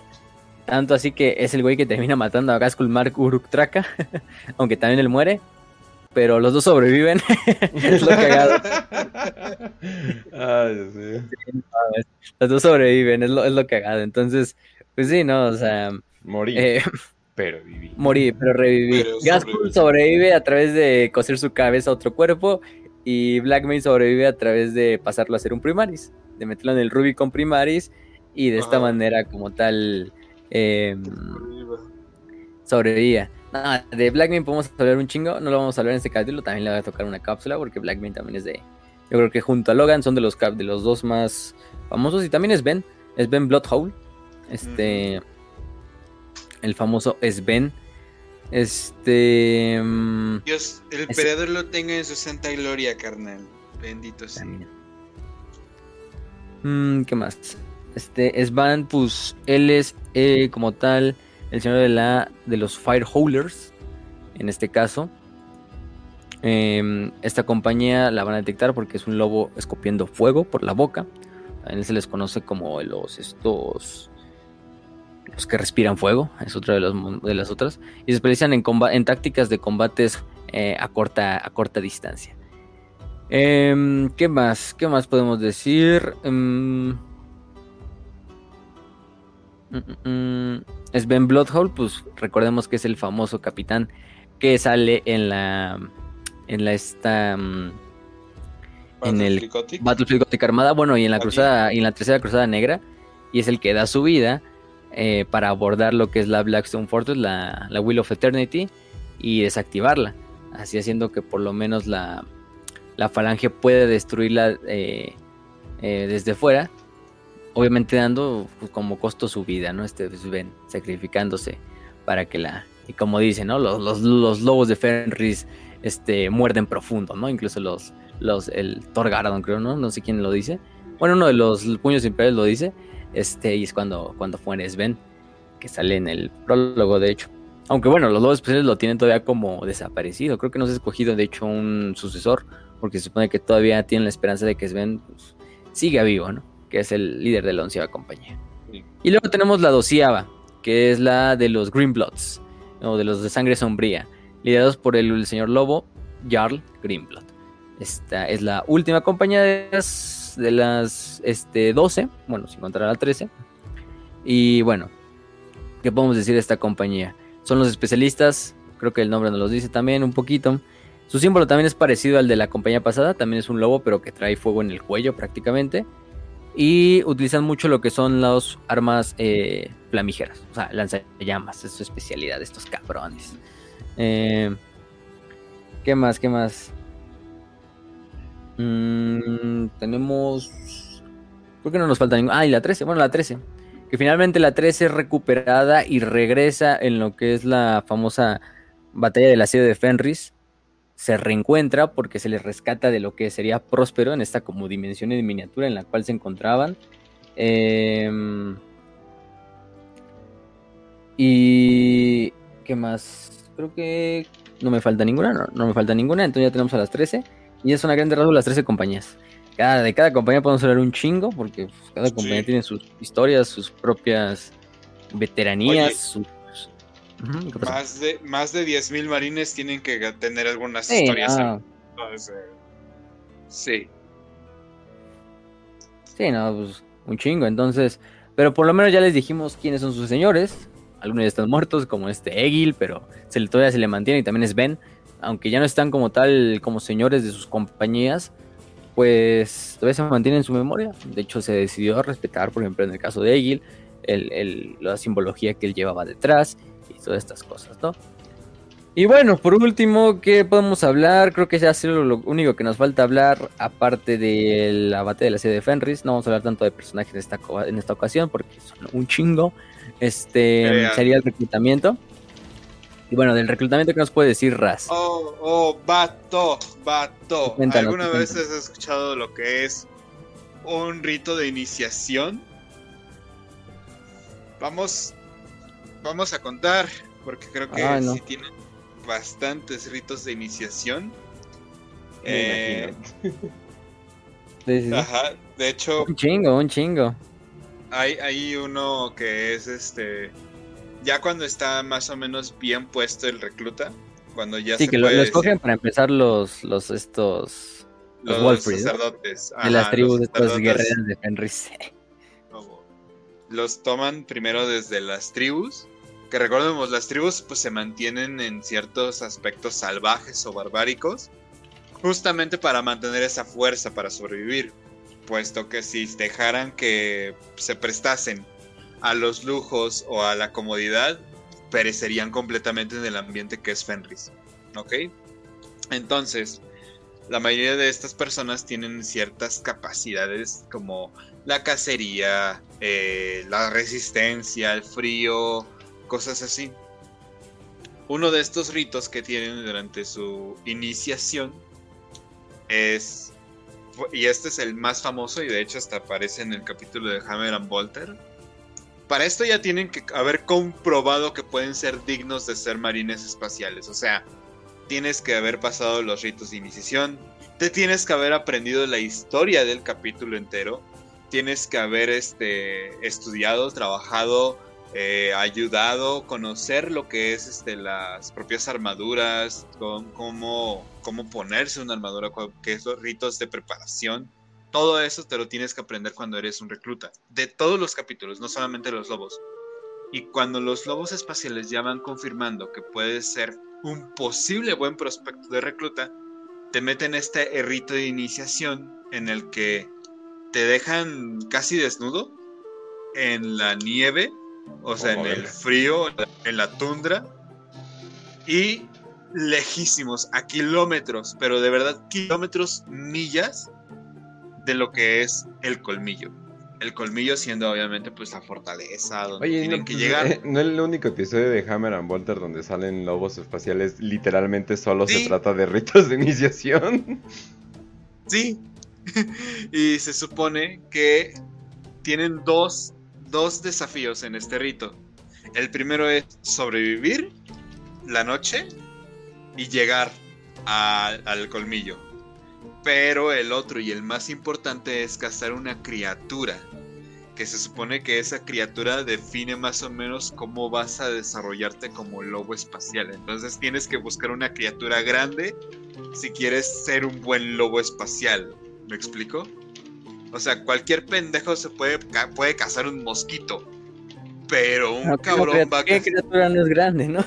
Ajá, exacto. Entonces tienes que buscar osos, tienes que buscar un kraken, tienes que buscar esas criaturas gigantescas de monstruosas y eventualmente, obviamente no es la norma de que tengan que sobrevivir, de hecho es eh, como lo que se busca es que se mueran los más débiles para que sobrevivan los más fuertes, para que lo consigan solamente los más fuertes y mantener esa calidad del capítulo.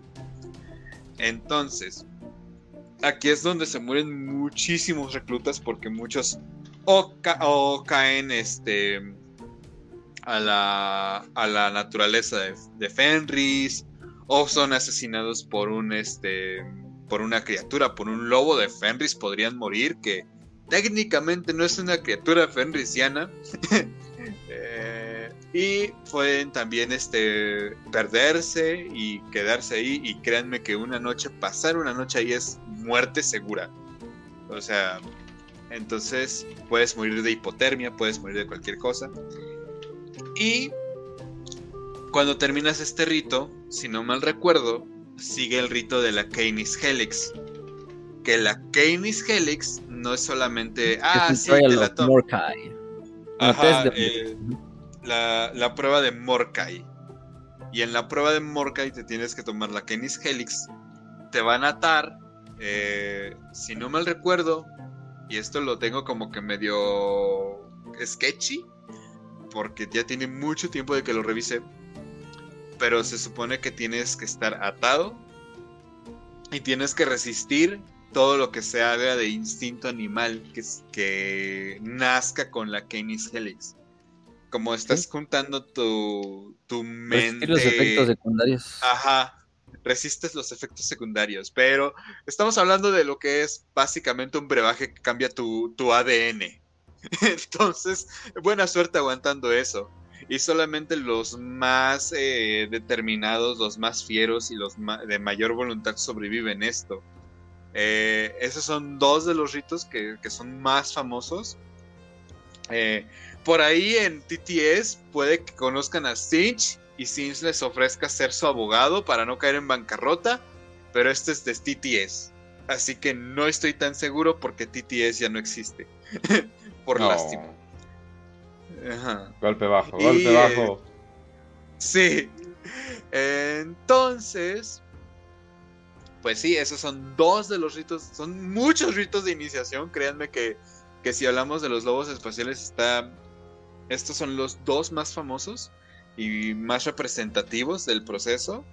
Como ya les dije, todos los reclutas tienen que pasar muchos años en esta parte del entrenamiento, del aprendizaje de la cultura fenrisiana, la historia de Fenris, la historia de Lehman Ross, no solamente esto, sino también la historia de todo el capítulo y tiene que memorizarlo al pie de la letra, porque si no los propios sacerdotes rúnicos deciden que no vale la pena enseñarle a alguien que no está dispuesto a aprender la cultura fenriciana o la cultura guerrera de los lobos espaciales y ahí se y ahí quedan. O sea, en el mejor de los casos los convierten en servidores y en el peor de los casos pues los matan. Se vuelven gulpens a la verga y quedan ahí hechos mierda. Sí, y, y los dejan en el, en Fenris para que maten a otros reclutas en el futuro, en, los- en el mismo rito. Entonces, ahí está un poquito de, de cómo es estos ritos de iniciación. Obviamente la mayoría de estos ritos están hechos para que los reclutas o aprendan a resistir. Es básicamente meterlos de internistas en un, en un hospital, básicamente. O aprendes a resistir. Golpe o bajo el- otra vez, no. Internos, digo- internos. Sí, sí. Internos. Pero ya hablo de fácil. Ah, sí. Oh, basic. Es que podría decir que, que podría- podrían meterlos Ah, a un sí. por- partido político, pero no en que entregan las nalgas. y en un partido político entregas las nalgas, así que Ah, sí. quién sabe. sí, sí, sí. ¿Cómo crees que Bueno. existen los plurinominales? Pero bueno, sigamos, muchachos. Entonces sí, ahí está un poquito de, de cómo son estos procesos. El, el entrenamiento, obviamente, te estoy hablando de solamente puedes dormir cuatro horas y el resto del tiempo es entrenar, estudiar, aprender y recibir putazos. güey. Así que lobos espaciales. Ah, y aprendes a aullar. También, también. Y ya nada más por último, vamos a hablar un poquito de la ciudad de Fenris, que fue lo último que pasó en la historia de los lobos espaciales. Que fue la batalla de donde se supone que empiezan a regresar estas como premoniciones. Primero que regresan los Wolfen, se empiezan a detectar a Wolfens perdidos. Bueno, no perdidos, pero mm, más bien hay dispersos por toda la galaxia. Casi, casi este, en los últimos años del milenio 41, casi está sucediendo todo al mismo tiempo que la batalla en Cadia y este desmadre. Eh, en una de esas incursiones, Harald Deadwolf es salvado por la de Wolfen de la Treceava Compañía.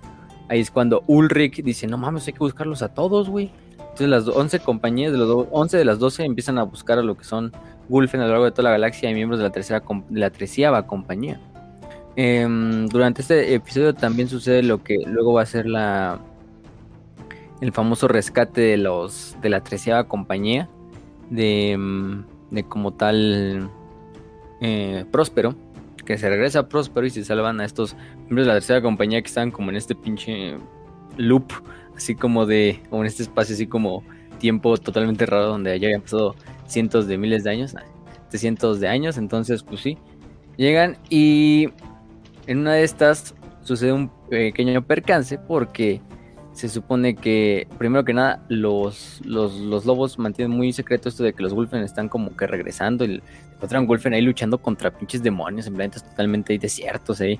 Este, y los ángeles sangrientos llegan a Nurades, digo, los ángeles oscuros llegan a Nurades y encuentran a un, a un scout suyo, sobreviviente, que le interrogan los bibliotecarios del, del capítulo. Em, y en este caso, según les dice que todos estos eh, scouts de los Ángeles Sangrientos habían sido masacrados por, por ¿cómo se llama? Por Wolfen, de los lobos espaciales, y que Israel no tenía otra más que hacer que atacarlos, güey. Pues no, están matando a ángeles oscuros, ¿no? Y, bueno, son ángeles oscuros, ya sabemos que tienen ese pedo. Este. mm, Y el pedo es que aquí, cuando los ángeles oscuros luego encuentran, eh, bueno, se dan cuenta, bueno, ellos no sin saber, no saben que este scout en realidad es el Changeling, el famoso demonio de Sinch este que puede cambiar de forma o tomar la forma que quiera. Entonces este Changeling se hace pasar por un scout sobreviviente y, dice, no, los Wolfen nos atacaron y nos masacraron. Luego se hace pasar por Samael, que es el líder de la este, Ravenwing, creo que me parece, de los, Ángeles Oscuros. Y también le dice, no, que los, los, los, los, los, los, masacraron a un contingente de Ángeles Oscuros y junto a los lobos espaciales en Tranquilitus y que no sé qué, güey. Pero en realidad incluso en esa batalla los dos capítulos habían luchado codo a codo. Tanto los ángeles oscuros como los, los, lobos espaciales, pero el Changeling estaba metiendo ahí cizaña. Luego se encuentran con los caballeros grises. Los caballeros grises están ahí en su tarea de purgar bastantes mundos de la incursión demoníaca. Y el famoso capitán Arban Stern. Algunos ya lo recordarán. El famoso Arban Stern. este, lo que hace este, es que se, es muy buen amigo de, de hecho, de este, de Logan. Y le dice, no, güey, es que encontramos un pinche Wolfen ahí al lado muerto de un príncipe demonio de Norgol llamado Mordok. Y, que ya sabemos de los, de los Wolfen. Pero que no tenemos pedo, güey. Mejor vete cuidando porque tenemos idea o tenemos información de que Magnus está planeando un ataque a Fenris. Entonces, güey, en chinga, mejor regresa a Fenris. Y aquí nada, sí, aquí ya para este entonces ya el pedo de la guerra de Armagedón está medio saldado aquí. Ya, el rencor ya pasó, ya, ya no hay tanto pedo entre los lobos y los, los cabellos grises. Em, em, y entonces pues, pues dicen, ah, no, pues que hay, que, hay que hacerlo, hay que hacerlo bien.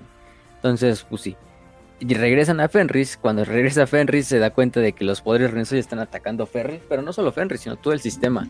Por ejemplo, en Frostheim, que es otro planeta, la Legión Alfa está atacando, eh, dejando caer demonios desde una rift del, del, de la disformidad. Otras batallas están sucediendo, por ejemplo, en Midgardia, que es otro planeta donde Norgol ha ganado bastante influencia y está luchando contra las fuerzas de Egil Ironwolf y la compañía de Gribnar.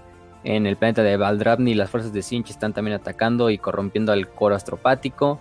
Eh, aunque los, los grises aliados de los lobos atacan a, los, a las fuerzas de Sinch en este planeta.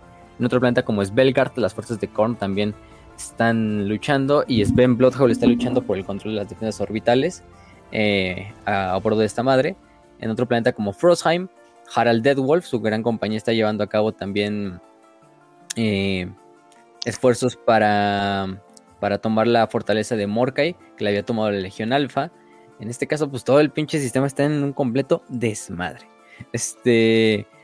Eh, el señor Lobo, este Chrome, el Dragon Gaze, había quedado como protector de la. de la. Del, colmillo mientras no estaba Logan. Y también despertó a John, porque dice, no mames, está haciendo todo yendo la verga, ¿no? Em, luego las fuerzas de de, de Korn están lideradas por un Bloodthirster llamado Borhak. Em, y todo este desmadre. Entonces, las fuerzas de Sinch, de Norgol y de Korn están totalmente aliadas en números de millones de, demonios a lo largo de todo el sistema. Pues no mames, los, lobos están. los agarraron por los huevos al chile. Entonces, están sin saber qué pedo que hacer. Em, se tiene al final la victoria gracias al esfuerzo de, de Sven Bloodhound y de su compañía en Svergal pero a grande, a grande costo, ¿no? En, en, Frostheim se tiene éxito eh, gracias al esfuerzo de Harald Deadwolf, pero bueno, eh, por ejemplo, Midgardia se complete prácticamente completamente, se convierte en una pinche jardín de Norgol más. Egil Ironwolf y Logan Grimnar no tienen otra más que em, atacarlo y tienen cierto éxito, aunque casi casi este planeta se da al al al, a la pérdida, ¿no? Entonces, em, ¿qué más? También, por ejemplo, pues se supone que ya a este punto se enfrentaron contra... Esto es conocido como la tetrada infernal porque tenemos prácticamente 10 príncipes demonios de cada dios, aunque aquí se han enfrentado contra contra contra cuatro, en este caso, y contra tres de los cuatro. Falta Magnil, que es el de. El de este. Slanesh. En este caso, ya se enfrentaron con Mordo, con Argar y con Malignil, que son los de Norgol, Korn y Sinch, respectivamente. Y también Stern lidera un asalto para capturar otras partes. Luego Fenris va a terminar siendo quemado porque llegan los ángeles oscuros. Liderados, literalmente llegan con la roca, esta famosa fortaleza que es su fortaleza monasterio pero con ello también traen a, un chingo de capítulos de Star Traen una sexta compañía de los Ultramarines, a los Howling Griffons, a los Marines Malevolet, a un chingo de capítulos. Este, ah. incluso traen caballeros imperiales y titanes y, y fuerzas de la Armada Imperial y del Astra Militarum. Y se supone que vienen a purgar de este, de este tinte demoníaco a lo que es el sistema en ayuda de los, em, de los lobos. Eh, también incluso traen a. Salvamos la ciudad y todo en, en casi casi exterminatus así. Para los demonios así. Y así es como de, ah, sí, lo, lo estamos ayudando, pero en realidad no es como así, mis pendejos. Este, los ayudamos, pero también el, si nos podemos llevar unos cuantos lobos en el camino, pues no hay pedo. Ah. Sí, de hecho también traen a la gloriana de los lobos de los ángeles oscuros, la, la Invincible Reason, la razón invencible. eh, y también empiezan a bombardear ferries a lo largo de todo el pinche desmadre. Pero en realidad esto todo fue una artimaña de Sinch. Porque el box officer de La Roca, en, en este caso era el Changeling. Luego Stern se da cuenta de esto, junto a Ragnar Blackmane. em, y se supone que iba a hacer un portal para invocar demonios en el, en el puente de la, de la, de la famosa Rock. Eh, lo que hace una pinche batalla en la cual pelea Azrael, Belial, Blackmane, Asmodai juntos unos a los otros, luchando ahí en la roca, intentando cansar al, al Changeling. Em, incluso intenta el Changeling pasar este secreto de los, de los caídos, aunque al final es derrotado y no le da tiempo. Entonces, por lo menos esta parte creo que era la que más le preocupó a los, lo- a los ángeles oscuros de que el Changeling revelara ¿Te- así de, te "Ah, imaginas? caídos, puta madre. Sí, no? ¿Quieren escuchar un, te imaginas el Changeling diciendo, oigan, ¿quieren escuchar un secreto? Y Azrael, no, no, no, no, no, no, no. y en putiza se lo madrea, güey. Sí, no, y aquí es justo cuando se viene toda la mierda, porque mientras tanto Logan y Egil están luchando en Midgardia, que son estos planetas, y de repente son emboscados por los mil hijos, liderados por Magnus en persona. Que Magnus estaba Magnus sabiendo el, todo el pinche caos que se ató, y él obviamente casi casi orquestando la mitad del, del pedo. De hecho, él es el que manda al Changeling a hacer este desmadrito con los lobos, los ángeles oscuros, todo esto, y en venganza por la quema de Próspero, y en venganza por la segunda batalla de la primera batalla de del colmillo, pues hace su desmadrito. Y bueno, entonces los, los, los mil hijos también empiezan a atacar literalmente ya lo que es el corazón del sistema, que es Fenris, y obviamente al colmillo. Eh, y lo que invocan son principalmente las Silver Towers, que son estas torres de plata, que empiezan a aparecer sobre, sobre como tal sobre Fenris, ¿no? O sea, es un pinche desmadre totalmente cataclísmico donde se ven las pinches torres de plata, así que son estos como constructos que vienen incluso del laberinto de Sinch que sobrepasan el espacio-tiempo y todo el desmadre. Son estos monolitos gigantes de, de plata y empiezan a aparecer así sobre Fenris bien mamón, creo que eran nueve o siete, no nueve, ¿no? Porque es el símbolo de, el número de, de Sinch, Sí. nueve de estas torres, pero se ve bien mamón, porque de hecho hay una imagen ahí en el overlay, se ven las torres y atrás ve así como un pinche lobo así rugiendo entre las estrellas contra como un cuervo, así como de cinch. Entonces, ah, pinche, pinche árbol bien super mamón, ¿eh?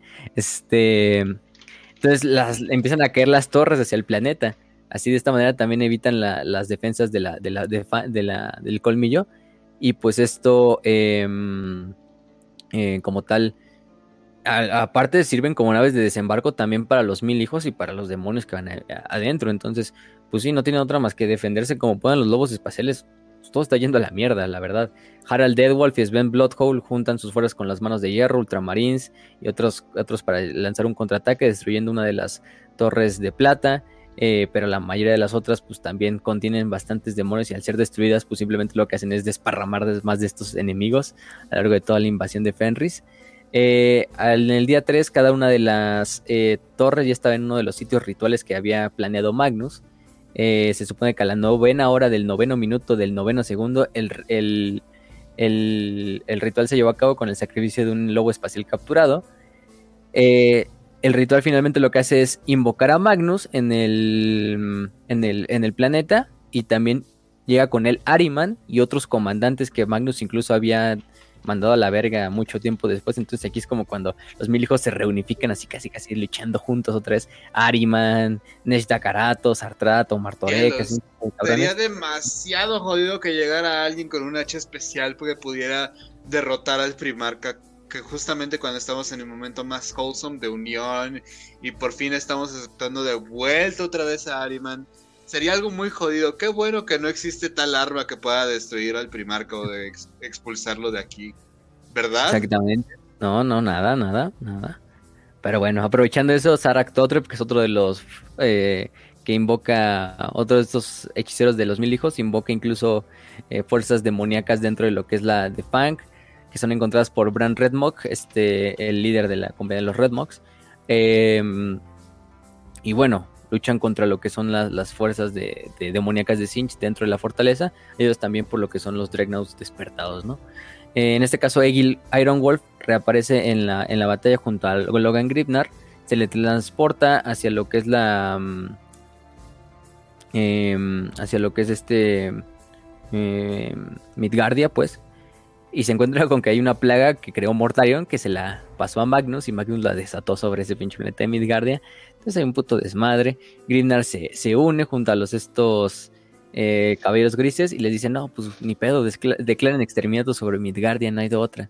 Chingue su madre, pero ya perdimos un planeta completo nada más por el, por el Magnus, hijo de puta, ¿no? Y no, los traidores empiezan a avanzar sobre la, el colmillo, las fuerzas eh, totalmente están desperdigadas, luchando por donde puedan, acabando con ciertas células, pero pues no, están en completa desventaja los lobos. Em, eh, ¿Qué más? Gribnar finalmente em, se da cuenta de, bueno, hacen un puente improvisado para lograr evacuar a la mayor parte de lobos y de servidores dentro del, de la Fang hacia lo que es otras partes. Y Gribnar es confrontado por Ariman y por sus Scarabs, ¿no? Sus este, Scarab Occult, que son la, su, banda de guerra, pues. O bueno, sus Dreadnoughts veteranos de su banda de guerra, más bien. Em, en este caso, eh, Grimnar entra a combate con, con Ariman también junto a sus campeones en este caso. Eh, aquí es cuando llegan en una época donde están a punto de perder, llegan lo que son los ángeles oscuros y los caballeros grises y luchan junto a ellos. Magnus aparece de repente en el pinche plano de Asaheim, acaba con cinco caballeros, con estos Drake Knights de los caballeros grises, estas pinches armaduras gigantes de los caballeros grises. Incluso mata al gran maestro Balder horrible de los caballeros grises. Ajá. Eh, incluso un bombardeo orbital y ataques de Jarnstorm Caller y de todos los Rumpris juntos no pueden hacerle daño a Magnus. Magnus simplemente se sube al pinche cielo y empieza a romper las pinches naves imperiales que están orbitando Fenris, así simplemente detonándolas con su pinche mente desde, desde, la, desde abajo. O sea, no, pinche Arima. Este Magnus así en la ascensión, el cabrón hasta que Egil eh, carga contra Magnus con la famosa lanza de Ross, la misma lanza de Ross que le había dado el emperador a, Ross para matar a Horus. Eh, eso sí, lamentablemente Egil eh, se da cuenta de este Magnus y lo vaporiza de la cadera para arriba. Entonces ahí es donde muere. Pero Gribnar es capaz de, de agarrar la lanza y también me enterrar lo que es el hacha de Morka ahí dentro del primarca demonio. Esta arma, de hecho, un arma que no lo hemos dicho, pero es una arma forjada por demonios. Y no por cualquier demonio, sino por demonios de Korn. Em, de hecho, fue forjada por Korn, se dice. Entonces, imagínense, a la verga, un arma forjada por Korn. Y no, pues le hace un pinche daño al, rey carmesí que, a la verga. Este, eso le da tiempo a los purificadores de los, de los caballeros grises para hacer un ritual de, de, de destierro. Para mandar a Magnus de vuelta a la disformidad. Este. Y sí, se les logra regresar a la disformidad. Pero bueno, Fenris se supone que se salva y muy pocos defensores imperiales quedan vivos. Eh, Frostheim se queda en una pinche wasteland. Eh, Svelgar también se queda en un casi esto de evacuada. Eh, ¿Qué más? Por ejemplo, dijimos Midgardia es totalmente suministrada a Exterminatus. Entonces, no, el, el sistema está hecho, pero cagada. Eh, ¿Qué más? Mm, eso sí, la, como en la primera guerra de Armagedón, la, la Ordo Heréticos y los Caballos Grises se encargan de purgar a los sobrevivientes humanos de la campaña, que vieron a, Magnus y a los demonios. Este, em, aunque Grimnar aquí sí es como de, pues sí, Grimnar, tienes que aceptarlo, no hay de otra. Hasta Grimnar acepta que, que, lo hagan, incluso con nativos de Fenris. Imagínate si se pusieron contra, con así con gente de Armagedón, ahora con nativos de Fenris, pero Grimnar muy regañadientes también les cagaban, que... les cagaban, así de, ah, sí, esos güeyes, sí. No, esos güeyes nunca le, nunca le bajan bien al baño, vete a la verga. Hay un baño en todo el pueblo. No, y es cuando Grimdan en chinga, así como en venganza, pues corre hacia la puerta acadiana con un chingo de compañías, creo que eran, ah, no, cuántos eran, eh, para luchar en la, en la tercera cruzada de Abaddon, que está sucediendo ya casi al mismo tiempo. Todo esto está yendo a la mierda en todo el imperio. Y aquí es cuando, eh, ¿cómo se llama? Eh, mm, ¿Qué más? Aquí es. El problema es que sí, a lo mejor a Magnus se le desterró. No logró destruir Fenris por completo. Pero se les dio un buen golpe a los lobos espaciales. Prácticamente siendo los cagada. De, eh, se van a tener que recuperar bastante. Mucho tiempo después. Pero lo más importante es que Magnus, gracias a este. A este ritual. Y al sacrificio de Midgardia. logra teletransportar el planeta de los hechiceros sortarios hacia el espacio real y de esta manera se, de hecho, aparece sobre el famoso Próspero, el famoso Próspero que antiguamente estaba destruido y pues, ahí es donde está el estado actual. Después de esto, pues sí, luego Gilliman le refuerza después de la caída de, de Cadia y de la, apertura de la Cicatrix Maledictum. Gilliman lo refuerza con todos estos eh, primaris y participan dentro de la cruzada Indomitus. Mm, de hecho, hacen luego un raid a Sortarius y, este, y entre ellos a Próspero, donde recuperan a la tercera compañía. Eh, donde es un, como un golpe de, me una venganza pequeñita contra, contra Magnus. Pero bueno, Magnus logró lo que quiso. Y los lobos especiales, aunque estaban en un estado crítico, gracias a los refuerzos de Gilliman, como que se han podido recuperar. Vimos que algunos murieron, como Egil. Luego Sven murió en la batalla de Cadia. Entonces, vemos que por lo menos eh, pues ahí están manteniéndose los lobos actualmente. Y esperando la hora del lobo. Yo decía, pues qué mejor hora del lobo que ahorita, ¿no? Llega pinche Magnus, digo, Leman, y cae del cielo así con tu espada gritando como autista y, y cae en, la pinche jeta a Magnus, ¿no? Pero bueno, a lo mejor va a otra época un poco más oscura, imagínense. Pero bueno, vemos el regreso de la tercera compañía. O sea, es un buen indicio porque la tercera compañía, la perdida, regresó por alguna razón, no está por aquí. Bueno, porque se le encontró, pero se encontró por ciertas circunstancias después de atacar Próspero. Entonces, pues quién sabe qué dirá la hora del lobo. Pero lo único que podemos decir para finalizar este capítulo es que los lobos espaciales están listos para lo que les ponga el futuro. Para lo que les ponga en especial Magnus. Magnus que es el principal hacedor de, la perdición de los lobos espaciales en la actualidad pero vemos unos lobos revitalizados, unos lobos eh, reanimados con la sed de venganza. Y qué peor error de Magnus que dejar un solo lobo espacial vivo, ¿no? Porque si alguien puede llegar a hacer una venganza eh, verdadera y hacerla este, bastante, bastante efectiva, pues son nada más y nada menos que los hijos de Ross, ¿no? Y bueno, no sé si Ras quiere decir algo antes de ya terminar. Pues, banda, eh, miren, les voy a decir, solamente les voy a decir tres cosas, ¿ok? Primero a los que, eh, bueno, vamos primero con lo de los lobos. Eh, finalmente, pues yo creo que de aquí pueden sacar mucho. no importa mucho de, tal como dice, ¿no? Sven en el momento en que va a morir. no importa si somos de Fenris, de Terra, de Cadia, al final todos somos humanos y estamos en una sola voluntad para defender lo que, lo que, lo que debemos de defender, ¿no? Entonces, obviamente, bueno, lo estoy parafraseando, eh, pero aquí está bastante bien.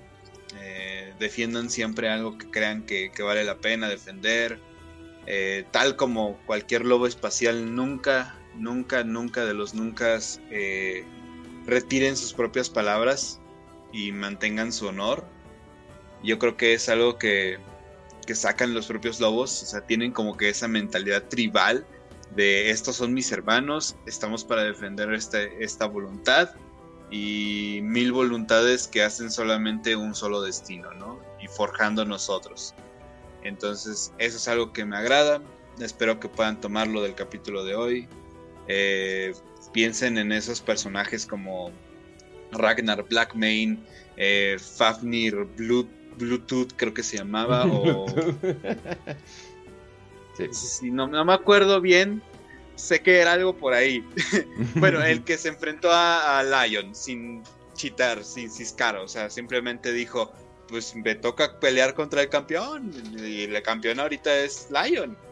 Entonces, como Logan pregándole a, Magnus, eh, tomando el hacha de Morkai, como Bjorn yendo directamente contra Magnus o contra los inquisidores.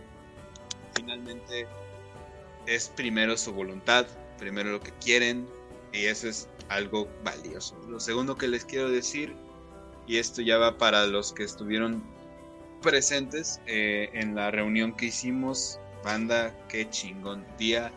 Neta, fue hermoso ese día. Valió mucho la pena.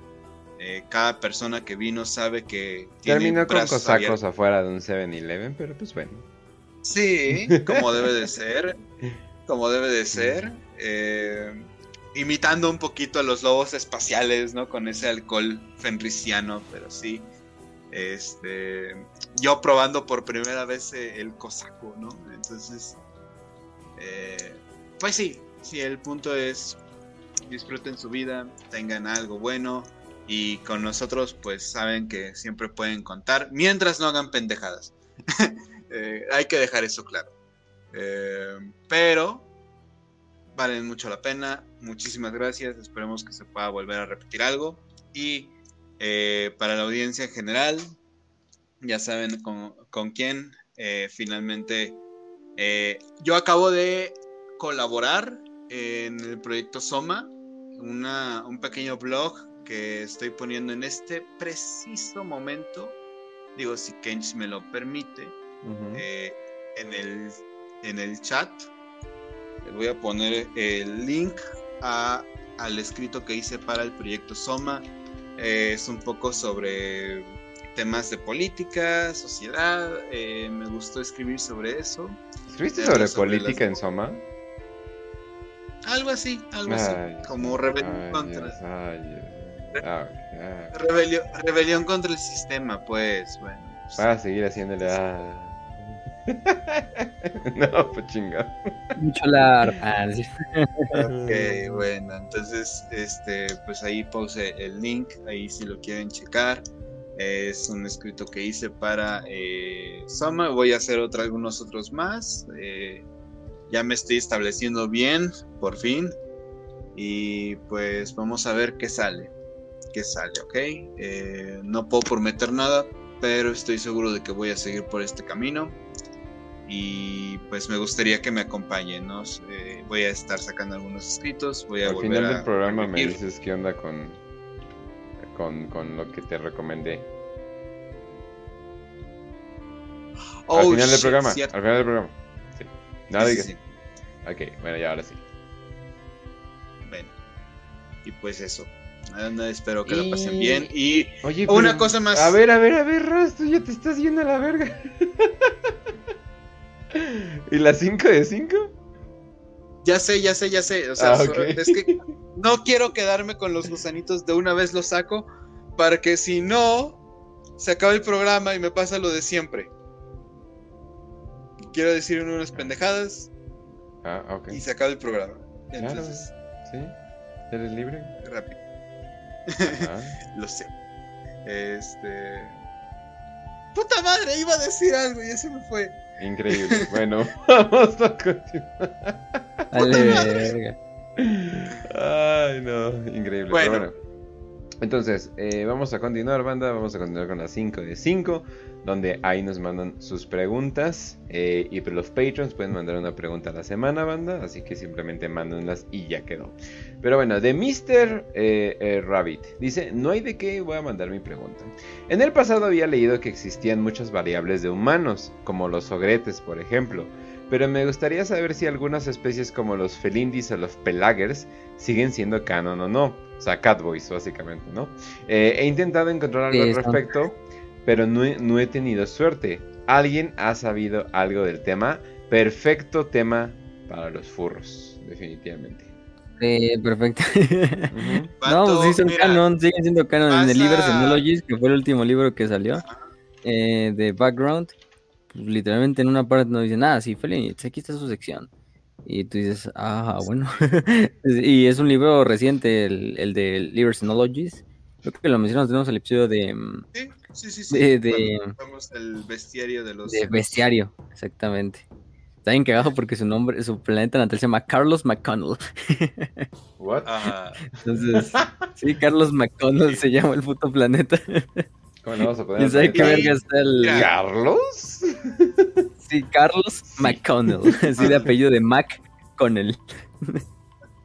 Yo creo que fue un pinche güey que los de Game Workshop, que los, a lo mejor el que los habrá hecho y dijeron, ah, pues vamos a poner el pinche nombre de este cabrón. ¿Cómo se em, llamaba el Catboy Cameo? ¿Cómo se llamaba? No, no, no, no, no, no. What the fuck, no. Ah, no, no mencioné más ese nombre. ese nombre no existe. oh shit, esperen. Cerré la llamada del pánico que me dio. Voy a mencionar ese nombre. Holy shit. Literalmente como que yo dije, oh no, tengo que cerrar tal cosa, me distraje. y así, ah, sí es cierto, estoy usando Telegram. Pero bueno. No y los Pelegros también son canon, también vienen en el bestiario. No mames, en el es como los Lomero, güey, pero... Que son como pescados. Ah, sí. O sea, siguen existiendo, pero nadie ha hecho como algo con. Es que es como una broma interna, así de, ah, vamos a dejarlos, no para mamar, así de. Tú ponlos ahí en el líder Arsenal, ahí, ¿no? Así como, aunque, no, aunque no les sacamos nunca una imagen ni nada. Entonces, sí. Qué bueno. Qué bueno. No, no quiero que así de, en Eisenhorn, en la siguiente novela de Beckwin o algo por el estilo, ahí salga, hola miau, ¿cómo estás? oh no. Güey, yo sí quiero eso. No, no. me estaría bien vergas. No, tú por algunos fetiches raros que tienes, pero bueno. No, güey, estaría súper cagado. ¿Sabes lo desesperante que sería para los personajes tener que hablar con alguien que diga miau cada dos segundos? Exactamente. Miau, qué vergas, miau. Exactamente. Pero bueno, entonces, eh, bueno, entonces ya quedó esa. Vámonos a la siguiente. 5 eh, de 5. ¿Quién creen ustedes que ganó en la noche del lobo? Rus puteado y a un solo golpe de morir a manos de Angron. O Angron, rodeado de lobos espaciales apuntando sus bolters hacia él pues literalmente lo hablamos, entonces ahí quedó muy bien eh, respondido. ¿O no quedó? ¿No quedó? Cope de ambos. Sí, sí, sí, ¿no? Pues empate Cope, como dice Raz. Sí, sí, sí, ok, pero bueno. Eh, vamos a la siguiente entonces, 5 de 5. Banda, ¿por qué? La gran hacha de guerra de Logan Grimnar no lo consume si esta arma es demónica. Saludos desde Colombia, Barranquilla. Soy jugador de los espaciales. Y si pueden, saludo a mi novia. Ella escuchó el podcast conmigo. Un saludo a, tu novia. Pasen las fotos. un saludo a, la novia de Un saludo a la novia. Como chingados, ¿no? Pues es que es colombiana, la verga, pero bueno. Eh, entonces, eh. Entonces, pues, eh, pues no sé, pues que nunca lo dicen. No, Facio, no Porque... la asustes. No, yo digo nada más de que este se supone que el hacha se recupera de un campeón de Korn, que la toma este cabrón. Eh, bueno, no un campeón de, de Korn, porque es del caos al final de cuentas, es un arma de Korn. Em, y se reforja, o sea, se quema y se reforja el arma con los restos del, del hacha que era de Korn. Supongo que en ese reforja hubo algún pedo así como de purificación del arma. Además es un chat como Logan Gravenar ese güey no le va a hacer daño a esas mamadas, aunque la por Korn, ¿no? Aunque sí, se supone que le trajo mucho, así como que le dio un orgasmo a Korn, así cuando mataron a, cuando desterraron a Magnus con el, con la pinche morca ahí, ajá, con el hacha. Eh, y te digo algo, eh, y esto es algo que no lo mencionamos como tal en el capítulo, pero hay una ventaja que tienen los lobos espaciales en la que ellos al no tener ningún cero interés en lo que es este el, caos, ellos saben a lo que van, nunca se meten con pedos así de filosóficos de de dónde venimos y para qué estamos aquí. No, ellos ya saben para qué están ahí. Ellos no se van a perder con esas chingaderas. Ellos solamente saben que deben. a ver, a ver, a ver, a ver. Fabius Vile es increíblemente ateo y lastima la, así de esas chingaderas no existe y las chingaderas que sí existen, no, no existo a la verga, ¿no? Y, se, y, les duele, ¿no? Es como que qué pedo. Y estás diciendo que los lobos son demasiado estúpidos como para que... ¿Y esa madre qué es? Ah, güey, ¿qué pedo con este güey? Está muy estúpido, ¿no? Sí, o sea, fuera de pedo, esos cabrones están tan metidos en su propio rollo de tribal y sus mitos y todo ese pedo que son como inmunes. Y esto es algo que hasta el emperador lo vio. Cabrón, no mames, o sea, llegan y el primer combate que tienen están arrasando un, un montón de ciudades así porque sí. Esos cabrones, el autismo los protege, güey. El autismo los protege. ok, va que va, que va, va que va. Te, te, la compro, te la compro. Pero bueno. Entonces, eh, nos pasamos a la siguiente.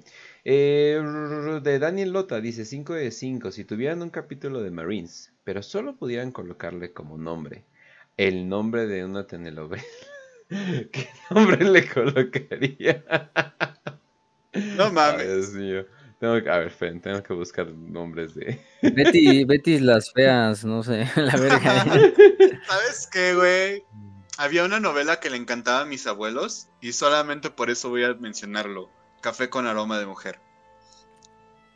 Los No, cafés con aroma de mujer. Es sí. que aquí, güey, o sea, los amores en Los usurpadores. ¿o qué? Ajá, es que está. ah, ese, es lo- ese es el más. es- a mí se me hace que hay un. Es más, vamos a buscar. Warhammer. ¿Rebelde cuenta como novela? No sé. Creo que. ¿eh? Los rebeldes. Los ah, RBDs. los RBDs. Sí, soy. No mames, que, es, que su grito de guerra sea y soy rebelde, no mames. A mí se me hace que hay No, mames. algún capítulo que se llaman Los Usurpadores. Y a mí se me hace que es de la Legión Alfa o algo por el estilo. Entonces, Ah, sí, definitivamente yo creo que sí hay uno por ahí. Pero. Pero bueno. Entonces, eh, vámonos a la, siguiente. familia Peluche, no sé. Los peluches. Es que. Es que, pues, ¿cuántas novelas conozco? Aunque no es O sea, ni- novela, ni, pero- ni modo que le ponga Sí. los Marías, las del barrio. O sea, no, qué pedo. Las familias de del repente. 10. Algo así. Ándale, ándale, todavía. ¿Familia de 10 era una novela? Creo que sí, ¿no? O sea, quién sabe. Sí, bueno, en no, televisión es que son comedia, güey. Es un pinche. No sé. Ah, ok. Ay, no, pues entonces los vecinos. Pero bueno. Sitcom, ¿no? Será nuestro equivalente a un sitcom tercermundista, sí. No sé. Ah, ok, y la siguiente, para 5 de 5, ¿ustedes creen que esa gran guerra que se aproxima en Warhammer 40k sea el mismo evento que el fin de los tiempos en Fantasy? Eh, te contesto rápido, Ugly, ga- ganan dinero, o sea, no. Eh, y otra pregunta, ¿40k y Fantasy están conectados? Ya hemos mencionado Ah, hemos respondido. Sí, eso ya le hemos respondido. Hay conexiones, eh, busca el episodio de Fantasy, literalmente ahí los decimos. Y de Jonas, 5 Sí. de 5, ¿cuáles son todos los ritos de iniciación de los diferentes capítulos estarían dispuestos a hacer? No, la verga. ¿Cuáles de todos los ritos estaríamos dispuestos a hacer? Ah, pues, uno, uno, uno. O sea, el de cazar bestias, ya, ya con eso estoy feliz. O sea, pues, no. Tomarme la sangre de sanguíneo, chingue su madre. Güey, estaría bien chido ponerse en los el brazos del guantelete hot boy. del dolor. O sea, fuera de pedo sí estaría bien mamalón ponerse el guantelete del dolor. Eh, Solamente porque eres. El, el Raz justificando su, Su masoquismo. Básicamente, así Verga. como que todo el mundo así de, güey, qué pedo. Pero sí. Pero bueno, eso sería. ¿Cuánto aguantas? Pues sí. Oye, O ¿y no hay una sí. no hay una plus? Eh, ya Ya le les respondimos, fue la primera. Sí, ya, ya, ya quedó. ¿Sí?